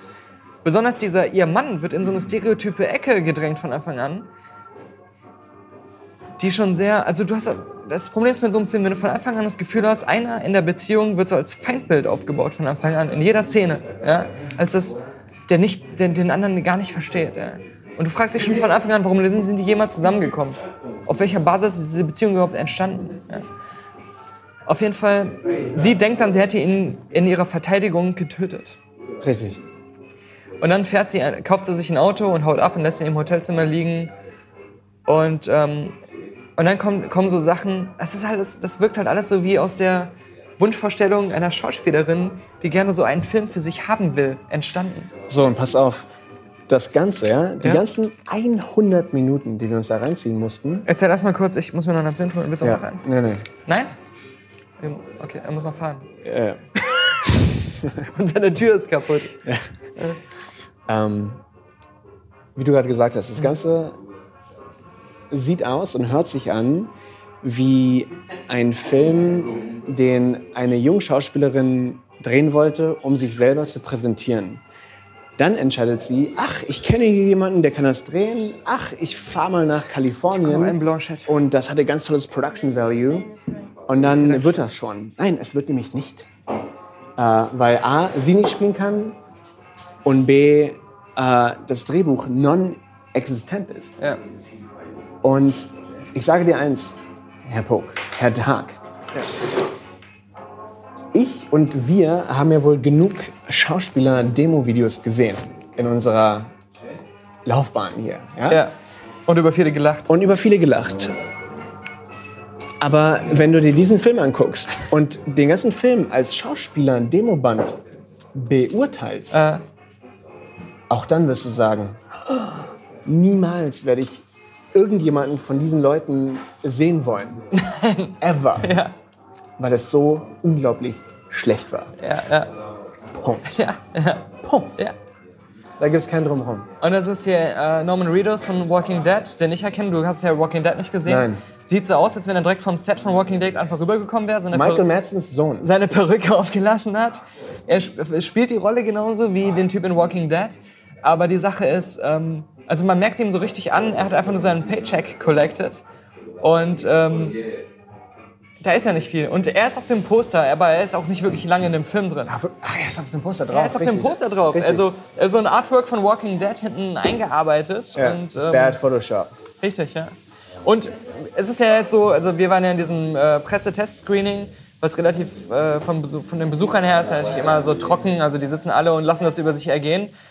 Und, ähm, aber zwischendurch hörte man doch schon auch durchaus eine zum Beispiel weibliche Pressefrau, die dann so machte so, ach nee, so, ah, Es kam tatsächlich so ein Seufzen oh und sowas. Gott. Ja. Oh nein. Und genau, und in den Momenten, wo es in absoluten Bullshit nur noch gipfelte.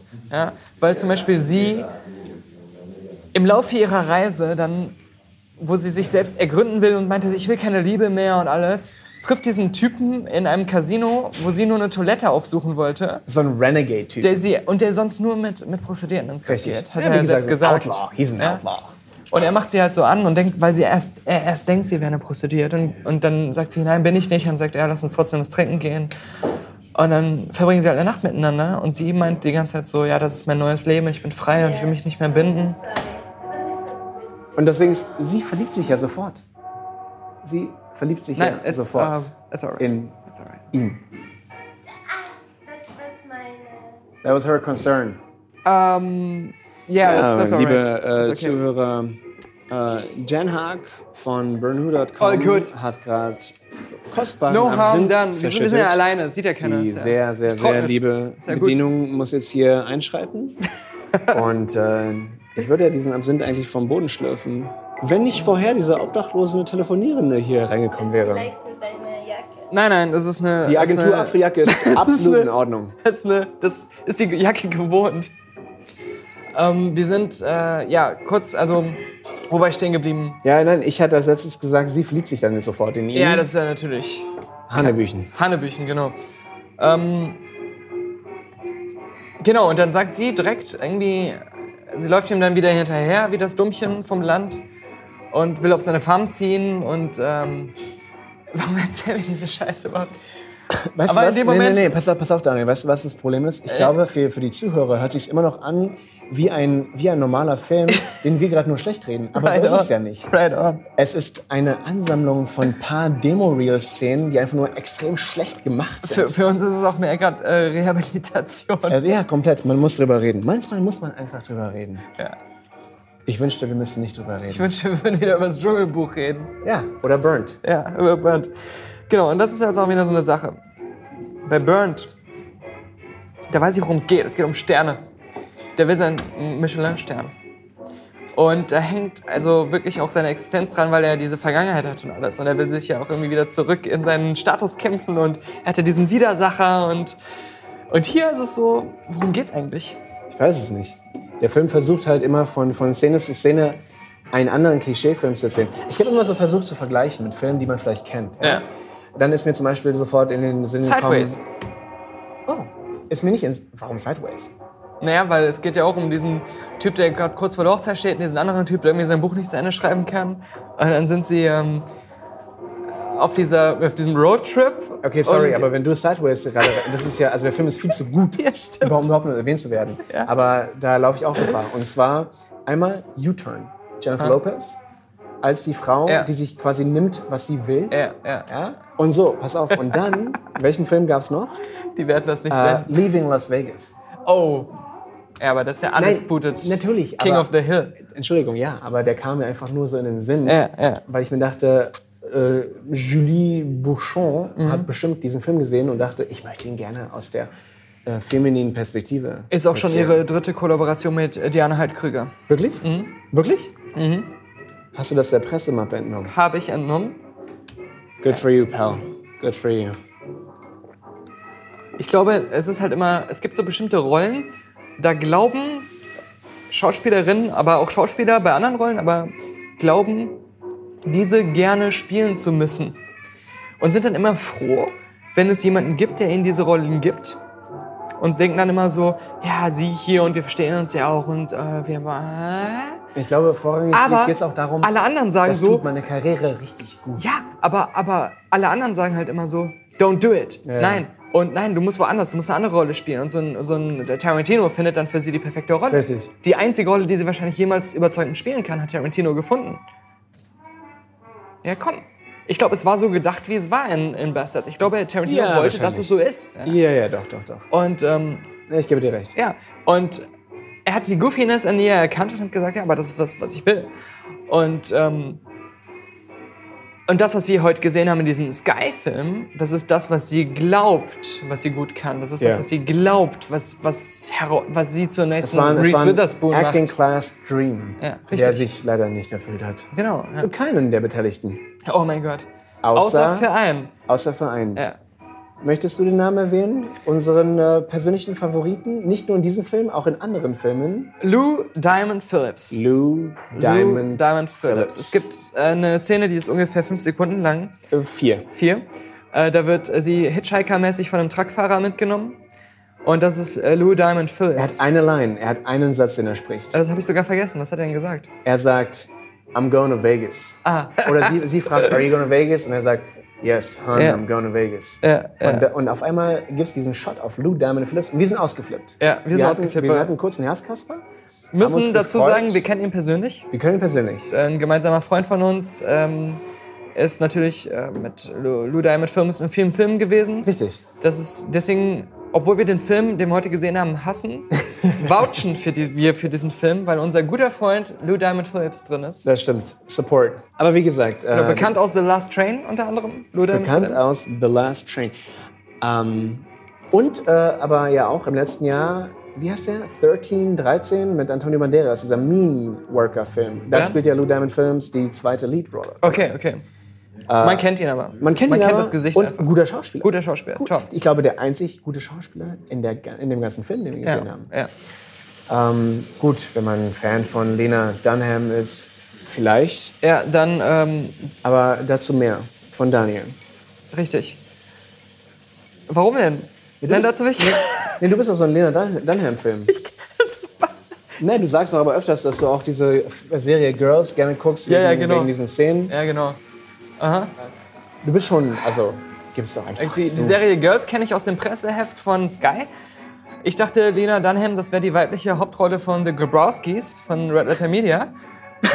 The Grabowski. Also sie sieht wirklich so aus. Ja, das stimmt. Ich dachte, das wäre sie. Das Gute ist, ich liebe diese Filmkritik, weil meine mittelmäßige Wertung von Zootopia und meine schlechte bis halbgare niedrige Wertung für Hail Caesar der einen Oscar, wird, Oscar verdient hätte. wird in Perspektive gerückt. Richtig, richtig, richtig. ab da, wo Lena Dunham kam, da geht es ja darum, dass ähm, Rufus Rainbright, nein, warte, ähm, äh, der von Walking Dead, ähm, wo waren wir stehen geblieben? Wir, naja, wir waren stehen geblieben bei Lou Diamond Phillips und so weiter. Ich, ich kann eigentlich gar nicht mehr darüber sagen. Das Einzige, was mir eingefallen war, Ja. War, erinnerst du dich noch an die Acting Challenges bei Germany's Next Topmodel, wo Hayo und Job dann bewertet haben, wie die Models in Anführungsstrichen irgendwas ausgespielt haben? Ja, ja, ja. Das war ja komplettes Fremdschämen. Mhm. Und man guckt das ja doch aus Unterhaltungswert und weil man Job und Hayo so gerne mag. Ja. Äh, trotzdem sagt man, wow, Es tut mir leid für die Mädchen. es tut mir leid für die Mädchen, wow, sind die schlecht. Ja. Jetzt ist das Problem, dass Sky weit unter dem Niveau von Germany's Next Top Models Acting Challenges liegt. In meiner Meinung. Ja, absolut. Absolut. Absolut. Absolut. Und ich meine das vollkommen ernst. Sie wollten etwas Bestimmtes machen und haben sich in dieser Idee irgendwie so selbst verliebt, dass sie dachten, sie würden das tun, aber es war es einfach nicht. Weil, und diesen Film gibt es schon hundertmal. Genau diesen Film. Und, und, und sie pochen so darauf, dass irgendwelche Muttis, die zu Hause festsitzen oder irgendwelche Fatis, die zu Hause festsitzen, sich den Film mal so angucken und dann so denken, ja, das ist das, wovon ich träume. Einfach mal so meinen Ehemann oder meine Ehefrau zu erschlagen mit, einem- mit einem Lampenschirm und dann äh, auf eine Farm zu ziehen und so einen rebellischen Ex-Soldaten äh, von dem geschwängert zu werden oder den zu schwängern. Der an einer Uranvergiftung leidet. Genau. Und das ist dann so tragisch und so, nein, weil Wo, wobei, so wie du es jetzt gerade erzählst, hört sich an wie der Plot von äh, Sex and Crime. der besser war, oder? Der, auf, der, Der- der um Längen besser Auf, war. auf eine Er bestimmte war um Art. Längen besser. auf eine Art, dass er nicht gut war, aber auf, auf eine andere Art schlecht. Nein. Also wir haben uns mehr unterhalten gefühlt, Natürlich. dadurch, dass er so schlecht war. Äh, hier, wir hatten kein Talent, Wir hatten kein Geld. Wir hatten ein bisschen Geld. Ein bisschen. Ein kleines ich weiß bisschen. Nicht. Ich weiß, ich bin Weil ich dachte mir manchmal, wenn sie so eine Straßenszene gezeigt haben und da liefen irgendwelche ähm, Extras im Hintergrund rum. Da waren doch keine Extras. Na, da waren Extras. da waren keine Extras. Welche Extras waren denn da? Weil die, da so schlecht Nein, da weil die Extras so schlecht geschauspielert da haben. waren, da waren unschuldige Touristen, Boah, weil- die irgendwie in diesen Film Weißt du, was die schlimmste. Szene war? Wie Diana Heikriger versucht hat, so eine Straßen-Animateurin zu spielen und so Ja, einen ja. auf lustig zu machen. Und alle deiner Szenen, wo sie dann auf einmal einen, Ja. einen Waitress-Job annimmt. Guck mal, Moment. Das, ist, das fasst den Film gut zusammen für Leute, die ihn nicht gesehen haben. Äh, die äh, Diane Krüger geht in einen Diner, um zu essen. Dann kommt die Polizei und guckt sich draußen ihren Auto, was sie vor einer Stunde gekauft hat, kritisch an. Und sie kriegt Angst, weil sie ja gerade ihren Ehemann umgebracht hat. Glaubt sie, der lebt ja eigentlich noch. Sie versteckt sich. Genau. Sie versteckt sich auf der Toilette. Wird von der Jemand, warte, warte, warte, warte, nein, nein, halt, erzähl es nicht falsch, Raphael, du Arschloch, erzähl es nicht falsch. Nimm nicht die Tension raus. Jemand klopft. Und auf einmal kommt eine weibliche Stimme, anstatt man denkt, das wäre die Polizei, die klopft. Nein, es kommt eine weibliche Stimme und sagt, Sie können rauskommen, die Polizei ist weg. Because they were trying to be witty and clever. Ja. Und das ist halt so eine Indianerin, ja?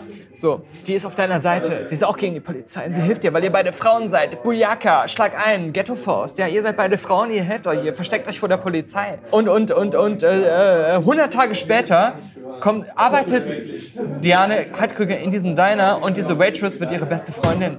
Weil wir beste Freundinnen sind. Weil wir beide gegen die Polizei sind. Weil du eine Indianerin bist. Und ich bin ja auch im Geiste auch eine Indianerin. Weil sie. Und Ich mach keinen und- Spaß. und- es gibt einen Dialog, wo weil- sie so tun, als wenn sie beide Indianer sind. Weil sie, und da glaube ich, kommt wieder die Idee ins Spiel, die sie, die sie drehen wollten, Ja. dass diese Menschen spirituell miteinander sich verbinden. Ja. Dann hast du deine beste Freundin in dem Diner, die dich vor der Polizei beschützt. warum? Obwohl sie dich gar nicht kennt. Und nachher wird sie deine beste Freundin, weil ihr beide Indianer seid. obwohl pass du auf. keine Indianerin bist. Zum Abschluss, ja, zum Abschluss. Nein, nein, wir müssen noch 10 Minuten draufhängen. Sky. Warum heißt der Film Sky? Die Begründung, warum der Weil Film ganz am Ende ein Himmel heißt. zu sehen ist, in einem Shot. Nein, weil die Mutter der Kellnerin, die sie befreundet, die Indianer-Schamanin, Ja. ihr den Namen Sky Naranja Sorry, I'm gibt. out of here. I, I didn't get that. Ja. I was asleep at that moment. Sie hat ihr den Namen Fuck me, really? Sky Naranja gegeben. Really? Die sagt, cause you're, you're like the sky. You're moving in mysterious ways. Diese indianische Waitress von diesem Diner. Wir müssen noch mal festhalten, dieses angebliche Road-Movie spielt sich ab zwischen einem Diner, Einem Hotel? einem Hotel und einem anderen und einer Farm, Moment mal. die alle in einem Moment. Stadtteil scheinen. Ja, aber das Problem ist, es hört sich schon wieder besser an, als es eigentlich Ja, war. stimmt. Weil, Das hört sich wieder wie Bottle Rocket an. Ja. Der auch in einem Hotel, in, in einem, einem Banküberfall Bank- und einem Diner. in einem Diner steht. Ja, Fuck me. das ist ja das Problem. Right on, right on, right on. Wir vertreiben hier die Kunden in diesem Laden, weil wir so laut sind. Ähm, aber pass auf, die ähm, Waitress sagt zu Re ähm, pass auf, äh, Diane Krüger hat ja auch den Vorteil in dem Film, wen immer sie trifft, derjenige sagt, du kannst bei mir wohnen, solange wie du willst. Das Irgendwann- stimmt, jeder Einzelne. Ja, aber irgendwann wird sie dann doch rausgeschmissen oder will selbst gehen. Und dann findet sie jemand anders, der sagt, ach übrigens, du kannst bei mir, also, ich kenne dich zwar nicht, ich weiß nicht, wer du bist, ich habe dich noch nie gesehen, ich also, ich habe keine Affection und wir haben auch ein komplett unterschiedliches Leben und unsere Philosophie ist komplett gegeneinander gerichtet. Aber du doch kannst- 40 Dollar in die genau, Kaffeekasse. Du 40, Dollar, das ist alles kein Problem, genau. Und einen Tag später, oh, du musst doch ausziehen. Aus welchen Gründen auch immer. Und genau. Ähm, auf jeden Fall. 12, nein, 35. Ähm, dann äh, bei dieser Indian Waitress, ja, die sagt dann, ja, du kannst bei uns wohnen, solange du willst, in unserem Indianer-Hort, keine Ahnung. Reservat. Bloß bitte tu mir den Gefallen und tu nicht so, als wenn wir im Dunkeln sehen könnten oder irgendwelche blöden Indianer-Rituale machen würden, weil da sind wir ja schon längst drüber hinaus. Und mach Das habe ich nicht verstanden. äh, äh, mach, hör mal auf, mach jetzt keine Klischees, wir sind ganz normale Menschen. Dann geht sie dahin und die nächste Szene ist ein Indianerritual. Indianerritual. Sie sehen im Dunkeln und, und, die, die Mutter und sagt, können die Zukunft ach voraussagen. übrigens, du bist Sie kann schwanger. die Zukunft Du voraussagen. bist, du bist schwanger und kriegst einen Sohn. Ein Sohn. Ja. Und dann geht sie zum Arzt und der Arzt sagt, ah, du bist schwanger. ja, das stimmt so. Next. Wir, wirklich, also, wir, wir, ich kann es nochmal betonen. Wir können nur noch mal auffordern, Leute, die uns hier Lasst zuhören. euch nicht hinters Licht führen. Erstens, lasst, uns, lasst euch nicht hinters Licht führen. Und B, wir möchten überrascht werden. Wir wollen sehen, dass Johnny Depp sowohl eine äh, transvestiten Gefangenen als auch den Gefängniswärter spielt. In einem Film, in einem und demselben Film. Das ist, das ist für mich. I haven't seen that before. No. Before Night Falls. Wir möchten überrascht werden. Zeiten. Wir Genau. möchten mit irgendetwas überrascht werden. Ja. Und das kann noch so scheiße sein und so belanglos. Und ich, nein, vor allem, ich will nicht das Gefühl haben, und das ist das, was ich schon seit einer Stunde versuche auf den Punkt zu bringen. Ein Film wie Wild, der weiß, was seine Zielgruppe ist, aber schafft es dann, sie perfekt so zu bedienen, dass man selbst, wenn man nicht die Zielgruppe ist, wenn man dann in den Film reinstolpert, denkt so, war okay. Ich verstehe, was er versucht hat und er hat es geschafft, das, was er versucht hat, zu machen. Ob man den Film dann gut findet oder nicht, liegt dann wieder daran, ob man solche Filme mag. Richtig. So, bei dem Film, ja, ich weiß, was die Zielgruppe war, aber ich glaube, Weißt du das? ja, aber ich glaube, selbst die Zielgruppe wird ab der Hälfte so sagen, das ist irgendwie blöd. Ich weiß nicht, also, ja, was, mir fällt sonst nichts mehr ein zu dem Film. Nein, es gibt auch nicht mehr, nichts mehr zu sagen. Ja. Also wer jetzt noch in den Film geht oder sich den irgendwo allein schon im Flugzeug anguckt, ist selber schuld. Es ist auch einfach so, dass die, der einzige Grund, den Film zu sehen, und das ist auch zu rechten Grund, ich würde auch sagen, ja, Leute, dann ist das was für euch. Wenn ihr einfach sagt, ich will alles sehen, wo äh, Neil Diamond Phillips mitspielt, Das ist richtig. Wenn ihr einen Neil Diamond Phillips Marathon veranstaltet, werdet ihr nicht enttäuscht sein. Nein, ihr werdet nicht enttäuscht sein. Ihr müsst zwar 100 Minuten lang durchstehen, Ja. um 99 Minuten und 45 Sekunden sich anzugucken, um Lou Diamond Phillips zu sehen. Ja. Aber dann kommt der glorreiche Moment, wo Lou Diamond Phillips beweist, warum er Lou Diamond Phillips heißt. Oder, um es in andere Worte zu fassen, wenn ihr so sagt, so, ah, der Film, ein, es gibt einen neuen Film von Caroline Link. Und dann guckt ihr den so und denkt so, Moment mal, der war irgendwie, irgendwie war der langweilig und scheiße. ist Caroline Link. Nein, irgendwie, nein, warte, war Caroline Link, die ersten, die die Jenseits von Afrika gemacht hat. War das nicht die? Hieß sie nicht Caroline Link? Ja, ja. Ja, auf jeden Fall. Weiß ich nicht. Oder, oder wie heißt die andere? Dürres Durie. Anders gesagt. Okay, Caroline Link ist vielleicht auch richtig, aber okay, sagen wir mal Da so. spielen ja nur so Leute wie Nadja Auermann Ja, und, und Natasja Kinski mit. Genau, oder, oder der, der späte Hannes Löhr oder sowas. Keine Ahnung. Ich weiß nicht. Ähm, du sagst so, oh, ich will einen Dürres Durie oder einen Caroline Link-Film gucken. Ich glaube, die ist schon jetzt Caroline Link. So, und dann. Die hat aber gute Bücher geschrieben. ja, ja, Und die Verfilmung. Ja, da, darauf will ich ja hinaus. Pass auf, pass auf, pass auf. Du sagst so, und dann guckst du ihn so und denkst so, naja, so gut war der gar nicht, aber der hat eine goldene Kamera gewonnen. Ja. Dann denkst du, oh, ich habe einen goldenen Kamerafilm gesehen. Das ist also ein goldener Kamerafilm. Oh, cool. Weiß ich jetzt mal, wie das ist. Cooles Erlebnis, goldener Kamerafilm, okay. Speichere ich in meinem Gehirn ab als, hat eine goldene Kamera gewonnen. Was denkst du bei Sky? Bei Sky denkst du so, okay, ich habe jetzt irgendwie einen Film gesehen, der ist, äh, der hat keine goldene Kamera gewonnen. Noch nicht mal das. Er war nicht gut, aber hat auch keine goldene Kamera gewonnen. Was habe ich jetzt davon? Nichts. Ich meine, selbst wenn nur ähm, Michael Henrik und, und äh, Johannes. Jan das hören sollten, weil sie es dann doch nicht in den Cinecast machen, kann man verstehen. Ja. Aber ich hoffe, sie tun's, weil, weil man muss auch einfach mal aufstehen und sagen so, klar, so ein Zoomania hat für mich so ein halbgares, mittelmäßiges Fazit bekommen, ist aber der erfolgreichste Film wahrscheinlich der nächsten zehn Jahre. Und hat auch ein Rotten Tomato Rating von 98 Prozent. So. Aber so ein Totalausfall wie das hier. Genau, das ist noch, also da kann man dann auch guten Gewissens sagen, gut, ich habe vielleicht einen Animationsfilm von Disney geguckt, der von Den Haag, von Daniel, nur ein mittelmäßiges Rating bekommen hat. Aber es ist immer noch besser, als diesen Sky zu sehen, diesen Sky-Film. Ich kann nur sagen, äh, besser Zeit investiert, burnwho.com, Tangled Precocity, Honey Badger Don't Care, alle möglichen Filme, die es dort gibt, äh, zu sehen. Von dir vielleicht noch ein abschließendes Wort, Herr Kaffeemann. Der Kaffeemann empfiehlt das Absinth-Depot Berlin, Weimarsterstraße 4, 10, 17, 8 Berlin. Besonders die Hausmarke, das ist ein sehr, gerade für Leute, die jetzt nicht so vertraut mit Absinth sind. Richtig. Es, es gibt Wenn ja man herkommt, Hausmarke ordern. Genau, das ist die richtige Mischung aus Würzigkeit und, und Milde, weil es gibt ja auch viele ähm, Absinthsorten, die vielleicht auch ein bisschen ungewohnter sind und mehr in die Richtung ganz stark Anis gehen Richtig. oder so ganz würzig sind und Aber um so. auf der sicheren Seite zu sein. ja, die Hausmarke sehr zu empfehlen, genau. Und ansonsten, Snooch to the Nooch! Honey Badger don't care. Athena is out.